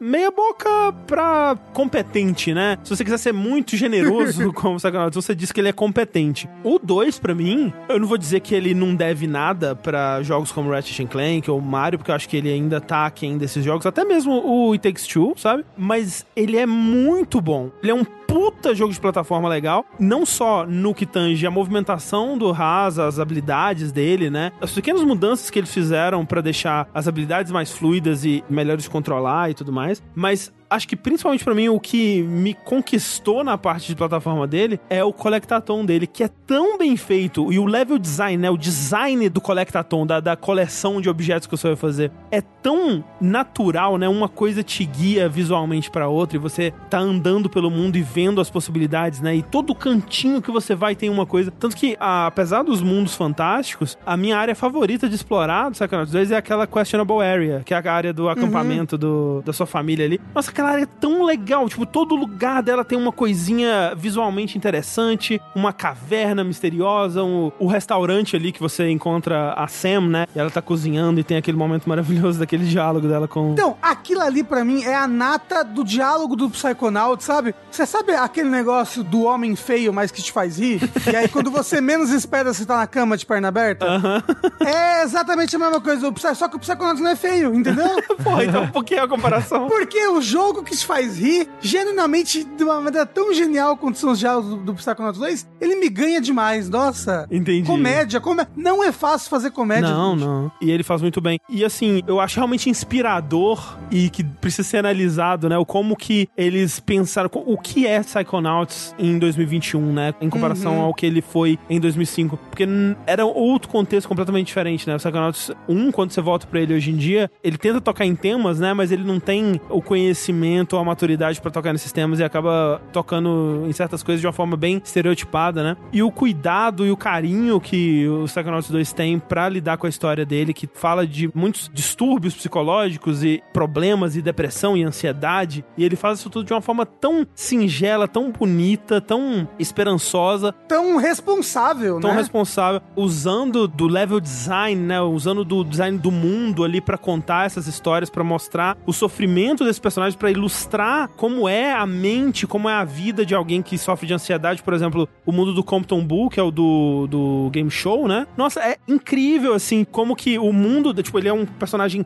extremamente ansioso, né? Ele acha que o tempo todo vai dar tudo errado, ele se isola numa bolha, né? Basicamente pra não ter contato com o mundo. E ele acha que ele tá o tempo todo o quê? Sendo julgado. Exato, ele acha que tudo que ele fez de ruim na vida dele tá o tempo todo ali pra julgar ele e impedir ele de, de sair daquele lugar, né? E o mundo dele, né, é pra mostrar como que a mente dele complica coisas que seriam inicialmente simples, né? Então, tipo, ah, faz uma panqueca, sei lá. E aí é num game show onde pra fazer a panqueca é uma série de etapas mirabolantes e caminhos tortuosos e levar pra cá e operar essa máquina. Enquanto isso tá todo mundo gritando e, a- e os juízes estão te julgando e o caralho a quatro. E tipo, o desespero, né? Pra fazer a, a mínima coisa simples vira uma situação de vida ou morte, né? Parece que qualquer coisinha, qualquer desafio que aparece, parece que você vai morrer. Me parece que pode ser usado até como uma ferramenta de, de empatia, né? Pra você entender como a, a mente de uma pessoa assim funciona. E eu acho engraçado que é uma fase que ela não tem inimigos tradicionais, né? Os únicos inimigos são os fantoches que estão julgando o Compton Bull E os comerciais. e os comerciais. É, nos comerciais tem os inimigos. E que no final você descobre que os fantoches são o próprio Compton, né? Você tira É. a mão antes e era ele o tempo todo com os fantoches na mão, né? Outro mundo que eu acho incrível é o do Bob, né? Que é o, o alcoólatra, né? Da garrafa. Nossa, esse, assim, tematicamente, meu mundo favorito. Assim, muito legal. É muito foda, né? Porque quando você entra no, no, no mundo dele, você vê aquilo que as pessoas falam, né? Do efeito físico do álcool no, no cérebro, né? Que dificulta, desacelera conexões neurais ali, né? Então o mundo dele é um grande oceano, né? É, onde as coisas que existem ali estão separadas em pequenas ilhas e para acessar elas é uma longa viagem, né? Pra chegar lá. E nessas ilhas, às vezes, tem garrafas, né? Que você pode pensar, ok, é uma, é uma alusão ao fato da bebida, mas ao mesmo tempo, quando você, em inglês, né? Quando você vai falar que você tá reprimindo alguma coisa, você fala que você tá engarrafando aquela coisa, né? Aqueles pensamentos, aquelas histórias, né? Que você vai descobrir naquelas garrafas, elas estão realmente reprimidas, elas são engarrafadas, né? Naquilo. É, e, e, assim, mais do que história, né? Os relacionamentos por trás Sim. dessas histórias. Porque são relacionamentos que, no final das contas, que eu posso falar que deram errado, né? Aham. E ele engarrafou aquilo ali. E é louco, né? Porque deram errados, mas alguns terminaram pelo destino, pela morte, sabe? A morte acabou separando aqueles relacionamentos. Mas ele não, ele não soube lidar, né? Ele não soube lidar de uma forma saudável. Então, é, ele, é, ele engarrafou tudo aquilo. Exato, exato. E até, tipo, o que não tá engarrafado, né? Que no, no mundo dele você vê o Truman e você vê a Lily. E a Lily é E muito a versão boa. da Lily que tem no mundo dele é a Lily, tipo, ela, ela é. A Lily é a, é a neta dele, né? E você vê ela como ela é no jogo, né? O modelo dela. Só que ela fala com uma voz completamente diferente. Que é outra dubladora. Outra dubladora, porque ele viu ela por fotos, mas ele nunca encontrou com ela. É hilário. Quando você chega a falar com a Lily e fala com ela e ela fala com uma voz completamente diferente, é tipo mó engraçado. Mas olha como é triste isso, cara uma das únicas pessoas que ele tem na mente dele é a neta que ele nunca viu, porque ele se isolou. Caralho, é muito triste, velho. E, tipo, ao mesmo tempo é, é uma forma de como o jogo trata o, o, humor dele, né? Ele não tá rindo desse cara, mas é uma situação cômica. E, velho, eu nunca vi um jogo tratar tão bem esse tipo de assunto, de uma forma, como você, o Rafa falou, tão é, respeitosa, tão séria, ao mesmo tempo tão leve, e com conclusões que são muito esperançosas, né? É um jogo principalmente sobre perdão, tanto de você se perdoar quanto você perdoar os outros, e um jogo que trata de. principalmente de idosos, né? Porque você pensa, ok, é o, é o Raz, que é o protagonista, mas ele é mais um, um, vetor da história principal, que é a história dos Psychonauts originais, né? Dos membros fundadores, porque é, é o problema deles que você tá lidando, né? Na maior parte do jogo. E, sabe, são amigos que. A história desses amigos que tiveram uma experiência traumática no passado deles e que eles tentaram meio que só continuar como se nada tivesse acontecido e como que aquilo destruiu eles. Destruiu a amizade deles, destruiu eles enquanto pessoas, como que aquele trauma tá sendo passado para as próximas gerações, né? Tipo, o coitado do Dogen do primeiro Psychonauts, ele é o clone do vô deles, né? Basicamente. As mesmas ansiedades, as mesmas, né, desesperos. E assim, tirando tudo isso, o mistério que tem na história, né? Tipo, quem é o espião, né? E como que essa história da Malígula se conecta com o passado do Raz. Eu joguei ele todo em live e, nossa, foi tão divertido acompanhar essa história se desenrolar e as reviravoltas e o, o solucionar desse mistério mistério, eu tinha várias teorias e. Nossa, eu acho que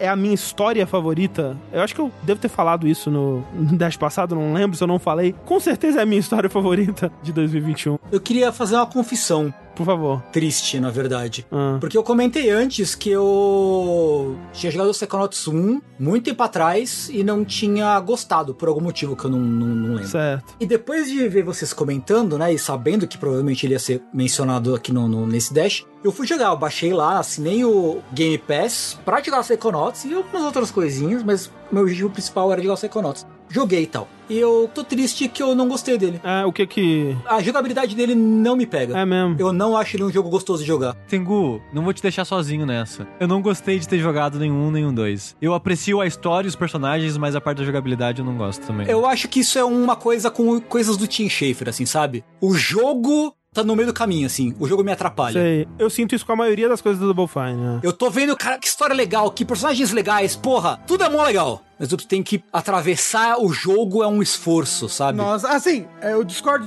de vocês porque eu não joguei outros jogos. Eu acho que o Psychonauts 1 você pode ter isso porque ele é datado, ele não é tão bom, ele não é fluido e tudo mais. Mas o 2 eu acho ele uma delícia de jogar. Eu acho uma delícia de se movimentar, de pular e, e a plataforma dele é super bem pensada. O level design é bem bacana, poderes são legais. Eu, eu gosto bastante do. Eu acho que o jogo não fica em momento algum atrapalhando. Acho que o jogo, ele finalmente eles entregaram um jogo jogo polido, sabe? É, essa é a minha sensação. Pela primeira vez desde a fundação da Double Fine, para mim eles entregaram um jogo que é como o Tengo falou, a maioria dos jogos, o jogo tava no caminho. Tipo, tem uma história muito legal, um mundo muito legal, mas o jogo tá no caminho. Pela primeira vez eles entregaram um jogo que para mim ele não tá no caminho, assim. Uhum. E assim, vocês têm que lembrar que eu não gosto do Homem-Aranha também. É verdade. Eu não gosto do gameplay do Homem-Aranha. Da Insomniac? É. Tudo bem, tudo bem. E eu não gosto de jogos de plataforma, principalmente 3D, então. É, mas assim, é, é, triste porque eu queria muito. Tudo parece tão legal! Mas eu não, o jogo não me empolga. É, acontece, acontece. É uma pena. Então, Psychonauts 2 em primeiro lugar pro Rafa. Qual que é o seu primeiro lugar, Tengu? Cara, infelizmente, o meu primeiro lugar, o meu jogo do ano de 2021 é ele, a expansão Endwalker do aclamado MMORPG Final XIV. E por que, que eu digo infelizmente? Porque eu nem sei o que falar a respeito dele, sinceramente. Porque é, é, difícil, depois de tudo, né, que né, eu comentei sobre o jogo aqui para pessoas no Twitter, no, durante alguns vértices, não sei o que, um, enfim, em várias ocasiões, o que, que sobrou para falar, tá ligado? Eu não sei, eu acho que a coisa principal para mim do Final Fantasy XIV é sempre para mim a história. Eu vou, né, aquela coisa de que a gente costuma falar que o jogo ele é muito menos um MMO com história e mais uma história com elementos de MMO, no fim das contas. E o Endwalker é essa, esse fechamento de ciclo, Uma coisa que é meio que sobre salvar o mundo, mas ao mesmo tempo você entender por que, que vale a pena salvar o mundo e por que, que o mundo chegou nessa situação ruim que ele tá. E se deparar com a frustração de que, por mais que você tente melhorar as coisas, as coisas podem dar errado e elas vão dar errado normalmente, assim. Tipo, é muito provável que as coisas simplesmente deem errado quanto mais você tente consertar elas. Ainda mais quando isso envolve você lidar com outras pessoas. Então, eu acho que é uma coisa que fecha com chave de ouro um negócio, um processo que começou há mais de 10 anos, lá quando o jogo saiu pela primeira vez, que foi uma merda, não sei o quê. E, porra, algumas situações ali são realmente de tocar o coração, de dar vontade de chorar e tal. É, é, é, muito emocionante. Ao mesmo tempo, é muito triste que, tipo, eu posso falar das coisas, mas é uma coisa. É um, é um conceito tão inalcançável para a maioria das pessoas que não tem o contexto do jogo. Tipo, não faz sentido eu falar sobre isso para as pessoas que não jogaram e que não tem esse contexto. Porque é um último capítulo de uma história que começou 10 anos atrás, entendeu? Então, sei lá, não, não sei se tem muito o que falar. Mas é uma história que me deixou muito emocionado, que me faz respeitar muito as pessoas que fizeram esse jogo e que faz, tipo, nossa, que bom que eu fiz parte disso em alguma, em alguma capacidade sabe? É um jogo muito especial, eu acho que foi uma expansão muito especial. E é isso aí. Andy Walker, então. É... Mas não acabou, Tengu. Vai ter mais Fifinha. Vai, o jogo não acabou, mas é que essa história acabou, né? Not Andy Walker. Isso. É. Beginning Walker. Mas André, a sua caminhada ainda não acabou. A minha caminhada não acabou, porque o meu primeiro lugar que poderia ter trocado aí de lugar com o Outer Wilds, mas no momento eu sinto que ele é o meu primeiro lugar, o meu coração fala isso. A minha lista, ela é muito uma lista de coração. Eu olho para ela e falo, hum, isso parece correto. O meu primeiro lugar é Unsighted. Uau! Uou. Não, mas correto, acho perfeito. É, correto. Eu acho que é a lista do coração, realmente. Lembrando que ele ficou em terceiro na minha. Terceiro. E foi aparecendo na lista de todo mundo, né? Sim. Sim. Acho que foi o único jogo que apareceu na lista de todo mundo. É, acho que foi o único. Unsighted é como eu disse recentemente quando eu tava falando de Sifu. Tem jogos que a minha impressão inicial sobre eles é tão positiva que eu fico desconfiado. Hum. Que eu fico, não, mas peraí, isso aqui não pode ser assim, não, não pode ser assim. E a primeira vez que eu dei um parry em Unsighted, eu falei, é isso, esse é o jogo. Esse é o jogo pra mim. Você consegue andar e bater? Consegue andar e bater. Pronto, acabou. Consegue andar e bater. Consegue andar e dar parry. O Unsighted, como já estabelecido nesse podcast, ele mistura algumas das minhas coisas favoritas dos videogames, que é Metroidvania e parry. e, e uma, uma, uma, pegada meio Zelda também. Uma pegada, né? Não, ele, ele é mais Zelda do que Metroidvania, eu diria. Mas tem também. Tanto que no começo, quando eu falei que eu tinha dois Metroidvanias na minha lista, o segundo era o Unsighted. É, eu acho que. É, não, ele é, ele é bastante Metroidvania, né? Não talvez, talvez ele não seja puro, mas tem é, elementos É uma de. mistura, sim. E ele, para mim, ele tem o melhor combate de 2021. E ele só não tem o melhor parry dos videogames porque existe Sekiro. Mas é um jogo que ele é tão incrivelmente satisfatório de jogar, né? O, o, sistema de parry dele, ele tem uma janela bem amigável, né? Bem perdoável ali. Eu acho que é uma janela perfeita. Ela não é perdoável demais, mas não é de menos, entendeu? Exato. E os inimigos, eles sabem disso, né? O lance é, é o game design feito com base nessa janela, porque os inimigos, eles vão vir de múltiplas direções ao mesmo tempo tentar te atacar, e você tá atacando o inimigo enquanto você dá parry no outro, e você tá lendo, né? Ele faz um excelente trabalho de te permitir ler a animação do inimigo com base em animação de prepare de ataque e execução de ataque e tudo isso acontecer fluidamente, né, livremente no combate. É realmente incrível assim. É um jogo que eu poderia ficar e eu fiquei, né, rejogando múltiplas vezes. Eu terminei ele no PC porque a gente recebeu a chave no, no PC. Terminei ele no PC duas vezes, fui pro PlayStation 5 e joguei ele mais várias vezes lá até conseguir a platina, inclusive jogando os modos de desafio, né, para conseguir esses troféus lá e tal. E é um daqueles jogos que me dá muita vontade de voltar e jogar, mas eu não consigo justificar porque eu já zerei ele no PC, eu já platinei ele no PlayStation e a gente tem que ficar avançando pros próximos jogos. Mas eu me pego pensando nele constantemente porque é um combate tão gostoso, cara, é muito bom de jogar. Eu tava olhando minha lista aqui, depois que você falou que era o seu combate favorito, e é o meu combate favorito também, de uhum. 2021. A parte do parry, ela ficou muito evidente o quão prazerosa e gostosa ela é pra mim. Durante o jogo, obviamente, mas quando eu fui rejogar, você conseguir matar aqueles três inimigos. Nossa, é bom de demais, cara, velho. Nossa. É, é, muito satisfatório. É um dos Puta meus momentos pariu. favoritos, assim, 2021. Não, o, o, o robozão lá, o chefe da, da fábrica. Sim. Nossa, dar parry nele é bom demais. Não, vai se fuder. Porque o lance do parry é que você dá o parry e, e tonteia o inimigo, né? Mas tem inimigos mais fortes que você tem que dar o parry na, na sequência de ataque dele inteira, né? E aí ele tonteia, e aí você dá um super ataque que geralmente mata com um hit, né? No meu caso, eu dava um pulo e a machadada, porque eu tinha um Isso. acessório Exato. do pulo dá mais dano e a minha Aham. arma favorita era o machado. A customização das builds, apesar de ser modesta, eu acho que é muito bem feita, dá pra você fazer. Porque você falou, ah, eu pulava ao invés de fazer tal coisa, porque eu usei equipamentos pra isso, sabe? É bem legal. E assim, ele tem um level design incrível também, né? Todas as dungeons, elas têm suas particularidades, é, são a muito parada de gostosas você quebrar a ordem. É, eu ia chegar nisso, porque assim, o, pra mim o ponto mais especial desse jogo é como ele é pensado para ser quebrado e pra você fazer speedrun dele, né, basicamente. Porque tem todo aquele sistema de receita, né, que se você sabe a receita de um item, né, você pode criar ele com base em, em materiais de construção que você vai encontrando pelo mundo, e você pode fazer isso com praticamente todo o item do jogo,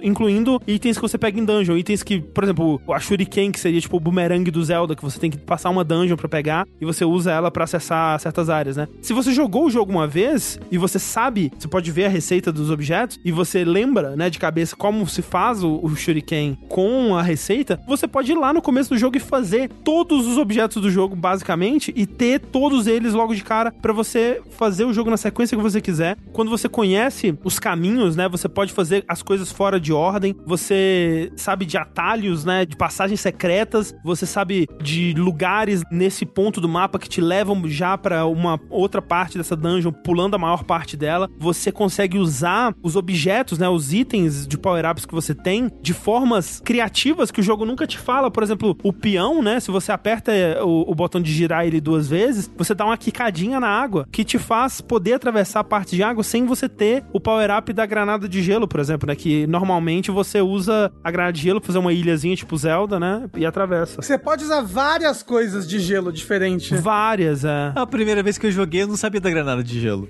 e eu, várias coisas de água, eu passei com isso. Com peão. Com peão. Pois é. E o jogo não te ensina. Não. Tipo- eu, eu meio que fiz por acidente, eu acho, meio que atacando perto da água, um negócio assim. O lance de recuperar a estamina, né, com um comando, né? Ah, isso você acha num, num documentinho escondido. Exato, é. Tem várias coisas escondidas, vários comandos secretos que o jogo não te avisa, que te dão vantagem, que vão ajudar pra próximas runs, né? Tipo, muita coisa que é feita no jogo que é pensado pra isso, pra agilizar, pra te deixar passar por aquele jogo com mais velocidade, pra quebrar o jogo mesmo, né? Tem muita coisa que, que nem a gente tava falando com o Inscription, as duas game designers, né, do jogo, brasileiras, né? A gente não falou, mas é um jogo brasileiro, Unsighted, pensaram pra você poder quebrar o jogo, né? Pra você poder fazer uma build absolutamente roubada que vai atropelar o jogo do início ao fim. E essa é a parte da diversão, né? Tipo, o New Game Plus do jogo é tipo jogar o Resident Evil com munição infinita, sabe? É você atropela o jogo e é muito satisfatório. Você conseguir terminar esse jogo que da primeira vez você levou, sei lá,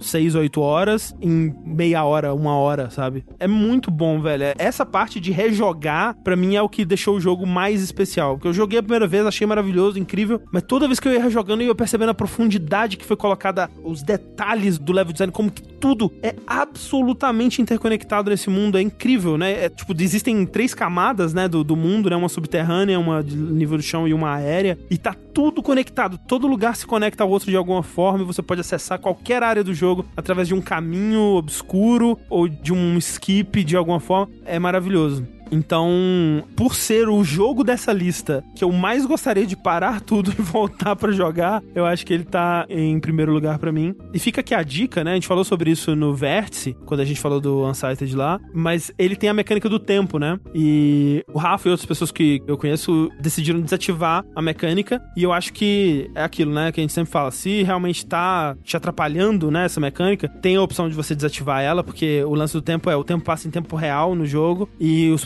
eles têm um limite de tempo que eles vão morrer, né? Os seus amigos no jogo, você precisa dar um pozinho de meteoro pra eles não morrerem. Mas se você puder não desative essa mecânica. Joga com ela porque ela não é super punitiva, mas ela acrescenta uma urgência nas coisas que vai te fazer jogar de um jeito que, pra mim, fez toda a diferença, assim. Você sentir a pressão do tempo, assim, que tinha mais coisa em jogo do que simplesmente passar ou não esse chefe, deixou tudo muito mais tenso, muito mais emocionante pra mim. Então, eu gostei demais do, do efeito que essa mecânica trouxe. E um detalhe importante que a gente acha importante sempre comentar, né, é o fato de que a gente conhece, né, as criadoras, a gente já gravou podcasts com a Fernanda e a Tiane. A gente não é super próximo, a gente não é super amigo e tal, mas a gente é amigos de Twitter, né? E Fale por você que elas já vieram aqui em casa jogar VR antes da pandemia, tá bom? Tá bom. Mas é importante, né, deixar esse disclaimer, porque se de alguma forma isso afeta como você vê a minha primeira escolha aqui, se você acha que isso influenciou, é importante dizer, né, pra não ficar nada. Dito isso, eu, eu não creio que tenha influenciado. A gente tem vários outros amigos também. É, a gente tem vários outros amigos desenvolvedores e é a primeira vez que um jogo brasileiro tá em primeiro lugar aqui no nosso podcast de jogo do ano, então faça com essa informação o que você quiser.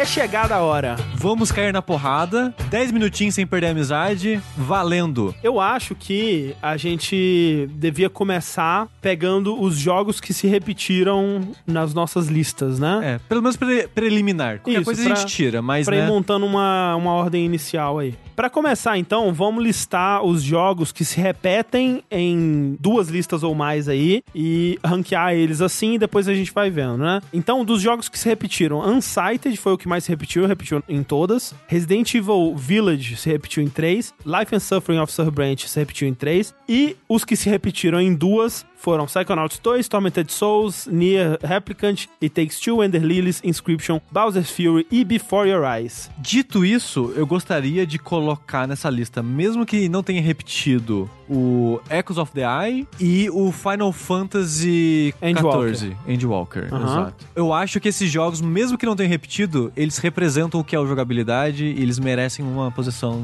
no top 10. Eu acho que aqui a gente também tem que falar jogos que não apareceram, mas que eu acho que deveriam entrar, sabe? Acho que o Monster Hunter Rise deveria entrar. Sim, Sim. sim. O da minha lista, o jogo que eu mais lutaria pra defender, que é o Life in Surfer, infelizmente tá em 3, então... Dos que estão aí agora, eu não tenho mais nenhum jogo que eu gostaria que entrasse tirando além dos que estão aí agora. Então, pra mim, tá ótimo. Tá bom, tá bom. Vocês não querem nem pensar num Forza Horizon 5, não? Um Ratchet Clank? É que tem tanto Não. jogo, né? É, tem tanto jogo que apareceu É. em mais que uma, né? Tá bom, então. Eu prefiro Monster Hunter Rise aí no topo. Então, na lista, por enquanto, entre jogos que se repetem e jogos que é, não se repetiram, mas é que a gente acha que é importante ter na lista, a gente tem 14 jogos. Quais que saem? Eu acho que dá pra tirar Psychonauts. Que mentira, isso? mentira, Que mentira. isso? Eu acho que dá pra tirar Wonder Lilies. Concordo. Eu fico triste, mas. Eu também, eu gosto do jogo, mas né, dada a lista. Ok. É, eu abriria a mão do Inscription. Hum, Eu acho. Eu, ah, bom, bom, eu preferiria, É. né? Eu Mas ti- a gente tem que tirar quatro, né? É, eu tiraria o Bowser antes, o Bowser's Fury antes. Eu prefiro ele do que o Inscription pra ser tirado. É, por mim também, ok. É, também. É, pode tirar o Bowser então.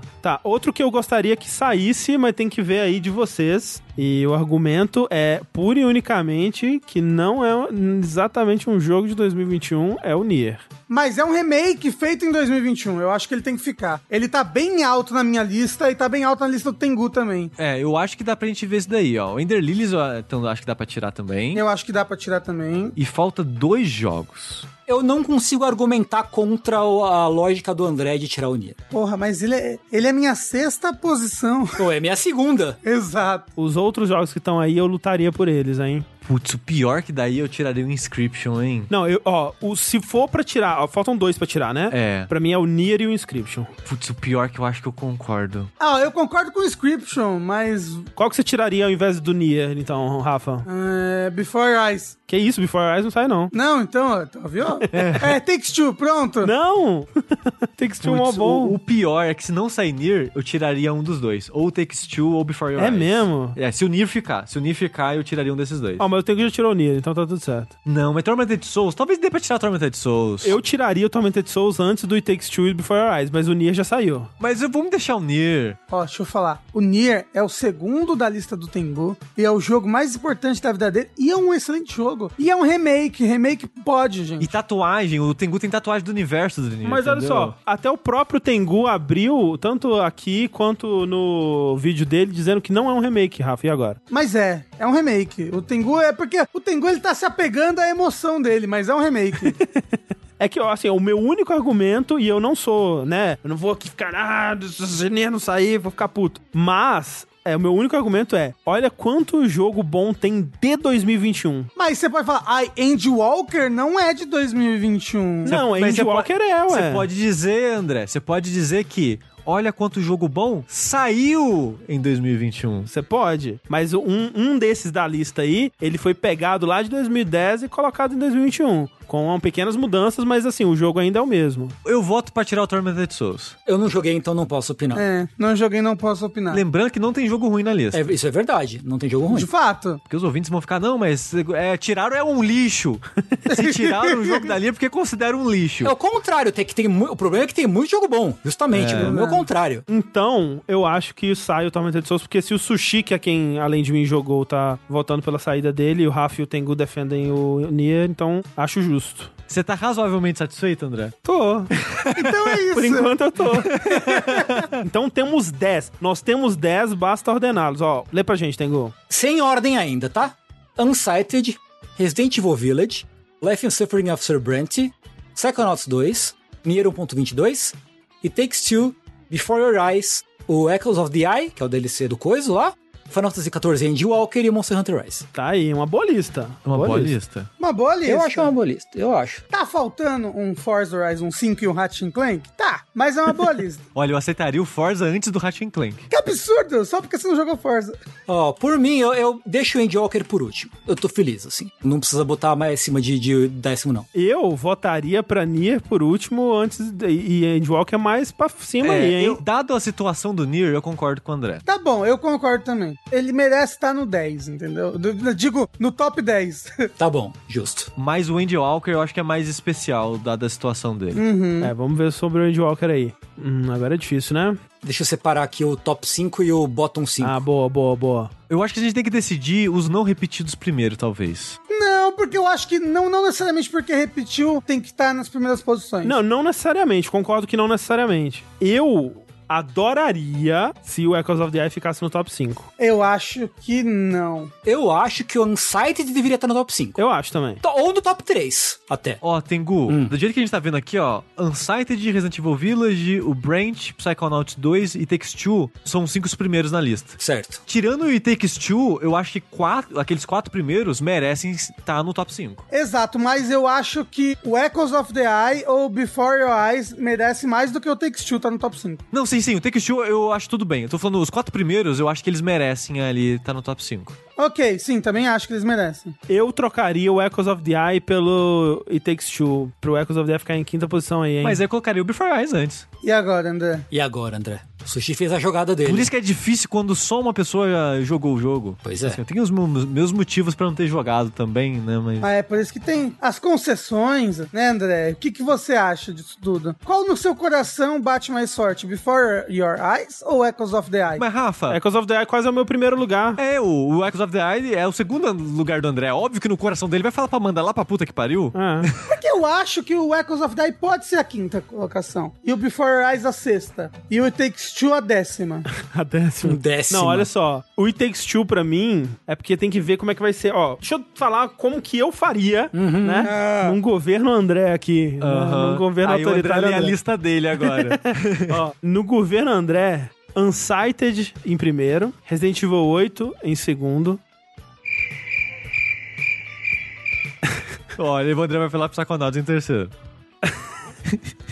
Não, só que a nossa terceira já é demais, né? Já é demais. Putz, eu não sei. Ó, tipo, eu, por exemplo, coloco o Sir Brent acima do Resident Evil 8. E eu, Eu aceitaria. Apesar dele ter ficado acima na minha lista, eu aceitaria colocar isso na lista geral. Ó, num governo Rafael, eu botaria. Monster Hunter. Não, eu botaria Resident Evil 8 em primeiro, aí o Sir Brent em segundo, depois o Unsighted, depois o Psychonauts. Mas você está na minha lista. Ô, Rafa, essa é exata minha meu top 10. Não pode. E o Tengu reagiu é, instintivamente ao Resident Evil 8 em primeiro. Ele falou, eu, não. Eu, eu posso falar o que eu tenho em mente? O Pode. que você tem em mente? A gente, né, obviamente vai entrar num consenso aqui, mas O top 4 pra mim, que eu acho que os quatro primeiros pra mim é mais fácil de decidir. Na lista do consenso, eu colocaria Unsighted primeiro, Brent em segundo, o Resident Evil 8 e o Psychonauts. Brent em segundo, acho ousado. Eu prefiro o Resident Evil 8 em primeiro do que Unsighted. Então, olha só, a gente concorda que os- o top 4 é Unsighted, Resident Evil 8, Sir Brent e Psychonauts 2. Eu acho que sim.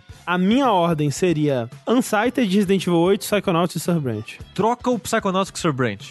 E aí fica do jeito que tá. É verdade. É. Como não vai ser aceito o Sir Brent acima do Resident Evil 8, pra mim assim tá bom. É, a minha vontade é colocar o Sir Brent acima do Resident Evil 8 aí. Mas o Resident Evil 8 ficou em primeiro lugar na sua lista? Mas a minha lista é minha lista. A lista geral é a lista geral, ué. Unsighted na minha lista também tá em terceiro. E eu tô defendendo ele ficar em primeiro aqui. É porque eu tô levando também. o- É, o- tá o- fazendo concessões. É, eu tô fazendo meio que um termômetro geral na minha cabeça aqui, Sim, da- das sim. opiniões e tal, né? É que eu acho que Unsighted deveria ficar em segundo ou terceiro. Por quê? Porque eu sinto que os outros três jogos da lista, eles brilham mais pra mim como jogos do ano do que o Unsighted. Mas o Unsighted apareceu em quatro listas. Mas apareceu na, na- em décimo lugar do Tengu, por exemplo. Sexto. Apareceu em primeiro lugar na minha. Ele tá em terceira na minha, em primeira no do André. É o único jogo que apareceu nos- nas quatro De listas. fato. E eu acho que o Psychonauts. Em qual posição que o Brent apareceu na sua, Tengu? Em terceiro. Então ele é terceiro na do Tengu, segundo na sua Isso. e oitavo na minha. Eu acho então que talvez seja justo ele ficar na frente do Psychonauts 2. Porque apesar dele ter ficado em terceiro na minha e primeiro no Rafa, né? O que? O Psychonauts 2? Sim. É, ele só apareceu em duas listas, né? Então talvez. Mas é o meu primeiro jogo da lista. É, isso é verdade. É o primeiro do Rafa. É. É o meu jogo do ano. Mas então, com base nessa Ó. coisa aí, o Echoes of the Eye tinha que ser o quinto, hein? Mas é o Indie Walker sexto, então. É, Por mim. Eu acho que o Echoes of the Eye pode sim, mas a gente não tá na quinta posição ainda. Ah, desculpa, queimei a largada. A, a gente tá fazendo a ordem reversa aqui, desculpa, gente. É. Porque quando eu bati o olho nesses quatro, eles me parecem ser os quatro É, eles me primeiros parecem mesmo. corretos, eles me parecem corretos. Representando o site como um todo, eles me parecem corretos, sim. Porque tem o quê? Tem a diversão, que é o Psychonauts, tem o choro, que é o Brunch, tem o medo, que é o Resident Evil, e tem a ansiedade. A ansiedade, que é o Unsighted. Isso. Olha só, veja bem. E se Unsighted, Branch, Psychonauts, Resident Evil Village? Você faz uma oferta muito tentadora aí, senhor. Mas o, o Sir Brent em segundo? Desculpa. Eu gostaria do Psychonauts mais alto, mas não em é que o troca do Sir em Brent. quarto, em quarto vai doer um pouquinho. Ah, peraí, peraí, peraí, peraí, peraí. Vocês estão cravados que o Unsighted vai ser o top 1. Não, não cravado. Me parece mais correto, porque é o único jogo que tá em quatro listas, ele tá em primeiro na minha e em terceiro do Sushi. Então ele me parece, matematicamente, me parece esse sentido. Mas Pelo a gente não. menos o segundo, pelo É, amor de a Deus. gente não segue necessariamente Não. matemática aqui. Não, se fosse assim, a gente colocava É. é, pontuação por posição e fazia média. Exato, exato. E aí eu dava 40 pontos pra Monster Hunter Rise e ele tava em primeiro. Mas olha só, deixa eu montar o resto da lista aqui então, só pra gente ver, tá? Só pra gente ver. Uhum. Ó, em quinto, Echoes of the Eye. Em sexto, Endwalker. Em sétimo, Monster Hunter Rise. Em oitavo, It Takes Two. Em nono, Before Your Eyes. Em décimo, Nier. Não. Em décimo, Takes Two. Eu colocaria Before Our Eyes antes do Takes Two. Por mim, eu concordo, eu concordo. Ó, em quinto, Echoes of the Eye. Em sexto, Endwalker. Em sétimo, Monster Hunter Rise. É uma boa concessão, gosto. Em oitavo, Before Your Eyes. Em nono, It Takes Two. E em décimo, Nier Replicant 1.22. Eu estou razoavelmente satisfeito.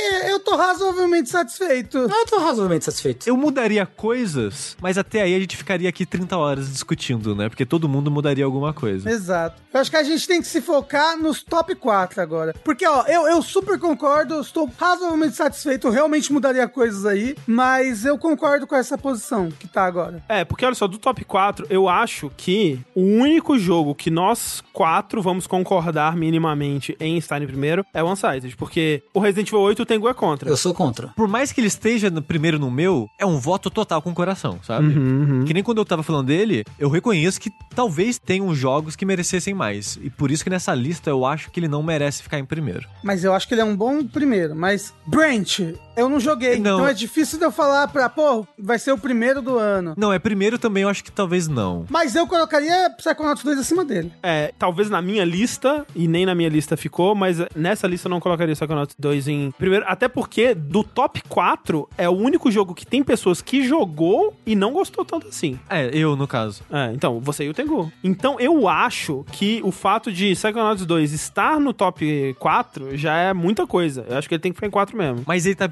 primeiro lugar na lista do Rafa. É verdade. E em terceiro na minha. É, assim, que tal? Ó, eu vou, eu vou fazer uma concessão. Unsighted, depois Resident Evil 8, depois Psychonauts 2, depois Serbrand. Eu gosto dessa lista, eu apoio bastante, estou com você nessa chapa, meu colega. Eu não, não gosto. Por quê, Tengu? Porque eu não gostei do Psychonauts. Eu trocaria Resident Evil 8 com o Sir Brent se ficasse nessa posição, sabe? Resident Evil 8 em quarto com o Sir Brent em segundo. Não. Porque o, Sir- o Brent em quarto me machuca o coração. Psychonauts 2 em quarto me machuca o coração.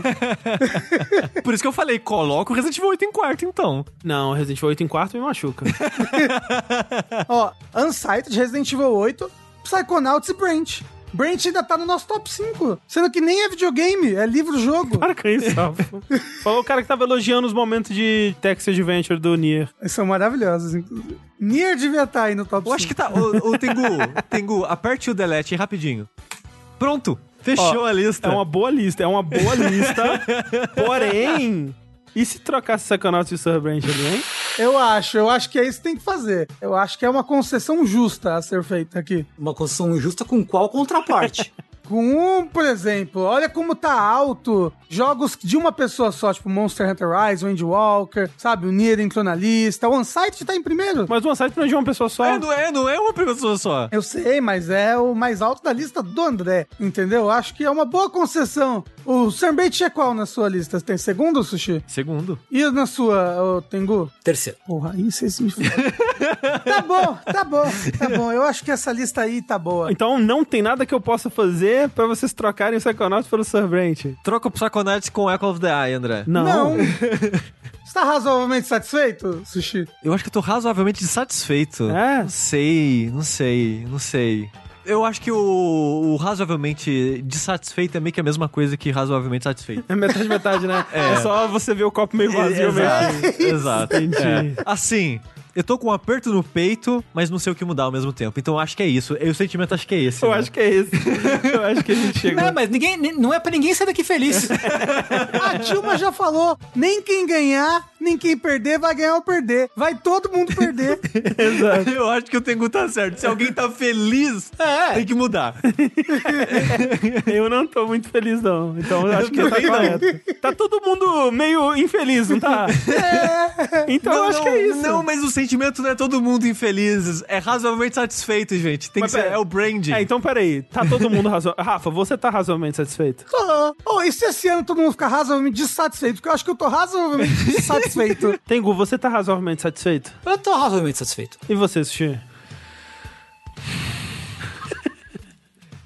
Gente colocar Resident Evil 8 em quarto. Não, Não. Resident não. Evil 8 merece estar em segundo. Se ele for em quarto, só pro Psychonauts 2 ficar em segundo. Ó, a minha plataforma é contra subir mais Surbrand do que ele tá. Eu acho que Surbrand deveria descer um. Eu também acho. Mas o Psychonauts sobe com isso, André. Exato. Não, eu sei. Mas o, o meu, meu problema não é Psychonauts subir, é Surbrand subir. Entendi.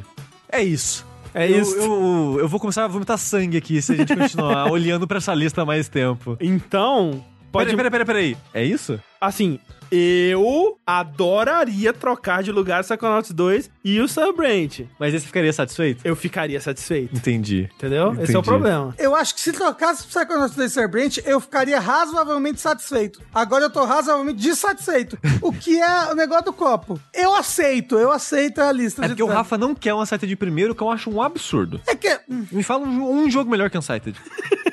Resident Evil 8, Psychonauts 2, Monster Hunter Rise, Mas peraí, se tirar o Unsighted de primeiro, Vai ser o quê? Resident Evil 8. eu... Mas é, eu acho que não merece. Não, aí o Tengu não ia querer. Também. É. Não, ninguém ia querer, no caso. Eu aceitaria. Eu gostaria Eu também. aceitaria. Ah, não. Mas o Tengu não, entendeu? Eu não, eu não, eu não acho que seria bom. Eu também não, também não. Ah, é o seu primeiro.